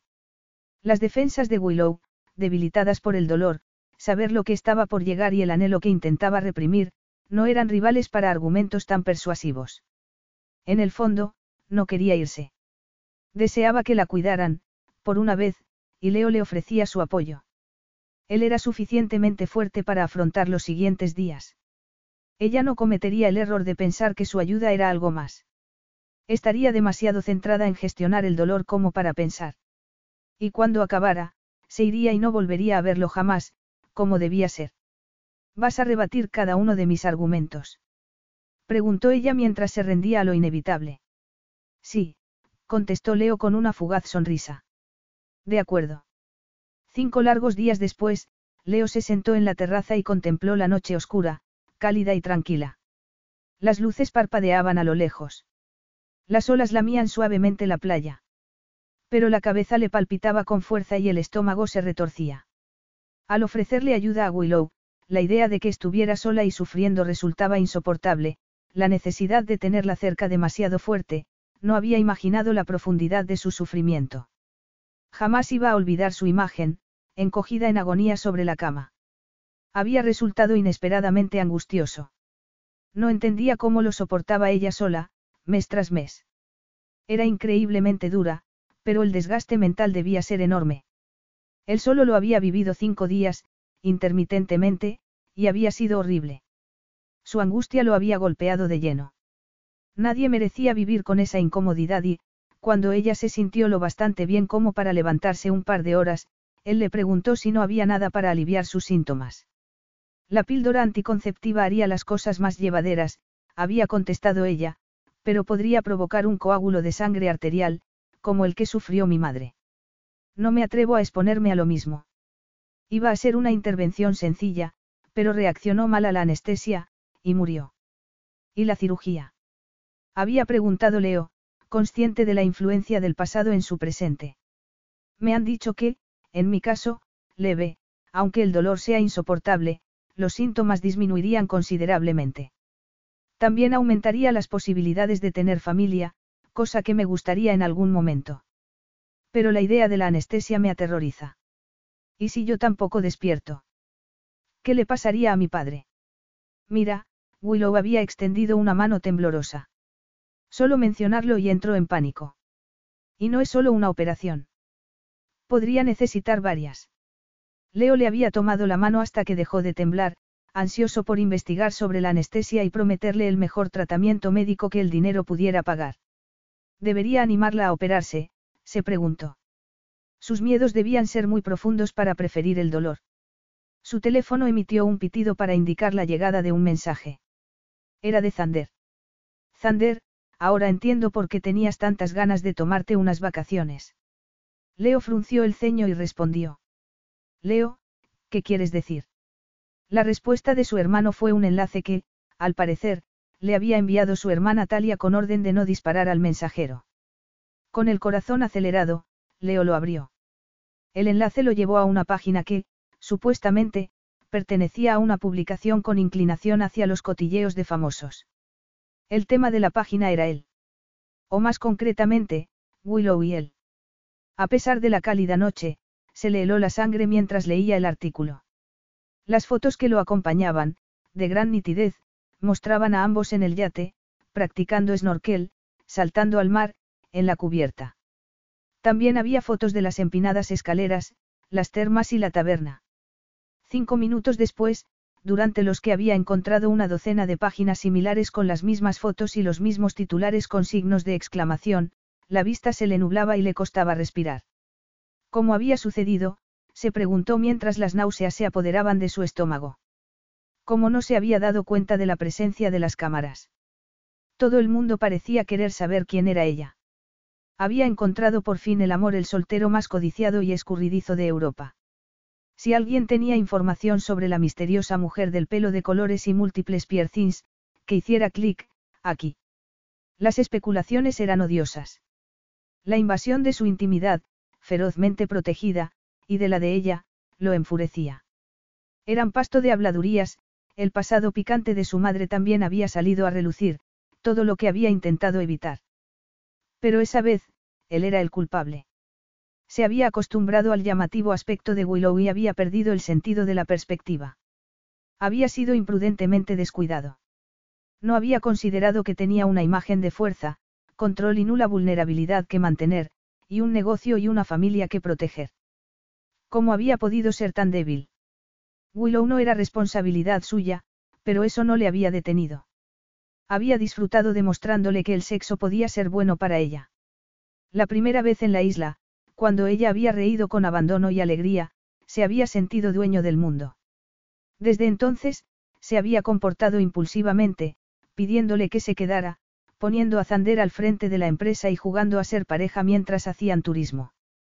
Cuando hablaban, él a menudo sin filtro alguno, escuchaba atentamente lo que ella decía. Sus observaciones le habían hecho cuestionarse cosas que siempre había aceptado como ciertas.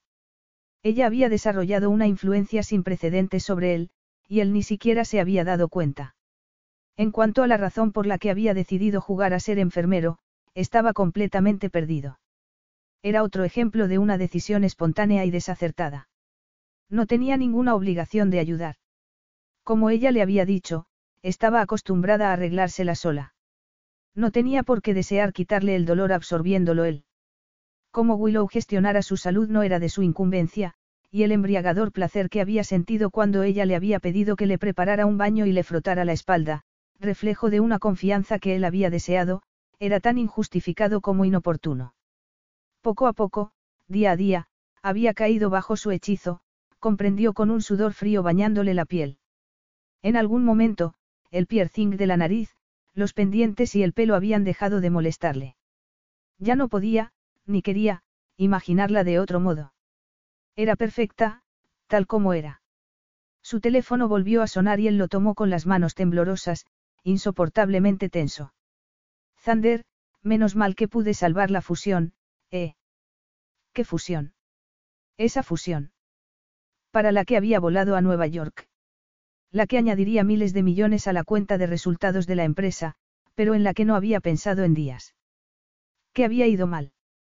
¿Y cuándo fue la última vez que pensó en la empresa? Tenía los pulmones tan contraídos que respirar le resultaba difícil. Cuando había dejado de preocuparle cómo le iba a zander al timón. Cómo había podido abandonar tan fácilmente sus principios, los valores con los que había vivido su vida desde hacía más de una década. Estaba completamente fuera de control. Tenía que parar, todo, antes de volverse esclavo de Willow. Antes de convertirse en alguien que no quería ser, dominado por las emociones y el egoísmo, esclavo de la pasión y la volatilidad. Tenía que recuperar lo que quedara de la vida que conocía, antes de que se destruyera para siempre. Willow se había recuperado. Las vacaciones habían terminado. Ellos habían terminado. Al contrario de lo que Willow esperaba, a pesar del dolor no se le había escapado lo magnífico que había estado Leo. Había hecho exactamente lo que había prometido. Había sido la paciencia y el apoyo personificados, una torre de fuerza, y no se había inmutado cuando ella le había vomitado encima, como le había advertido. Ya recuperada, mirando al techo en la oscuridad, los pensamientos revoloteando en su cabeza imposibilitando el sueño, veía que todo lo que había temido podría hacerse realidad. Leo era complejo e intrigante, atento y hermoso, y lo que sentía por él estaba volviéndose peligroso. A pesar de sus esfuerzos por evitarlo, sospechaba que ya se había comprometido emocionalmente con él. ¿Por qué había cedido y pedido el baño y el masaje en la espalda si no? Quería decirle que dejara el trabajo y comprara un barco. Quería agarrar a Selene por los hombros y darle una buena sacudida para que madurara. Pensó en el periodo siguiente, deseando tenerlo a su lado. Pero jamás podría ser. Si se quedaba más tiempo, esos imprudentes sentimientos se volverían más profundos, y no podía arriesgarse. ¿Y si se permitía amarlo y le ocurría algo? La destrozaría. Y si, a pesar de su certeza de que no ocurriría, Leo se enamoraba de ella. Decía que le importaba. La había visto en su peor momento y no había huido. Era posible que no fuera tan impermeable al amor como creía, y sucumbir a las emociones que negaba, podría destruirlo. Lamentaba profundamente no haber sido más fuerte, no haber resistido. Nunca debía haberse dejado convencer por sus argumentos. La posibilidad de un desengaño amoroso era inmensa e inaceptable. Pero aún no era tarde para rectificar. Solo tenía que poner fin a la aventura. Lo echaría de menos, su compañía y el sexo, por supuesto, pero era mejor marcharse mientras pudiera. La seguridad de su bienestar emocional dependía de la fuerza de su determinación y, mientras finalmente caía en un agitado sueño, se prometió que, por grande que fuera la batalla que presentara Leo, por muy despiadadamente que bloqueara sus protestas, ella no vacilaría. Por mucho que tuviera que luchar contra él, y posiblemente contra sí misma, por la mañana se iría. Capítulo 11.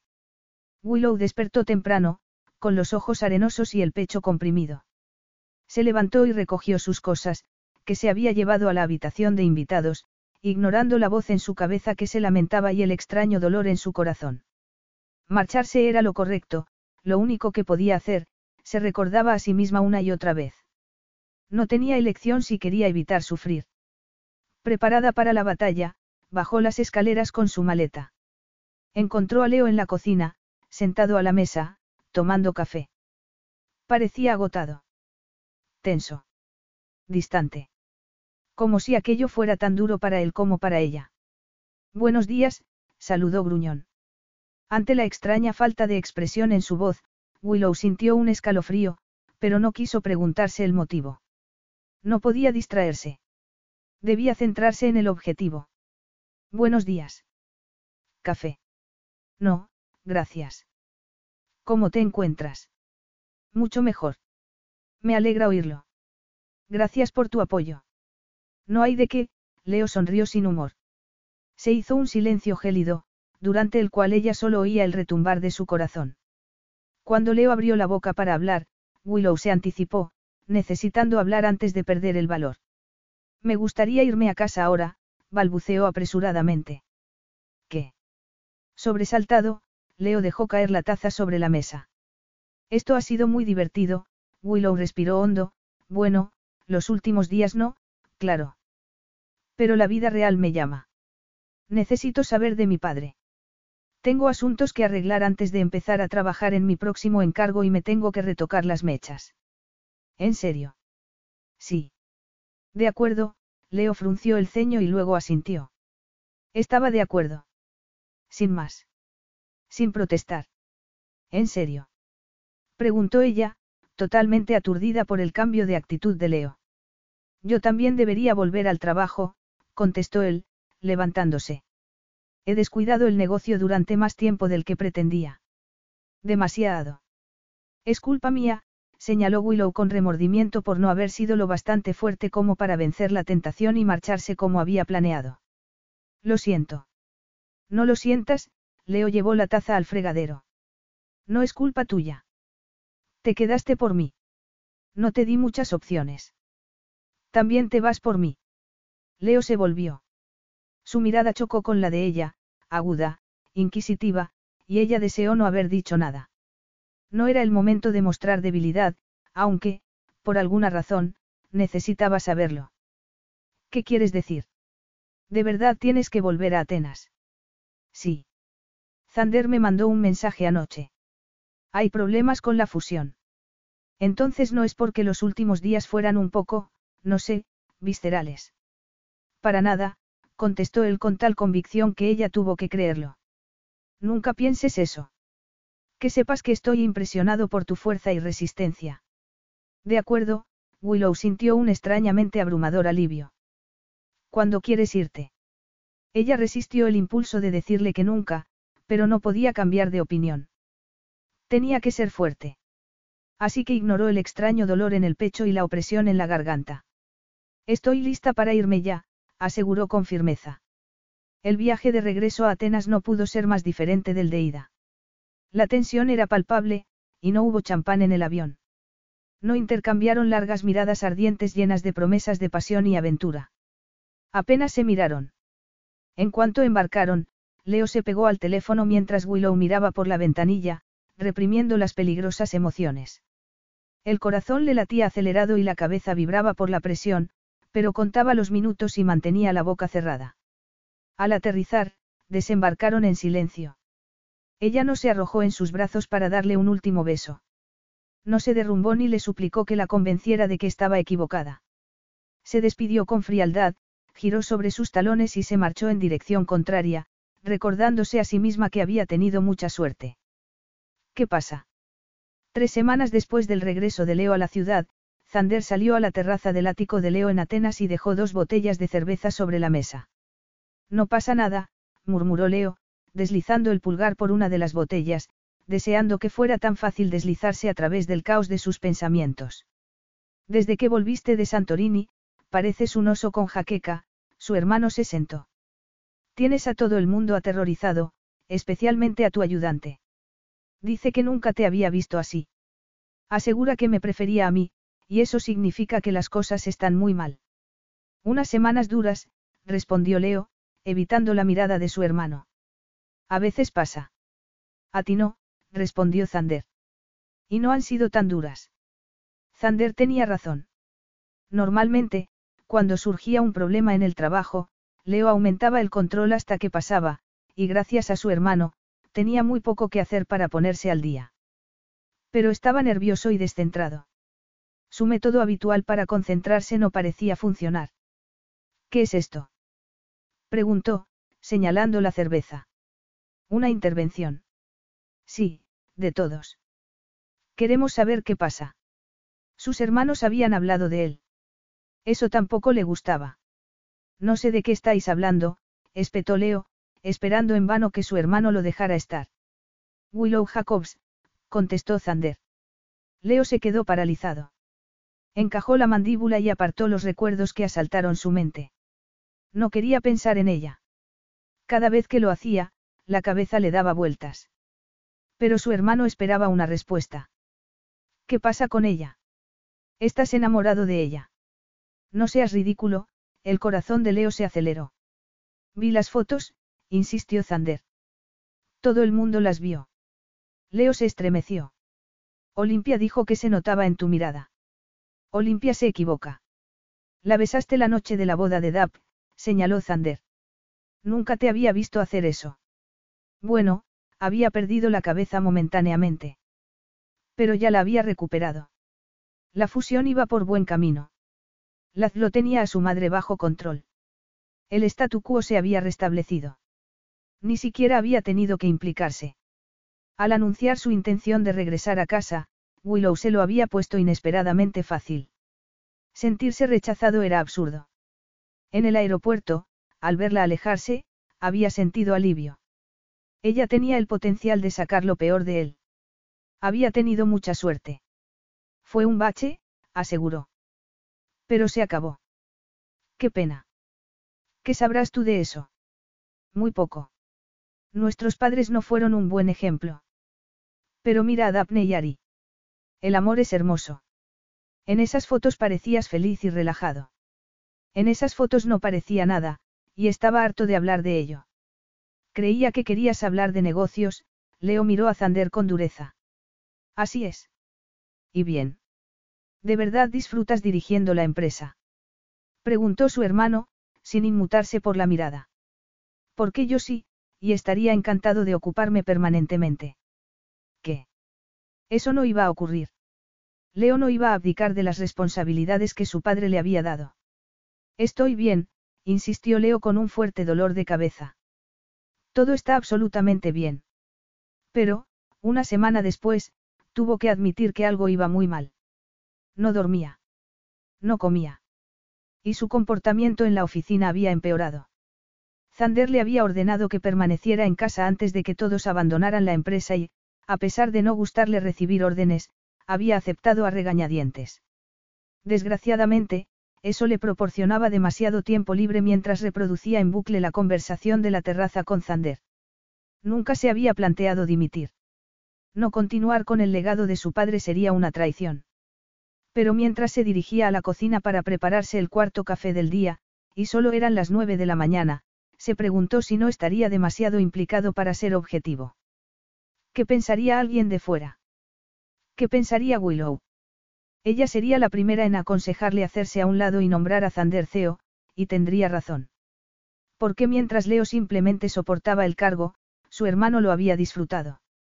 Tenía un don con la gente, estaba motivado y era brillante. Siempre había sido el mejor hombre para ese trabajo.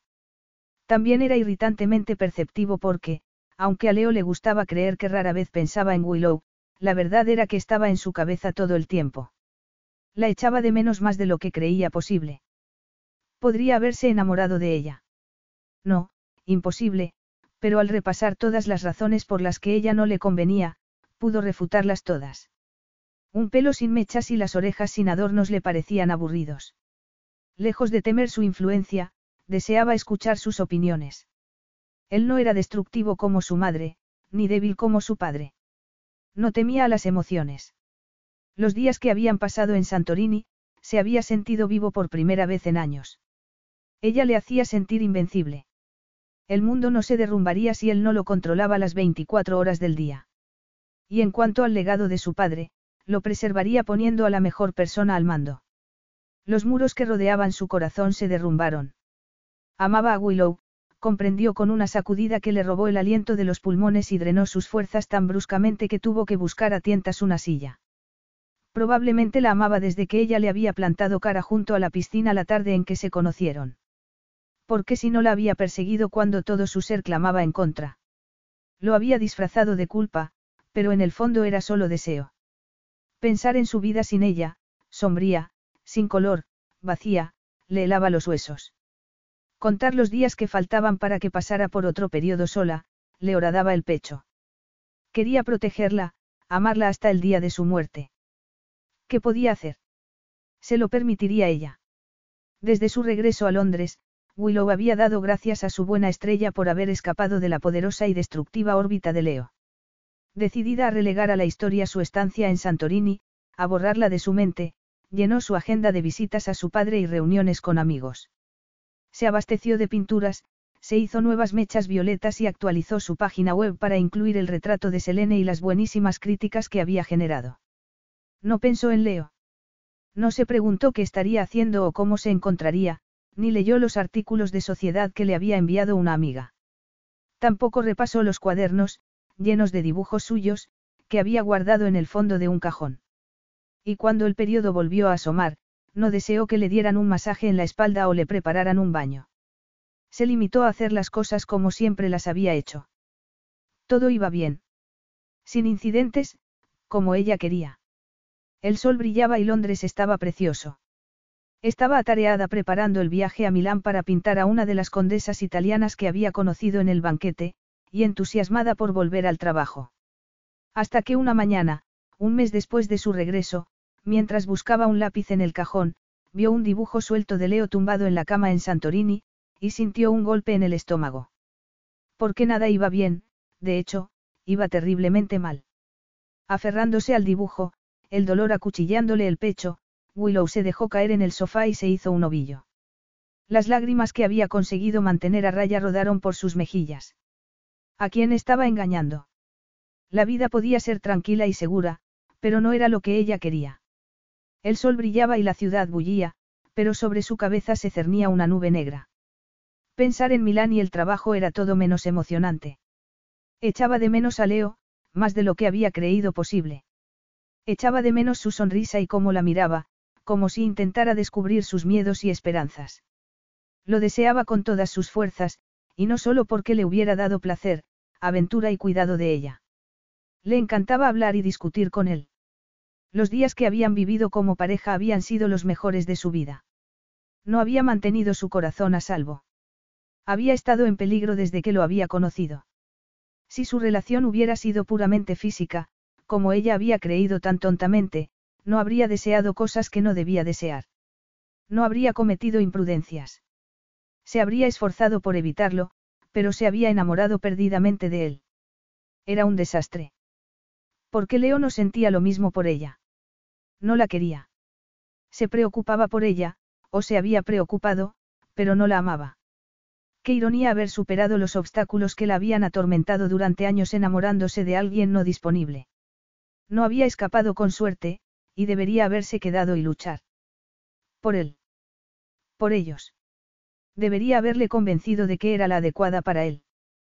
¿Por qué lo era? Sobre el papel eran una pareja dispar, pero en realidad tenían mucho en común. Eran ambiciosos, motivados, víctimas de las circunstancias. Cada uno tenía un progenitor fallecido y otro que no merecía el título. Ella nunca sería lo bastante elegante y sofisticada, pero se entendían. Con él a su lado, tendría el valor necesario para someterse a las operaciones. Haría todo lo posible por mejorar su calidad de vida, por los dos, para aumentar la posibilidad de tener hijos. Ella no era su padre. Leo tenía razón, ella era fuerte y resiliente. Y sí, podría pasarles algo, pero también podría no pasarles. Mejor amar y perder que no haber amado nunca. Quizá el dolor constante era un precio que su padre estaba dispuesto a pagar por el amor vivido. ¿Qué podía hacer? Sería demasiado tarde para intentar convencer a Leo de que el pasado no tenía por qué repetirse. Si intentaba hablar con él, se alegraría de verla o se horrorizaría. Willow estaba tan sumida en su mísera confusión que casi no oyó el timbre. Cuando lo hizo, se cubrió la cabeza con una almohada, esperando a que quienquiera que fuera se marchara, pero no se marchó. Con un profundo suspiro, se levantó y caminó hacia la puerta. Sí. Willow. Soy Leo. Alucinaba. Lo había conjurado con la fuerza de sus sentimientos. A menudo él era capaz de leer su mente, pero la telepatía no cruzaba continentes. ¿Qué hacía allí? Pulsó temblorosa el botón de la puerta y calculó que tendría un minuto para arreglarse, insuficiente, pero al menos su ropa estaba limpia y el pelo recién retocado. Abrió la puerta. Las pisadas en las escaleras imitaban su atronador pulso. Y ahí estaba, corpulento, tan atractivo que la dejó sin aliento, y qué bueno era verlo. Leo, saludó ella mientras la nostalgia que había pasado un mes tratando de negar casi acabó con lo que quedaba de sus rodillas. ¿Qué haces aquí? Tienes un aspecto horrible. ¿Puedo pasar? Él la miró, ojeroso, el rostro afilado, como si hubiera adelgazado. Por supuesto, Willow se hizo a un lado y cerró la puerta tras él. ¿Quieres tomar algo? No, gracias, Leo se volvió hacia ella, la intensidad de su mirada dejándola clavada en el sitio. ¿Cómo estás? ¿Cómo debía responder? El rostro de Leo no delataba sus pensamientos. No había tenido tiempo de prepararse, pero era valiente. Había conseguido exhibir su trabajo, que la invitaran a la boda del año, perseguir a Leo por la pista de baile y convencerlo para una aventura de una noche. Cuando sabía lo que quería, iba a por ello. Creía que bien, contestó ella con la boca seca. Pero acabo de darme cuenta de que no. ¿Y tú? Lo mismo. La cabeza de Willow le daba vueltas. El corazón latía con fuerza. Había esperanza. La semana que viene viajo a Milán, pero no estoy tan emocionada como debería. He dimitido. Dimitido. Willow parpadeó sorprendida. Zander es el nuevo CEO de Stanope Calis. ¿Qué? ¿Por qué? Estoy harto de hacer cosas que no quiero hacer, Leo la miraba como si no existiera nada más que ella. Harto de vivir según normas que no me hacen feliz. Entiendo, observó ella, sin entender nada. ¿Qué vas a hacer? Aún no lo he decidido. Eso debe preocuparte. Debería, ¿verdad? Él sonrió. Pero no es así. Me siento liberado. Como si me hubieran quitado el peso del mundo de encima. Entonces has hecho bien. Creo que sí. Y sabes que sí me hace feliz. Willow no sabía nada y le costaba seguir la conversación. Navegar. Él negó con la cabeza. ¿Tú? ¿Qué? Ella lo miró, aturdida. Tú me haces feliz, Willow, Leo dio un paso hacia ella. Cuando estoy contigo, no querría estar en ningún otro sitio. Cuando no estoy contigo, solo pienso en ti. Estoy enamorado de ti. Creo que me enamoré la tarde en que no conseguí sobornarte para que no expusieras el retrato de mi madre. A pesar de lo que pudiéramos pensar, has resultado ser exactamente mi tipo. Me equivoqué al temer a las emociones. He dado demasiado valor al control. Quiero forjar mi propio camino. Y me gustaría hacerlo contigo. Leo esperaba una respuesta, pero Willow no podía hablar. Sus pensamientos giraban demasiado deprisa. Lo que acababa de oír, era todo lo que había deseado. ¿Estás seguro? Consiguió al fin preguntar. Nunca he estado tan seguro de nada. Quizá no pueda tener hijos. Lo sé. Solo te quiero a ti. Creo en nosotros y quiero ese futuro que podríamos tener, sea como sea. Sé que el amor te aterroriza y lo entiendo. He venido para convencerte de que lo reconsideres. No te molestes, contestó ella, acortando la distancia que los separaba.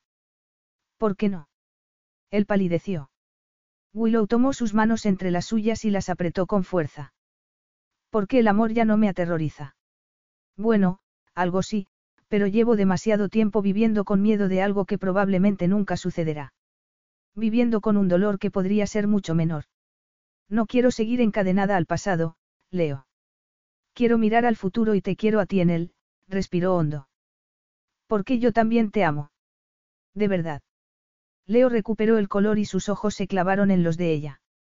Totalmente, Willow se perdió en su mirada, en el calor de su cuerpo. Eres todo lo que nunca me atreví a soñar, lo que pensé que nunca podría tener.